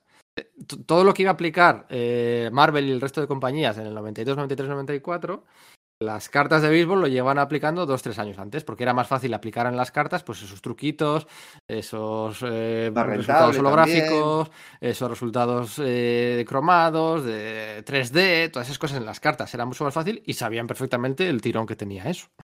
El Con tirón lo que cual, tenía eso era- aplican esa tecnología editorial sobre las portadas. Y empiezan a investigar con el número uno de Spider-Man, pues se dan cuenta que pueden hacer muchas cosas. Muchas, muchas, muchas cosas. Y entonces todo eso lo aplican con los de con los de Flyer, lo aplican la, la, la gente de, de el editor, el editor encargado de eso era Bob Budiansky, el, el editor subasistente era Tom, de Falco, Tom, Tom Brevoort, y todo ese conocimiento lo trasladan al departamento de cómics, empiezan a aplicarlo. Primera portadita era esta troquelada, que era bien fácil de hacer, pero es que luego van a hacer auténticas virguerías, o la de Spiderman con esos cromados. Y en aquel departamento de Flyer conocen a, eh, conocen a, a Bill Yemas. Estaba trabajando ya allí. Ah, claro, sí, sí, sí, esto lo habíamos hablado alguna vez. Hay un momento en que pierdo los hilos de esto. Luego desaparece y vuelve a aparecer a finales del, del, La del, década. del sig- siglo, década y milenio, porque coincide todo lo mismo en el año, el año 2000. Em, eh, ya lo hago simplemente para, para ver Ya. cómo se ríe. Eso no va a ver mi cara. Sí, como, como lo de McFarlane, el McFarlane que decís. Em, Así es, McFarlane. Y todo ese conocimiento de- del departamento de ventas de las cartas, de las, de las trading cards, que se me hace raro traducir trading cards como cartas. Sí, que como serían cromos, cromos, pero claro, los Sí, pero cromos tampoco es que se cromos. pegan en. es- aquí tenemos la tradición de que se pegan en álbumes, ¿no? Claro, por eso, que es, la traducción exacta no la consigo de Ya, sí, sí. Digo cartas, pero es verdad que no es, no es el término todo- más adecuado. todo que ese estamos- mal. Es que hay un mogollón de. Claro, todo, todo eso que estamos hablando es todo es, es merchandising, especulación pura y dura. Pero es que no solo eso, porque Marvel tenía un departamento de ventas, pero no tenía un departamento de marketing. Una de las Sí, cosas sí, que. sí que lo tenía, hombre, sí que lo tenía. pero, pero no a la- nivel, pero no a nivel. Cuando a finales de los 80 les ponen un, un departamento de marketing como muy separado de la parte de la parte no, creativa. eh, ni Cieza, ni Cieza, ni Cieza. Viene de ahí, la mujer de Chris Claremont trabajaba ahí. Trabajaba en el departamento de, Pero es verdad de- que, de eh, eh. Con la compra de Revlon se dispara el tema de. Sí, pillar- claro. eh, siempre ha habido licencias de, eh, de merchandising para Marvel. Y ha habido muñecos, y ha habido camisetas y tal. Pero eso se dispara mucho. Recordad que empiezan a aparecer los muñecos aquellos de la Patrulla X que salieron con, con el estreno del piloto este de, de Pride of the X-Men. Empieza a haber. Sí. Eh, ca- cazadoras de cueros serigrafiadas con, el, con símbolos de Marvel y de Spider-Man. Recuerdo que eso aparecía en las contraportadas de los números del- del- de los últimos números del nuevo universo. Por ejemplo, empieza a haber una enorme expansión con el tema de merchandising. Pues que, porque De Falco eh, de- decide que es que, claro, comandado por los de, eh, eh, por los de Revlon, dice, es que hay que ponerse las pilas en este aspecto. Marvel puede ser muy vendible a- en, ese, en ese terreno, ¿no? Lo ha demostrado serlo, puede ir mucho más allá que... Bueno, pues se, se ponía el, el ejemplo de que New World había... eh, uno de sus grandes éxitos había sido la franquicia de Hellraiser, de Clive Barker, ¿no? Bueno, es que Hellraiser no le puedes poner unos dibujos animados en los sábados por la mañana, ¿no? Pero el Los universo... cereales de Pinhead. Claro, bueno, se había hecho el, el Vengador Tóxico, ojo, o sea que cualquier cosa debió parecer que, era, que podía funcionar, pero... Masoquismo de error cósmico en tus, en tus pantuflas. Claro, ¿sabes? O sea, no sé, gominolas de Freddy Krueger, ¿no? No sé, ¿sabes que no? Pero en cambio dicen, no, lo de Marvel puede funcionar muy bien. Y el, toda la parte de merchandising empieza a funcionar a mayor nivel que antes. Que no nos engañamos, efectivamente, siempre lo hubo, ¿vale? Pero, y sobre todo aquí es donde empezamos a conocerlo más, ¿no? El año 91, en enero, los nuevos Cuatro Fantásticos de Walter Simon. Con aquella que, no deja de ser también todo un gran em, movimiento de marketing, meta y gracioso, pero llevado al extremo un movimiento de marketing, ¿no? O sea, meter ahí a- al Hulk Gris, al, nuevo motorista fantasma, Spiderman ya lo vendo. eh, diciendo, mira, estos son los que molan, incluso a Punisher se dejaba, se dejaba ver, ¿no? Un gran movimiento de marketing. Eso en enero. En febrero, el número 98 de los nuevos mutantes. Era el debut de Masacre, de Gideon, que bueno, que no acabo de explotar del todo. Gideon en teoría es un personaje español. Em, y debuta también Domino, pero bueno, que no es Domino. ¿Cómo decís? ¿Domino? ¿Domino? A ver cómo decís vosotros. Porque lo de Gambito, el otro día lo pregunté en Twitter, o el, quiero decir, el community manager de Sala de Peligro lo preguntó Sea quien en- sea. sea quien sea, lo preguntó en Twitter y el 99% dice como yo, Gambito. Porros Yo ¿Cómo decís? Pero sé, pero sé que está mal dicho. Pero domino, Sé que- yo lo que pasa es que tiro del, del- Dominó. de algo parecido al término inglés. Pero si como- esto, ya- esto ya lo hemos no, ¿no? esto ya lo comentamos el otro día en el No me lo podcast, puedo creer. ¿Cómo, cómo es? Dominó. Tú dices dominó, Dominó. no, pero, pero no es domino. ¿Dónde- Yo digo Dominó, dominó. ¿Tú juegas al dominó? Hoy he jugado al dominó con mi hija, sí, a la mañana, pero mm, tú, o sea, hay tres opciones. Porque con Gambito hay dos. Gambito o Gambito. No vas a decir Gambito. Hay dos opciones con Gambito. Hostia, voy a empezar a hacerlo.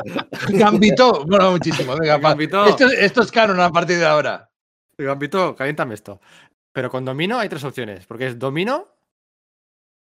A ver, espera que me pierdo. ¿Domino? ¿Domino o dominó? ¿No? Domi- Sí. no, do- do- pero domino es el verbo favorito de, de Chris Claremont. Ese no vale. Es o domino o dominó. ¿Y tú cuál dices? Es drújula como yo. No, no, domi- dominó. Ay, perdón, es que me Ah, estaba silenciando porque entre lo de. Tú- tú Gambito sigue riéndote, no te preocupes. y- y- Tú sigue riéndote, y no te preocupes, seguimos. y- y domi- pero yo digo domino. Yo digo domino. Ah, pues como yo lo dices, vale. O sea, que lo- Pero porque vale, vale. hago ese, ese rollo ing- en, en inglés que tiene sentido, porque bueno, todavía la palabra pues tiene toda- todas las letras, pero Gambit en el fondo lo que es decir Gambit y añado una O. No está bien dicho. Vale, pues debuta Domino. Eh, que no es ella. Que no es ella. Porque ella va a debutar más tarde. Vale, esto es un spoiler, da igual. Como siempre, como, cuando Thanos de- debutó, tampoco era él, era un robot. Sí, eso es. En enero, eh, los, los nuevos Cuatro Fantásticos de Simonson y Arthur Adams. En febrero, eh, Nuevos Mutantes 98 debutan Masacre y Domino. En marzo empieza Arma X de Barry Winsor Smith. Venga, seguimos para adelante. También en marzo, por cierto, debuta Darkhawk, la nueva serie regular de. de. mm, de. eh, Chris Powell, ¿no? Chris Powell, Chris Powell. Sí, Chris Paul, que el personaje está creado por, por Defalco, por cierto. El personaje está creado por Defalco, eso es. Aunque los guiones del- de, de su cómic no fueron suyos. Es que a todo esto, es importante recalcar que que de Falco no deja de escribir en ningún momento. Que claro otros- dos otros-. Dos, dos series editores dejan de escribir o escriben cosas muy puntuales, proyectos especiales. Eh, de Falco sigue entregando mes a mes. Dos series. Eh, mm, eh, la de los Cuatro Fantásticos, además, eh, no aparecía como guionista y el otro con dibujante, ¿no? Era como coautores o algo así con Paul Ryan.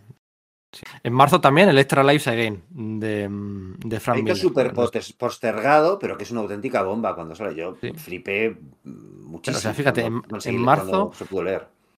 O sea, es que mira, mira cómo vamos, ¿eh? O sea, el Arma X, el debut de Darkhawk, que es muy noventero, pero tal, pero para ese tipo de público, el Extra Lives Again, todo luego en, en la serie de Hulk, el Agamenón y todo esto. En julio debuta el Guantelete del, Infinite, del Infinito y la serie, la serie de, de Deathlock, ¿vale? O sea, es que este año se lanzan Darkhawk, Sleep, eh, Sonámbulo. ¿Cómo decís Sonámbulo? Yo digo Sleepwalker. Pero nunca hubo serie aquí, ¿no? O sea, Pero no yo dices, yo no digo sonámbulo, Sonámbulo. sonámbulo. Mi sonámbulo. Bueno, ya vale.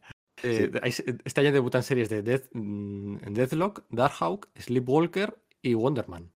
O sea, mm, más no se puede pedir. Eh, en agosto debuta también X-Force. De hecho, la única serie, está, en serio, me he vuelto loco para ver qué series se cancelaban este año y la única que se cancela es Nuevos Mutantes, pero porque se lanza luego como, como X-Force. Y luego X-Men a final del año. O sea, es que fíjate qué año, o sea, un año espectacular. Los crossovers de mierda de, de Korvac Quest o la táctica Von Strucker o lo que mencionábamos antes del Vibranium Vendetta o las guerras subterráneas, es que eso, eso es una mierda, es mediocre todo, pero es que es una nota a pie de página de lo que es este año. O sea, no puedes analizar este año porque por, por estos crossovers de mierda. Así que hay varios cambios de equipos creativos en muchas series regulares, que hay menos estabilidad, detecto menos estabilidad en el 91. Pero claro, es que era un año de muchos cambios, de mucho éxodo y muchas Y cosas. luego ¿no? hay un cambio Pero- gordo, hay un cambio gordo de narices. En septiembre muere Carol Callis. Sí. Sí, señor. Es- es- Es como el, el Departamento de enlace amable de Marvel y, y los libreros. A partir de ahí, la relación de Marvel con sus libreros, a pesar de que a muchos les da grandes alegrías en forma de grandes ventas, pero empieza a ser más tensa. Porque era un, un personaje fundamental para el mercado directo norteamericano y al final pues todos hemos heredado un poco ese, ese modelo y, y claro, pues las cosas van a empezar a cambiar a partir de ese momento. Eso es. Y bueno, el año acaba con el, con el debut de, mm, de Bishop, ¿vale? También debutan, pues eso, en los mutantes Estrella Rota, Feroz, el, el GW Bridge, aquel que a mí tanto me gustaba.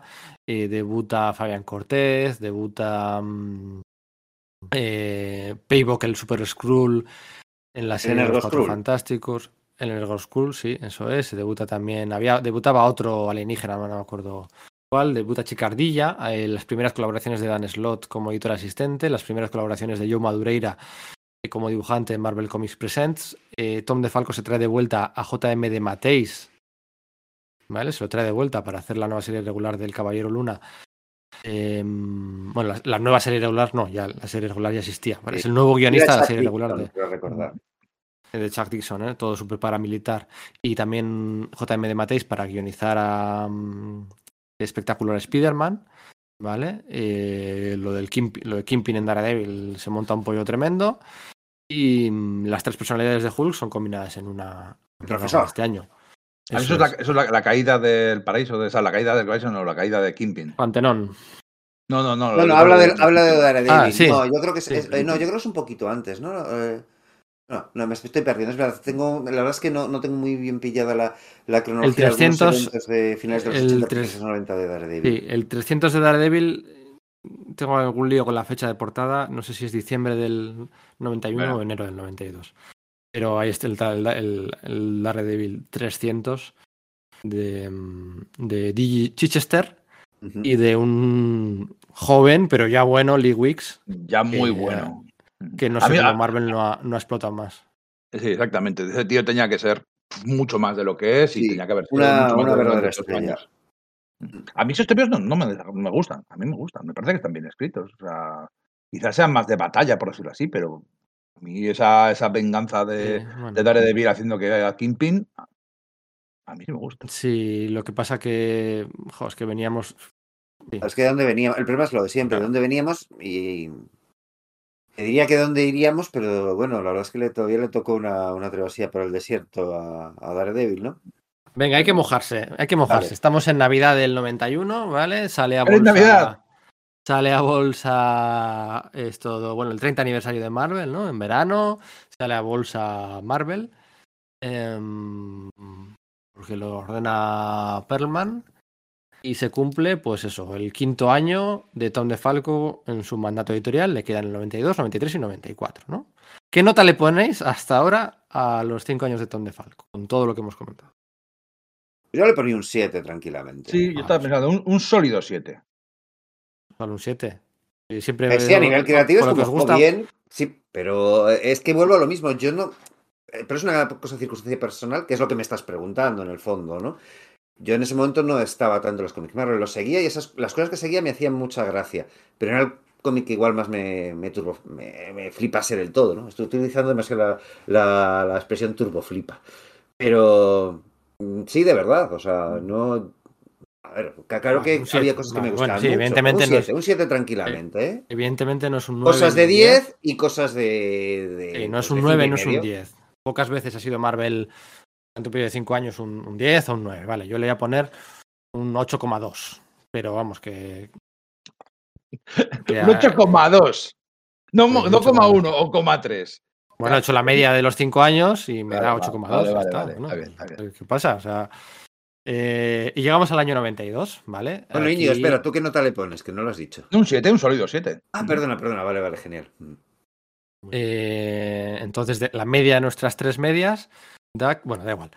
Eh, vamos al año 92. Y aquí ya, con lo que decíamos de salir a bolsa, es definitivamente el año de, explotar al máximo cualquier cosa que funcione durante tres o cuatro números seguidos, pues la vamos a explotar, ¿no? Aquí nace el branding de los hijos de la medianoche, ¿no? Con Darkhold, con Morbius, con los espíritus de la venganza, el- el- con el team up aquel de, de, mm, de Danny Cage y de Johnny Blaze. Es el año de mm, pues, más tipos duros, de eh, mucha testosterona, ¿no? Eh, con Luke Cage, con Nómada, Nómada, el Nómada de, mm, de Fabián Nicieza. Las, Ya me eh, gustaba a mí esa serie, Mar- eh, la a mí me gusta, a mí me Es gusta que, es, mucho. que, es que Nicieza, cuando no es una- un esclavo de la maquinaria, es un tío con, con voz propia y con temas a reivindicar. Lo hacía en Nuevos Guerreros y lo hacía en, en Nómada. Sí. Se metía en Sí, temas sí, sí. sociales y en temas a. Que joder, Hablaba de la tal, revuelta guay. ese de lo de Rodney King y quería que el nómada eh, tuviese sida, que le valió una bronca enorme con las, con las, con las De la de violencia- directivas. De la violencia policial contra los negros, de vamos, nada disimulado. El, lobo solitario en Los sí. Ángeles de, de Y en- principios de los años 90. Y en Nuevos Guerreros metía temas de ecologismo, de que empresas americanas explorando Sudamérica y África. Sí, sí, Ah. sí, sí. Lo de rabia, eso era cosa de la rejama. Rabia. Sí, Rabia lo creó la Rijama, que yo siempre al principio pensaba que era, que era Luke Cage, que, se, que bajó una nueva identidad y luego y que su, la historia de lo del niño era como una cosa que se había inventado. Y luego ya descubrí que no. Rage Cage, Sí. tú sabes. Y eso, eso había, mucha expectación. También había mucha expectación con el running de Brian Michael Bendis y mira también, fue otra decepción. Eh, bueno, Marta Plateada también tiene serie nueva, Terror Ring, Punisher Warzone, ¿no? Que es la tercera serie regular de. Terror Inc. es un- mm, por cierto, es un intento de Chichester. Es un personaje que había creado en la Shadowline de Epic, que la habían cerrado. Ya Epic es que estaba. se- se- hay varios intentos para, para lanzarlo y hay cosas que sí funcionan comercialmente, como lo- la miniserie de cuatro prestigios de Caos, eh, de Caos y Lobezno, con guion de Walt Simonson y dibujos de John J. Muth y. Joder, lo diré. eh, Kent Williams. ¿Vale? Entonces, bueno, pues se trae un personaje de, de Epic, se lo trae al universo Marvel cambiándole el nombre, ¿no? En vez de Shrek se llama Terror Inc., ¿no? Pero Epic está un poco de, de- de capa caída ya en esos momentos. Se mantiene porque todavía se mantiene, pero no. no eh, creativamente, desde luego, no está en su mejor momento. Lo que pasa que, ¿cómo superas los 8 millones de ejemplares vendidos de todas las portadas combinadas de los X-Men y las del primer número de X-Force, ¿no? El número más vendido de la historia. Pues es que tienes que hacer todas estas cosas. Tienes que hacer todas estas cosas. Tienes que hacer eh, miniseries de cable, miniseries de trillador nocturno. Bueno, en Tracer tienes que sacar un spin-off del guantelete del infinito con ese Adam Warlock y la Guardia del Infinito.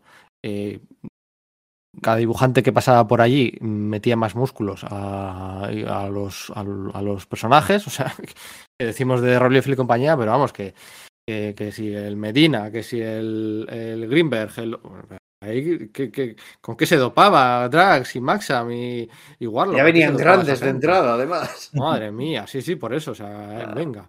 Em, eh, he dicho lo de Punisher Warzone, no nos olvidemos de las series de Marvel UK, que también estaban por ahí, las cinco series regulares, y había de todo. Y sobre todo, ¿qué es lo que había? Los 45, eh, la, la Guerra del Infinito y sus 45 cinco tie-ins, 45 tie-ins de la Guerra del Infinito, bastante disimulados, bastante disimulados, porque no eran todas las series, pero sí que eran, en varias series eran dos, tres capítulos, entonces era bastante camuflado, ¿no? Y luego, pues un crossover de 19 numeritos entre todos los títulos de Los Vengadores, lo mismo, casi lo mismo con la canción del verdugo, que eran, que eran 9 o 12. Eran 9, ¿no? Sí, Nueve. Canción del No me verdugo. 9, 9. 9, ¿no? Eran dos- nueve.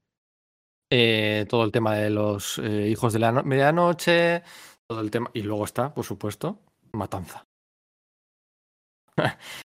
ese, es el, ese es el 92 que acaba con el. el- no nos olvidemos, noviembre y diciembre, con el lanzamiento de Spider-Man 2099 y de. mm, y de Ravage 2099. Con equipos creativos que podríamos decir de corte clásico, pero no deja ser una estrategia tirando a modernilla, ¿no? ¿Cómo veis vosotros este 92? No, veo que eh, creo que duplican resultados económicos de, con respecto al año anterior, que ya eran súper brillantes. Es, que una es como que-. Claro, es que estamos hablando de, de esos momentos en los que parecía que todo el mundo comprase todo, ¿no?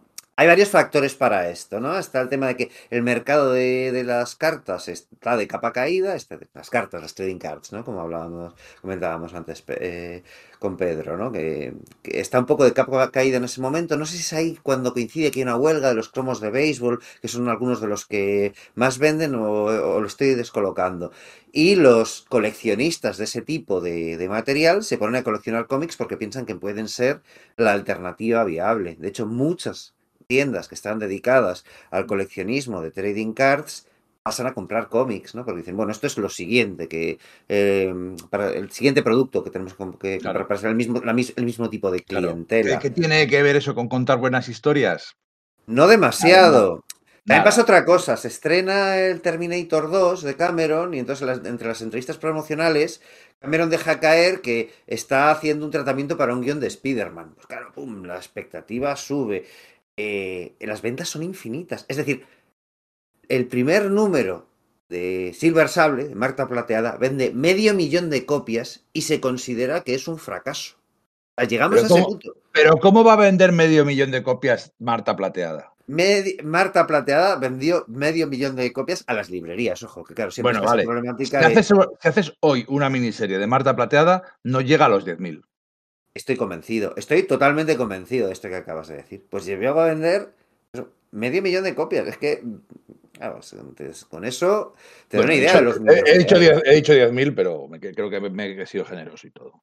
Probablemente por eso, has dicho no llega, pues sí, si hubieras dicho más de 10.000, te digo, no, no, me hubiese puesto tonto, pero es que ahí eh, compro del todo, compro del todo.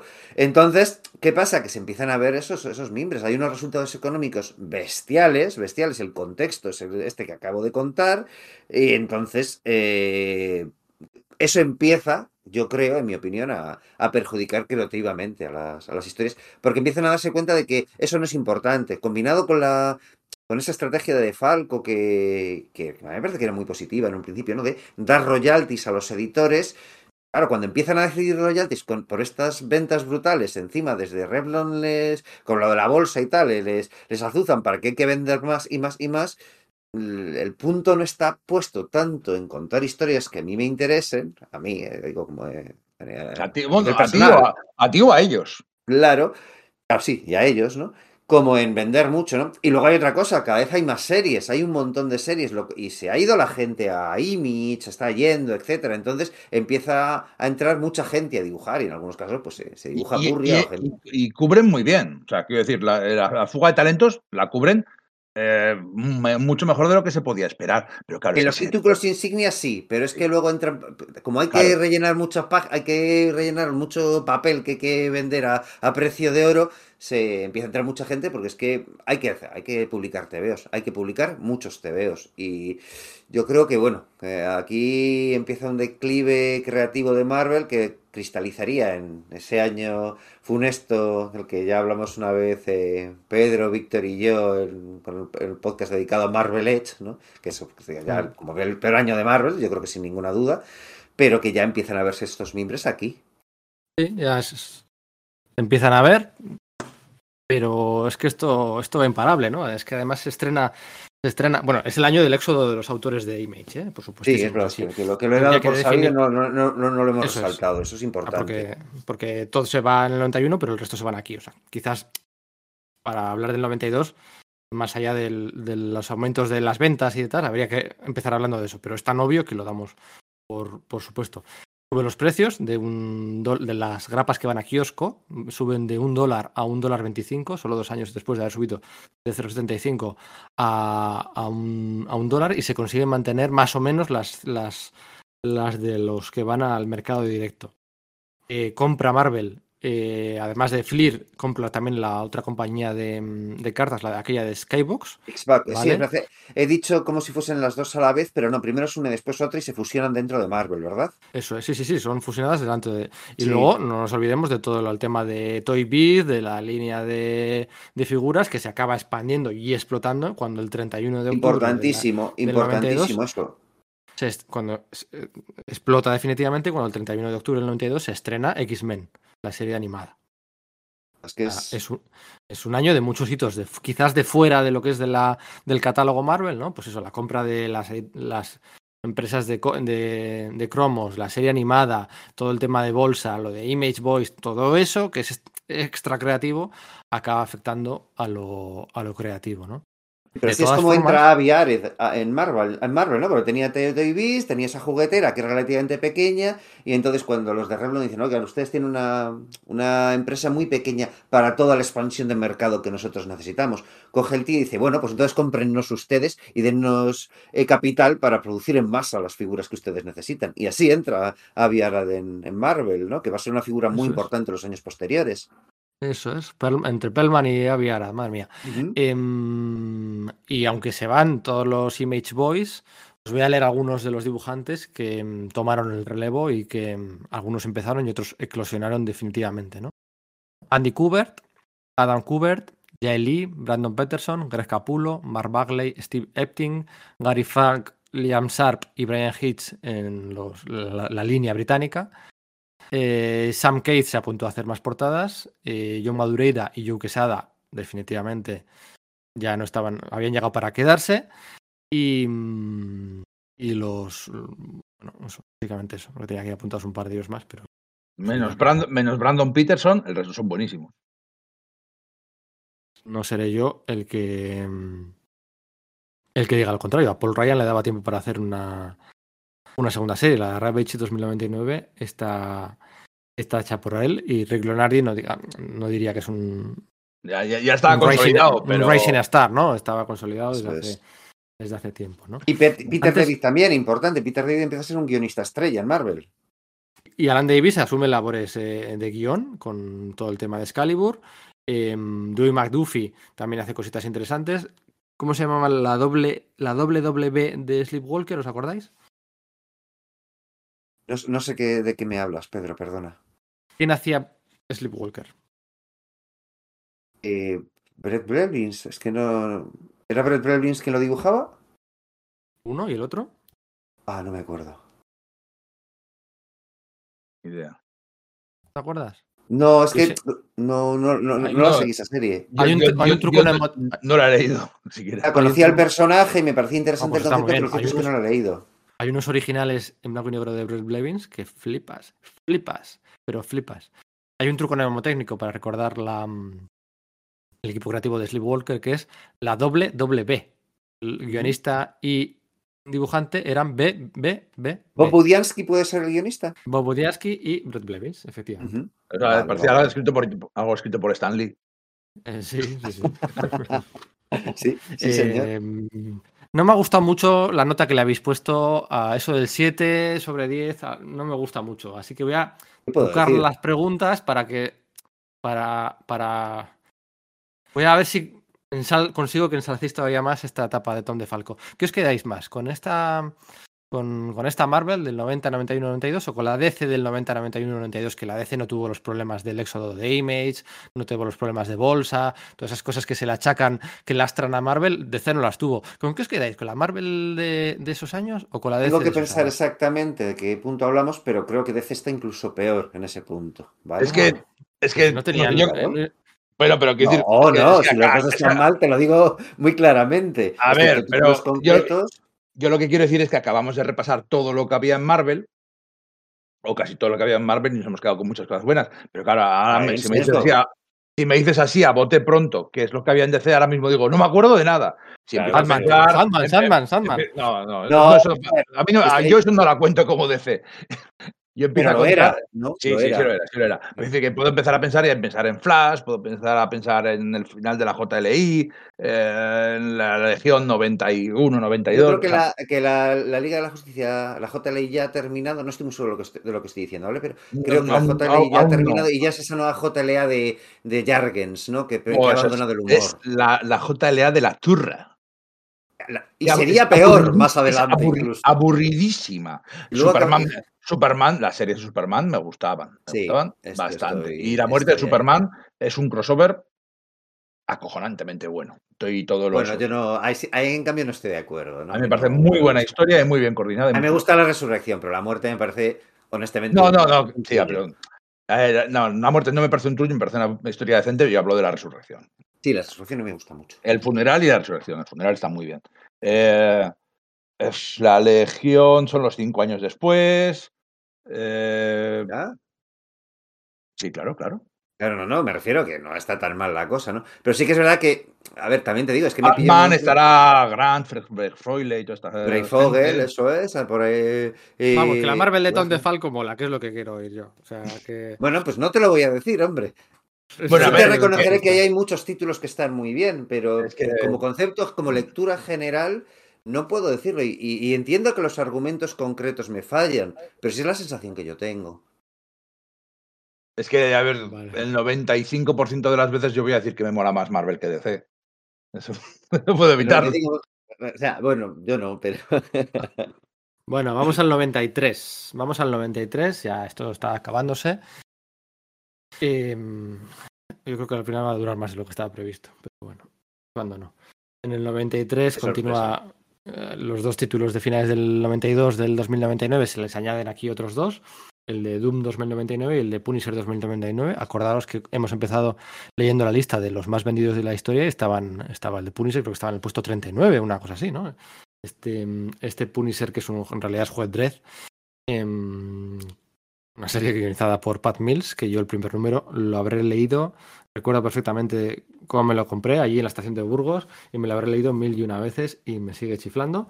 Debutan los Defensores Secretos con, bueno, pues la intención de hacer un Marvel Team Up de aventurillas cortas de los de los héroes molones de aquellos momentos, pues juntarlos, ¿no? Porque si Con el hilo conductor, Eh, el Doctor Extraño.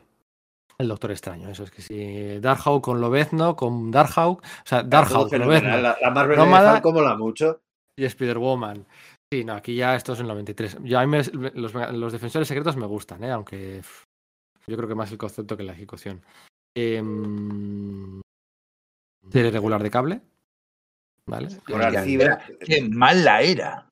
A mí me hizo mucha gracia el lenguaje que Fabián, creo que Fabián hace, hace el primer número, ese rollo de inventarse un lenguaje del futuro. Era ilegible, pero, ente- pero es como leerse la novela de, la naranja mecánica o el Cross Thomas 100 de, de Alan Moore que dices, joder, es un experimento interesante, no sé, como, ay, están tratando de hacer algo interesante en cable, pero claro, eh, No, estaba... pero es, que, es que no se podía leer por el, dibujo, era, era, era- Es que, es que empieza, da, muchas, mucha pena. muchas series, muchas series muy mal dibujadas. Y dibujantes buenos que se contaminan del estilo. de- Arcibert le ves eh, cinco años antes en DC haciendo eh, episodios sueltos en series genéricas de Aqualad y parece que estás viendo a Neil Adams, ¿vale? Ah, Dentro de una Arcibert- de- que tenía otro, otro estilo totalmente distinto. Arcibert, comicator, Sí, comicator más, em, se comió el marrón. Fue él el que se comió el marrón de dibujar el primer número de los X-Men de después de Jim Lee. Eh, y más de un marrón se comió en aquellos, en aquellos años y salió bien parado, eh, Bueno, en mi opinión. Bien parado, no sé. Bueno, bien parado, coño. O sea, es que mira que el marrón, o sea, que, que, que marrón bien gordo. Em, Paul Ryan lo hubiese hecho mejor. Pero no tan cercano a Jim Pero. Paul pero no, puedes, no puedes poner a Paul Ryan a dibujar. No, no, no, claro que no. Entiendo que no lo puedes poner y por eso pones a Art Siebert. Pero al final, Bueno, Paul Ryan es mejor artista. Eh, eh, Matanza Máxima, La Caída del Paraíso de, mm, de Daredevil, el número 200 de Espectacular Spider-Man, el- el- la miniserie del, de Daredevil de Frank Miller y John Romita Jr., que se venía retrasando 4 o Súper 5 años. De, mm, Hombre sin Hombre sin Miedo, Miedo. nuevas series regulares del 2099 de los X-Men, con dibujo de Ron Lim y guion de eh, John Francis Moore. Yo siempre digo, esta me chiflaba, esta me chiflaba, esta no. Lo siento, pero le di oportunidades, porque ya que me lo había comprado, coño, yo podía comprarme tres o cuatro cómics al mes, pues tenía que gustarme, porque no tenía otra cosa que leer, pero es que mira, imposible, no, no hubo manera con, con esto. Em, crossover por todos los lados, ¿no? Aquí se desvela que Cable es el hijo de Cíclope. La canción del el- verdugo. Sí, en la, en la canción de Verdugo dejan caerlo un poco, pero la revelación eh, explícita es después, sí. Sí, sí, la canción del verdugo yo creo que es del año anterior, sí.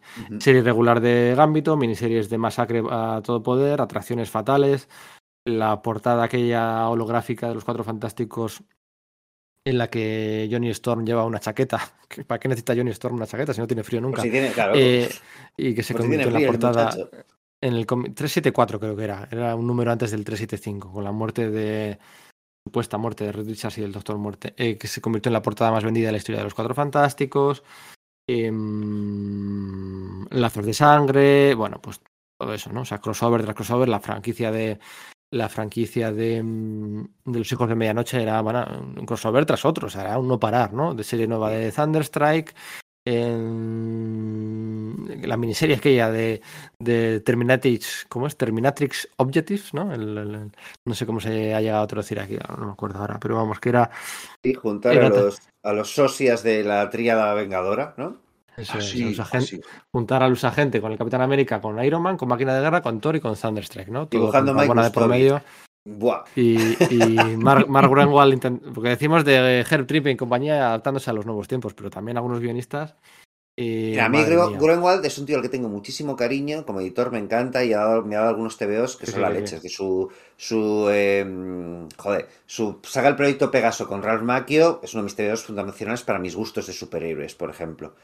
Pero tú te, echamos la peta a, a Chris Claremont por sus turras, te lees a Mark Greenwald y es terrible el hombre, sus bocadillos de pensamiento, tanto en Quasar como en el Capitán América, de las dudas internas de cada héroe, lo pesaditos que es, por mucho que trate, que, que claro, que esté tratando de hacer que empatices con un personaje que es heroico, ¿no? No sé. Y creo que cuando trata de dar un viraje, el pobre, a pesar, es decir, tú cuentas las historias, tú a mí me cuentas las historias de lo que está pasando en Quasar, en Capitán América y tal, digo, oye, esto mola. Te lo lees y creo que le ha pasado muy mal el, el paso del tiempo, ¿eh?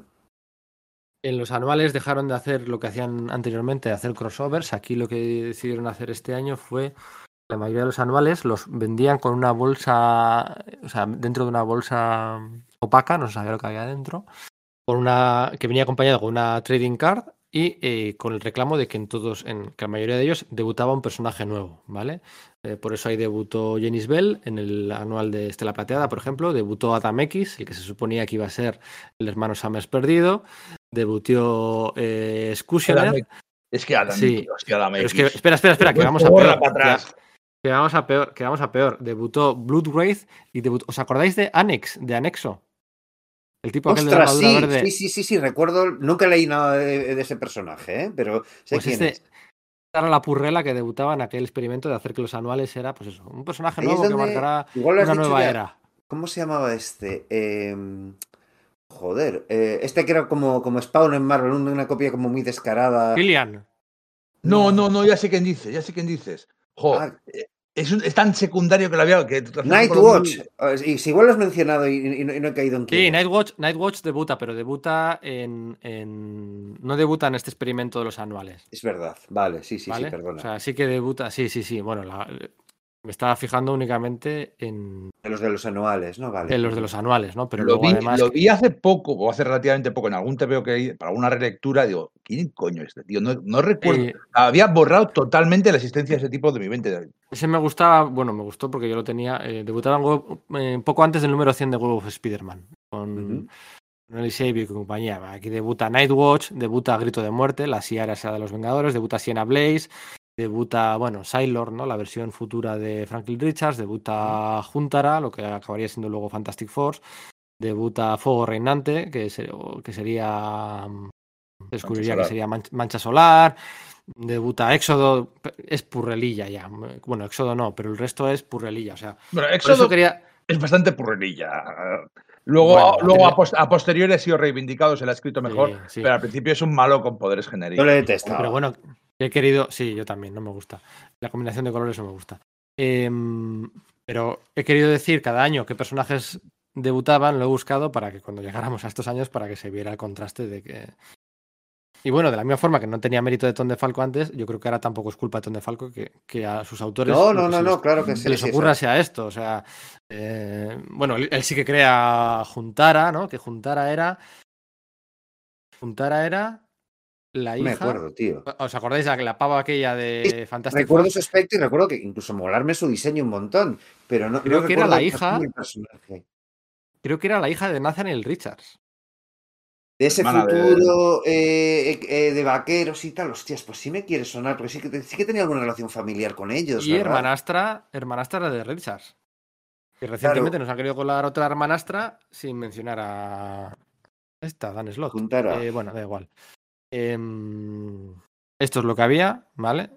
Eh, más cartas, más portadas con gimmicks, más crossovers. Aquí sí que es, el 93 es puramente comercial, porque había que con el 92 habían conseguido superar el 91, o sea, a pesar de las ventas. Hasta de duplicar habían conseguido. lo habían conseguido. Claro, subes un poquito la- el, precio, el precio de la grapa, tal, sacas más cosas, no cancelas nada, pero en el 93, ¿cómo superas el 92?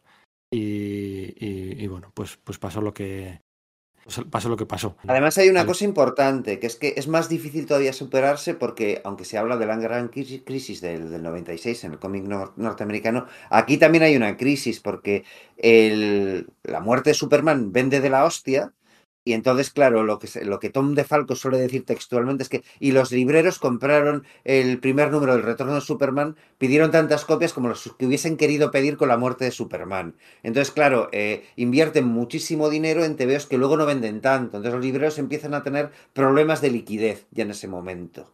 Lo cual es un escollo al final. Entonces, mm, claro, que por mucho que te pongas, las cosas tienen un límite. Eso es. En el 92 habían subido el precio de la grapa a kiosco de 1 a 1,25. En el 94 van a subirlo de 1,25 a 1,50. He querido insistir mucho a lo largo del podcast en, el aumento del precio de la grapa. Por lo que decía, venimos unos periodos de más o menos estabilidad en el, en el precio, eh, siempre hablando en el cómic USA. Pero es que por aquel entonces subía cada dos años, subía un cuarto de dólar. Y, y más que va a subir, aunque ya será sin Tom de Falco. En el 93, no lo hemos comentado, hubo Cruzada del Infinito, la tercera parte de la trilogía de Jim Starlin, ¿vale? Mm, Con la diosa y con todo aquello, con, con más crossovers aún, con el capítulo aquel de, mm, de Drax y de Alf y de, y de todo aquello es verdad. y con- sí, sí, sí. y con Maxam, pero bueno, que sin más, no, no, no creo que sea tan influyente. O sea, la Guerra del Infinito, el número uno, por aquella portada triple de Ron Lim, sí que estaba entre los cómics más vendidos de la historia, lo hemos, lo hemos visto al principio, pero la cruzada pasó sin pena ni gloria. Y en el 94 decidieron no hacer. Creo que en el 94, viendo lo que le espera de Falco, Starling se larga porque ha juntado suficiente pasta como para montar su propia empresa de servicios dig- digitales.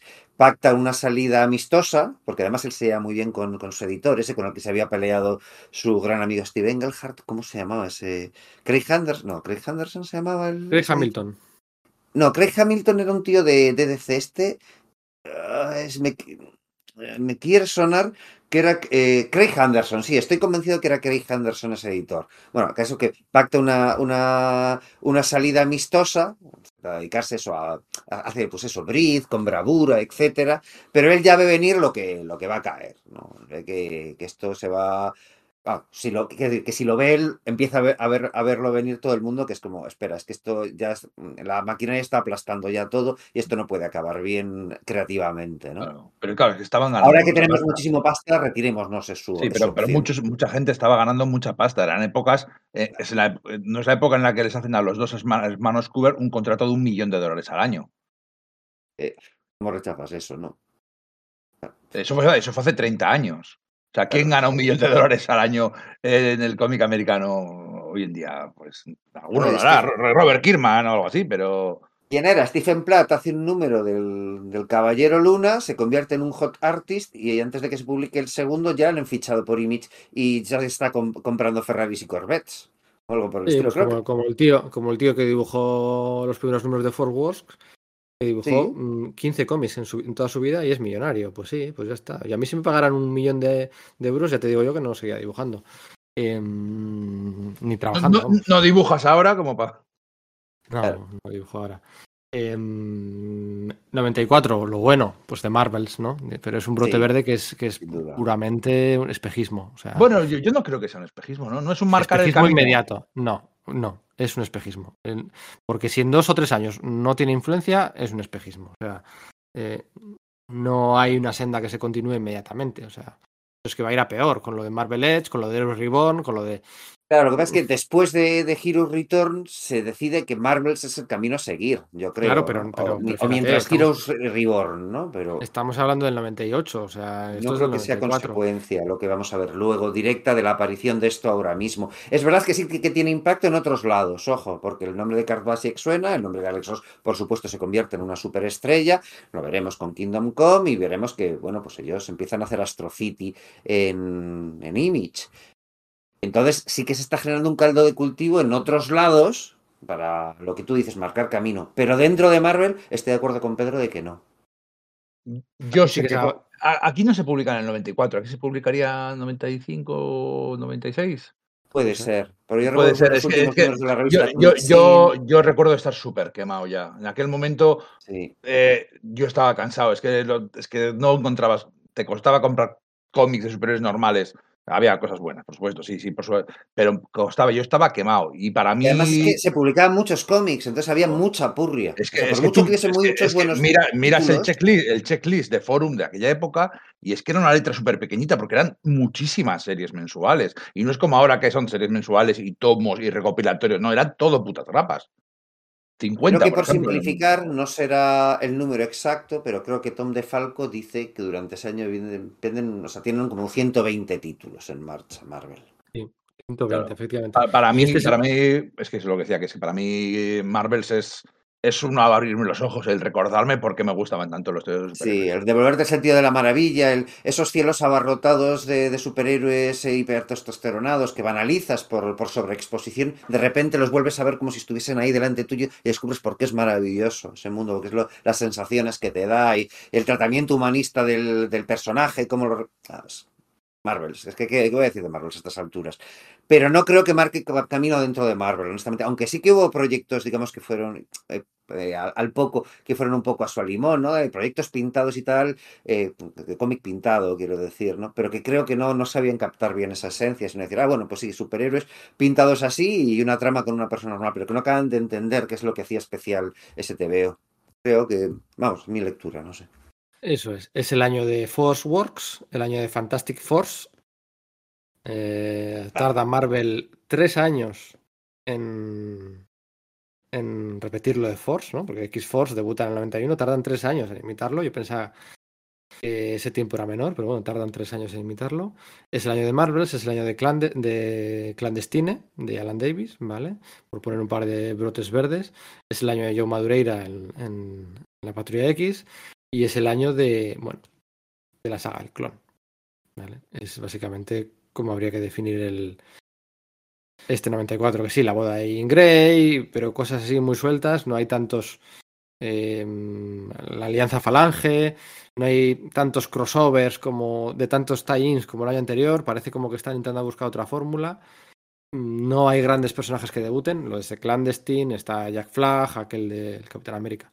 Está. mm, Luego se recuperarían los Guardianes de la Galaxia, Garnet y Lanning. Es el Eso es, mismo, sí, ¿verdad? eh, Eso es, eh, al sí de Kick Chico, pero la sí de Kick Chica, a la Espíritu Libre, no la, no la recuperaron. A Judas Traveler, a esta, bueno, Generación X, ¿no? Mondo, eh, Cámara, Destello, eh, Sing, Pellejo, y está también Siglo, el de, el de, mm, Sí, de Force Works. Eh, hay también una serie nueva de Máquina de Guerra, bueno, sí, algunos excesos noventeros, pero es que aquí este año lo, lo abarca todo la saga del clon, básicamente. Es lo que se lleva todos los titulares de la especulación, aunque no era la idea inicial. Digamos que no era mm, ni mucho menos la, la idea inicial. En el 94 muere ya Kirby, en febrero. En el 94, también en febrero, Semana Negra, además, la misma semana, se cancela a última hora, o sea, a última hora, literalmente se cancela el estreno de la película de los Cuatro Fantásticos. Uno, no sé si uno es el día 12 y otro es el día 14 o el 10 y el 12. Sí. Las dos cosas ocurren en la misma semana, ¿no? Entonces era como todo noticias, golpes duros, difíciles de encajar, eh, porque lo de Carol Callis había sido duro, ¿no? Pero lo de Jack Kirby, la cancelación de la película de los 4F. Sí, yo recuerdo estar en la Eh, universidad, abrir el 20 minutos, encontrarme con esa noticia que había saltado un periódico, fíjate, generalista, ¿no? Que antes era mucho Claro. menos común, y darme un puto mazazo ese día en clase. Yo- me quiere sonar que lo leí en el jueves o algo por el estilo. Sí, ¿eh? Mira, pues ahí lo tienes. Yo te doy una idea de, de eso no era frecuente, ¿eh? Las noticias generalistas en los TVOs. Había sido así, la muerte de Superman y el, estreno de la película de Batman. No, no salían muchas más cosas. Y, y bueno, pues ese es el año, ¿no? Con, con la araña escarlata. La, la era de Apocalipsis, por si alguien se lo está preguntando, re- recordad que es del 95, es de febrero del 95. Pues, Seguramente aprobada durante los años de Tom DeFalco, aunque eh, se ha comentado en muchas ocasiones que él no tenía incidencia en. No hablaba como Harris, iba, iba todo tan suave que no, que no iba. Y nada, a final de año se le convoca a Tom DeFalco y se le comunica que no, que no va a seguir siendo director editorial. Él se piensa por un momento que también incluye eh, que deje de escribir las series de, Sí, de La serie de los Cuatro Fantásticos. Marvel, ¿no? Eso es, y resulta que no. El lunes siguiente tiene otra reunión y le dice, no, no, por favor, tú sigue, tú sigue, tú sigue. De hecho, le bueno, ofrecen un pues- contrato de la hostia como escritor, porque él, si la reunión en la que le comunican que prescinden de sus servicios, él piensa que, bueno, pues eh, eh, aquí se acabó, empieza a buscarse las historias para trabajar fuera del mundo del cómic y de repente el lunes se encuentra con un pastizal en- sobre la mesa. Dice, pues claro, claro que me quedo. Claro que me quedo escribiendo, ¿no? Es una situación rara, pero claro, o sea, ayuda a fomentar esa leyenda negra de, no, es que de Falco sabe dónde están enterrados los cadáveres en Marvel, ¿no? Por eso obtuvo ese trato de favor, porque Jim Shooter, ¿no? Es verdad que, no, que De Falco no puso, eh, no, no puso a la, a la cúpula creativa en su contra, ¿no? Ni, montó, ni montó una guerra civil dentro de la empresa, ni nada por el estilo. Pero sí que tenía grandes choques ya con las, con las, con la parte superior, ¿no? Digamos, es decir, él, en un momento dado, como el, el mercado del cómic ya se está viendo que está funcionando, que está habiendo problemas, pero él dice que le proponen que, no, pues mira, lo que vamos a hacer es que para reducir en costes y tener mayor rentabilidad, esos 120 títulos, a ver si los podemos eh, cancelar la mitad, que sean 60, y, y, hacer lo posible porque cada uno de ellos venda el doble. Entonces tenemos mismos ingresos, pero en el fondo tenemos unos costes. Y claro, él se ríe diciendo, no, a ver, que esto no es así, que es que si tú. Pues el ejemplo que ponía, si, si tú cancelas el motorista fantasma, el tío que compre el motorista fantasma no se va a poner a comprar el Capitán América, ¿no? Es decir, esto no es, es- mucho más complejo, ¿no? Eh, también dice que ya se empieza a poner sobre la mesa lo de la compra de Malibú, con la cual está Sí. está francamente en contra ¿no? de, de esa idea. Pues que, bueno, que además es una movida que se hace simplemente porque se oye que DC va a comprarla. Y es como, no, no, no, no. Si, eh, si Malibu, en Malibu, recordemos, había empezado Image, Image ya se había ido de todo ese estudio, ya se había ido de, de Malibu. Lo que sí que tenía era el Ultraverso, que tenía además eso, a viejas glorias de los cómics Marvel. Pues decían, es que el el porcentaje de, mercado que tiene Malibu más el que tiene DC, aunque los, estamos muy por encima suyo, si se unen los dos, nos superan. Hay que comprar Malibu ya. eh, ¿Qué más había por ahí? Decisiones contra las que estuve en contra. También plan- se plantea ya lo de la compra de la distribuidora Heroes World, ¿no? Y de Falco le parece un movimiento muy arriesgado. Es que está teniendo muchas fricciones con las partes de arriba, con decisiones que serían muy importantes. Ojo, que también es lo que de Falco dice hoy por hoy y que se ha demostrado que fue un error. Habría que ver cuánto de verdad hay en. en- Bueno, en lo de que comprar distribuidoras históricamente siempre ha sido un, un- un error en- por parte de Marvel. Ah, Se come un marrón muy gordo el- la salida del armario de Estrella del Norte. Sí, sí, señor. Y, y- Sí, e señor. intenta, intenta defender a sus creativos, pero claro, eh, lo de Estrella del Norte es, no, es que eh, es gay. Y, y entonces resulta que todas las compañías, las, las jugueteras y las, pues no vamos a los supermercados, dicen, pues no vamos a vender juguetes de mutantes porque hay un gay. Eh, dando la razón a los mutantes. De, hostia, sí, Sí. que son, sí que Que son la- perseguidos. sí que es la metáfora perfecta, ¿no? Eh, pero bueno, pero, pero tienen, tienen marrones esos gordos. También el, bueno, el, el, el también, bueno, el SIDA de Estrella del Norte también había sido durante su época. o- No, lo de o- SIDA fue con el, con el nómada. Y no se lo probaron. Sí, sí, no sí, se no, lo pero no, cuando, cuando hubo que cambiar todo lo de la historia de Ah, Estrella del vale, Norte, que sí, iba a tener el. SIDA y tal. Pero bueno, pero eso no llegó a ser, pero, pero la salida, su salida del armario sí. Entonces, bueno, pues. ah, Se acabó lo que se daba. Y también quien me va a dar la razón, bueno, no, quizás no de estos dos últimos años, pero de, de- de en general de la Marvel de Falco, de que no estaba tan mal y que estaba bastante bien, quien me va a dar la razón es la Marvel inmediatamente posterior. sí, es, es Em, peor. O sea, sin ningún tipo de duda. Así que es, es peor. Así que bueno, de, de Fal- de Falco en el 94 también es quien, quien prescinde de los corner boxes de las portadas. Marvel. Va, va, eh, se acabó. Esto ha sido es el, está, detalle, el, detalle que, el detalle que hace que suspendamos su gestión. Claro, que un Sí. 7, un 3,5. A septiembre, a repetir. Entonces- bueno, pues es- había que, Sí. no sé, pues quizás estaba vi- visto como algo obsoleto. Sí, era el rollo de modernidad, ¿no? Había que También todo. el papel, el papel iba a cambiar en, en, en breve, ¿no? Y al año siguiente eh, las grapas iban a subir, ¿vale? Hemos dicho que subían en el 94 de 1,25 a 1,50, al año siguiente, en el 95, iban a subir a 1,95, de 1,50 Hostia. a 1,95. Que sí, que sí, que sí. vaya que- palo. que, que el mercado directo a 1,95 es como, ostras, que Es que Sí, son sí. muchos gastos absorbibles que a los que van a absorberlos son los libreros, porque los compradores no, no lo van a comprar y la empresa ya se los ha colocado, ¿no? Pues claro, pues colapso. Eso es. Así que bueno, pues nada, se acabó lo que se daba con este repaso a, a una era Muy interesante. que- o sea, es decir, a la que le faltan- tebeos, pero a la que le faltan- tío. a la que le faltan salseos, ¿no? Salseos de mm, quizás de pues hijo putas o de o de, O, o de superestrellas, pues ya tienen un superestrellas, pero, pero es lo que Pero está lo pasa de cuando. Image, ¿eh? Es, lo que pasa, sí, está lo de Image, pero esto es lo que pasa cuando de cuando, cuando dices, es que yo quiero que los trapos sucios se laven en casa. Que a mí es lo que me parece que tiene que hacer siempre un buen entrenador y un buen gestor. O sea, las movidas y las broncas en casa. No que salten a la prensa ni que se vayan a ir a montar pollos y estrellitas que, que sobresalgan demasiado. Es que quizás sea eso lo que, lo que falte para quizás elevar un, un poco más a las. No sé. o el otro día no sé qué leí que molaba, molaba más el fútbol antes cuando Gil y Caneda y el de el, el del Rayo Vallecano y toda aquella gente montaban pollos cada dos por tres, ¿no? Pues que molaba. Aquello, aquello sí que molaba, no como ahora. Bueno, pues aquí no hay esos salseos, esas polémicas, no estaban Jim Shooter, no estaba Stan Lee, no estaba, no había polémicas de ese tipo, ¿no? Y quizás por eso no tenga tanto morbo y no se recuerde tanto, pero bueno, es una parte fundamental de la historia Marvel de los años 90 y bueno, parte de los 80 y, mm, y queríamos hablar de ella, ¿no? Quizás la de Joe Quesada se habló un poco cuando cuando se cuando abdicó de sus funciones, ¿no? Hicimos un podcast hablando de la Joe Quesada, de Jim Shooter se ha hablado largo y tendido. Em, de la de Axel Alonso y de Cebulski, pues están demasiado recientes como. No es para tener que haya- perspectiva todavía, ¿verdad? Cuando, Sí, Dan- bueno, para que haya interés. Cuando, y- cuando Dan Didio se fue, también hicisteis un podcast dedicado a su figura. Hicimos. No me acordaba. Sí, hicimos. Sí, sí, sí. Puede que- ser. Yo creo que fue algo breve, pero sí que, sí, sí que Sí, hicimos puede algo, ser. ¿eh? Puede ser, sí, sí. Y del. Y quedaría pues un poco de los años de Bojarras, ¿no?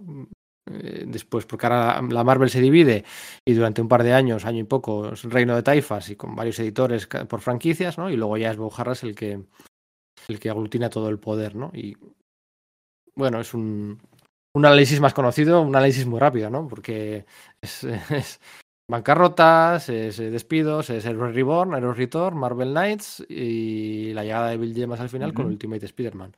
Bueno, Y ya para casa, hasta aquí, para casa. hasta aquí eh, la previa del podcast de Spider-Girl. Empezamos ahora la parte, empezamos la parte Yo no, buena. yo no lo he leído. Cuenta lo que quieras. Nah, Eh, sé la, la intrahistoria editorial de las cancelaciones y demás. Sé cómo nace esto con el MC2, y- pero no, no lo he leído. Me, me parecía que era. Mira que a mí me gustan los dibujantes, me parecía un estilo demasiado clasicote, que es lo que se buscaba. Es lo que se buscaba. es- es demasiado lo- clásico. no, o sea, no, decir, Tom DeFalco era un tío de 50 años que acaba casi con sí. 60 años escribiendo adolescentes y se nota.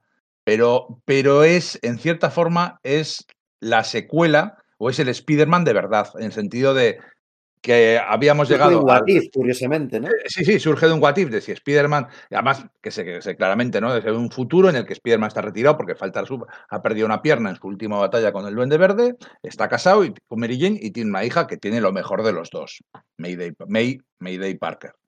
Eh, y se- que se convierte en Spider-Girl y el pequeño Normie se convierte en el, en el Duende Verde. Y tiene tanto éxito ese, ese what if que hacen una serie regular de, de- sobre ella, sobre Spider-Girl, con el traje que llevaba eh, eh, Ben Reilly cuando se convirtió en Spider-Man.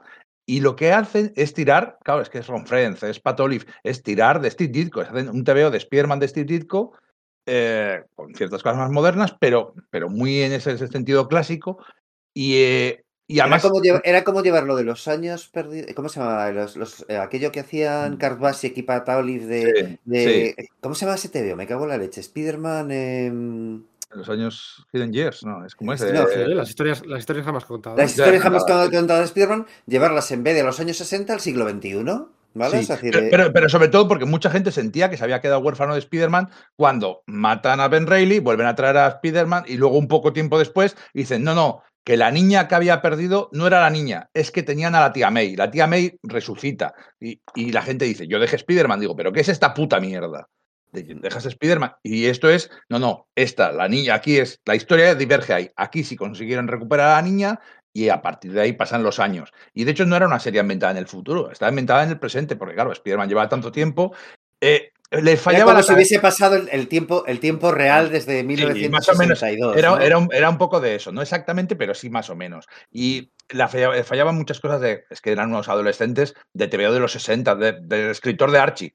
Eran, Claro, eran, es que eran literalmente, ahora que, ahora que sé esto, eran adolescentes de, de TVO de Archie, no de adolescentes de, de los años 2000. Porque no, luego los comparas con, con los de Ultimate Spider-Man y se te cae la cara de vergüenza. Pero eran muy buenos TVOs de, de- bueno, Super- de y de hecho, la línea que se construyó a su alrededor, o sea, yo Spider-Girl no la seguí, leí algunos y me gustó, pero Mm. bueno, no podía comprarme todo. Pero a mí, honestamente, el TV este de Annexed, que era los- lo- el- la versión de los Vengadores de ese universo, te juro que me encanta ese TVO con Ron Friends y con, y con Tom DeFalco. Me encanta, me encantan los diseños de los personajes, me encantan los personajes, me encanta ver a Cassie Lang, eh, adulta, dirigiendo a los Vengadores, como este personaje que era Stinger, el- o sea, de verdad que, mm, no sé, los tengo todos y súper disfrutables, creo que no está publicado en España y... no sé, era eso, pues No, un, un- hay, un hay- muy fresco. ejemplo, hay la, la historia del, por ejemplo, el, el famoso primer anual de Spider-Man, cuando se enfrenta a los seis siniestros, pues hacen una misma versión de ir juntando a los diferentes villanos que tenía Spider-Girl para hacer unos seis siniestros. Pero, o sea, eh, ¿cómo lo soluciona? Porque no solo es la hija de Peter Parker, es la hija de Mary Jane. Y Mary Jane se lleva bien con la gente y tiene amigos. Y entonces ella reúne a amigos para poder vencer, eh, tira de los talentos de, de hija de los dos. Entonces la serie es muy divertida y la serie eh, sí es cierto que luego cuando la cancelan van eh, haciendo, encadenando miniseries, pero se hace 100, 100 números. 100 números seguidos de una serie regular, de una superheroína. Y está igual, mal, me, ¿eh? igual me equivoco, pero creo que es la, la serie- Quesada, John Quesada fue muy inteligente a la, a la hora de proteger esta serie mm, o de traer a Roy- Roger Stern de vuelta para algunas miniseries o traer de vuelta a Steven Lehart para otras miniseries de los Vengadores, cosas así. Son, fue muy inteligente John Quesada porque le servía de escudo, de contrapunto a otras estrategias editoriales más modernas, más radicales, más, eh, bueno, pues, eh, digámoslo de forma suave, mm, de atentados contra la continuidad y contra la nostalgia. Y esta serie le, bueno, Sí. pues le servía un, amor- un amortiguador, de sigues teniendo Spider-Girl. un contrapunto clásico, ¿no? Entonces hizo, fue el primero que hizo en em, propiciar esa continuación, haciendo un poquito de circo en torno a las ventas, o a las ventas continuamente, pero oye, todo era publicidad, ¿no? Es como, bueno, pues un- unas, unas gemitas clásicas en, dentro de una... No es como lo de Cebulski ahora, ¿no? Que te saca 44.322 retrominiseries clásicas, ninguna que pasa de los cinco números, pero que no es contrapunto a nada, porque el resto de la parrilla tampoco es que sea... Eh, yo- o sea, el mérito evidentemente es de De Falco, de Olive, de, pero mucho mérito también a la inteligencia de Joe Quesada a la hora de mantener... Lo, lo eh, que iba a decir es que creo que a día de hoy sigue siendo la serie regular más larga protagonizada jamás por una heroína Marvel. A Marvel, ok, sí. Bueno, más larga, pero no con la numeración más alta ni con más números acumulados. Que No, no, claro. Marvel. eh, Capitana Marvel a día de hoy ya tiene más, más ha encadenado varias eso lo que he series dicho, que tiene Sí. Pues no, La yo- capa más y- y- larga, y lo que pero yo he es- No es. estáis discutiendo, no estáis diciendo No, no, no, estamos. Los dos nos No, damos no, yo la tengo, razón. yo tengo razón, yo tengo Y yo razón. también- Y yo también. E Íñ- Íñigo bueno, también porque estáis diciendo lo mismo. Que, Lo que que quieras, estoy viendo cómo, os estáis enfrentando claro. los puños americanos y no, es- Claro, en esta claro ocasión que- no tiene sentido. Claro que Capitana Marvel y creo que Hulka tienen ya más números. Pero, bueno, Hulka igual tampoco. La que, más Eh, tienes, la que más tienes es la Capitana. Marvel. Sí. Pero, pero claro, pero una serie regular de 100 números, solo, solo Spider-Girl la ha tenido. Pues sí. em, y nunca nadie más lo va. Sí, porque hoy en día, hoy en día, ¿quién tiene va a 100 ser- números? Las series de 100 números esto ha cambiado eh, radicalmente. Bueno, pues nada, em, ¿cuántos, eh, ¿cuánto estuvo? em, sí, no, Jane Foster al final por mucho desertor, pero no fue, aquello no duró más de... No duró mucho. Pues hasta aquí hemos llegado. Podcast de... No se nos ha ido a las cuatro horas casi casi sin querer. No llega a las cuatro horas, pero, pero por poco. Em, pues nada, un placer. Que... Pues la verdad es que sí. Me lo he pasado bien. Ha sido los que gra- el perfil de podcast que grabamos hace tiempo. Me gusta. No hemos andado mucho en sus series guionizadas. Sí, no hemos ido muy a lo creativo, sino a sus Mm. tareas. Pero era lo que habíamos venido, ¿no? Sí, sí. Sí, bueno, eso es. El podcast, el podcast era la Marvel de Tom DeFalco, aunque hemos hablado mucho también de Tom DeFalco en sus orígenes, pero bueno. Y me lo he pasado bien. Un placer. Íñigo. Sergio. Está y, guay. y espero que a los oyentes les, les guste también. Abrazo a todos. Un abrazo a todos. Agur.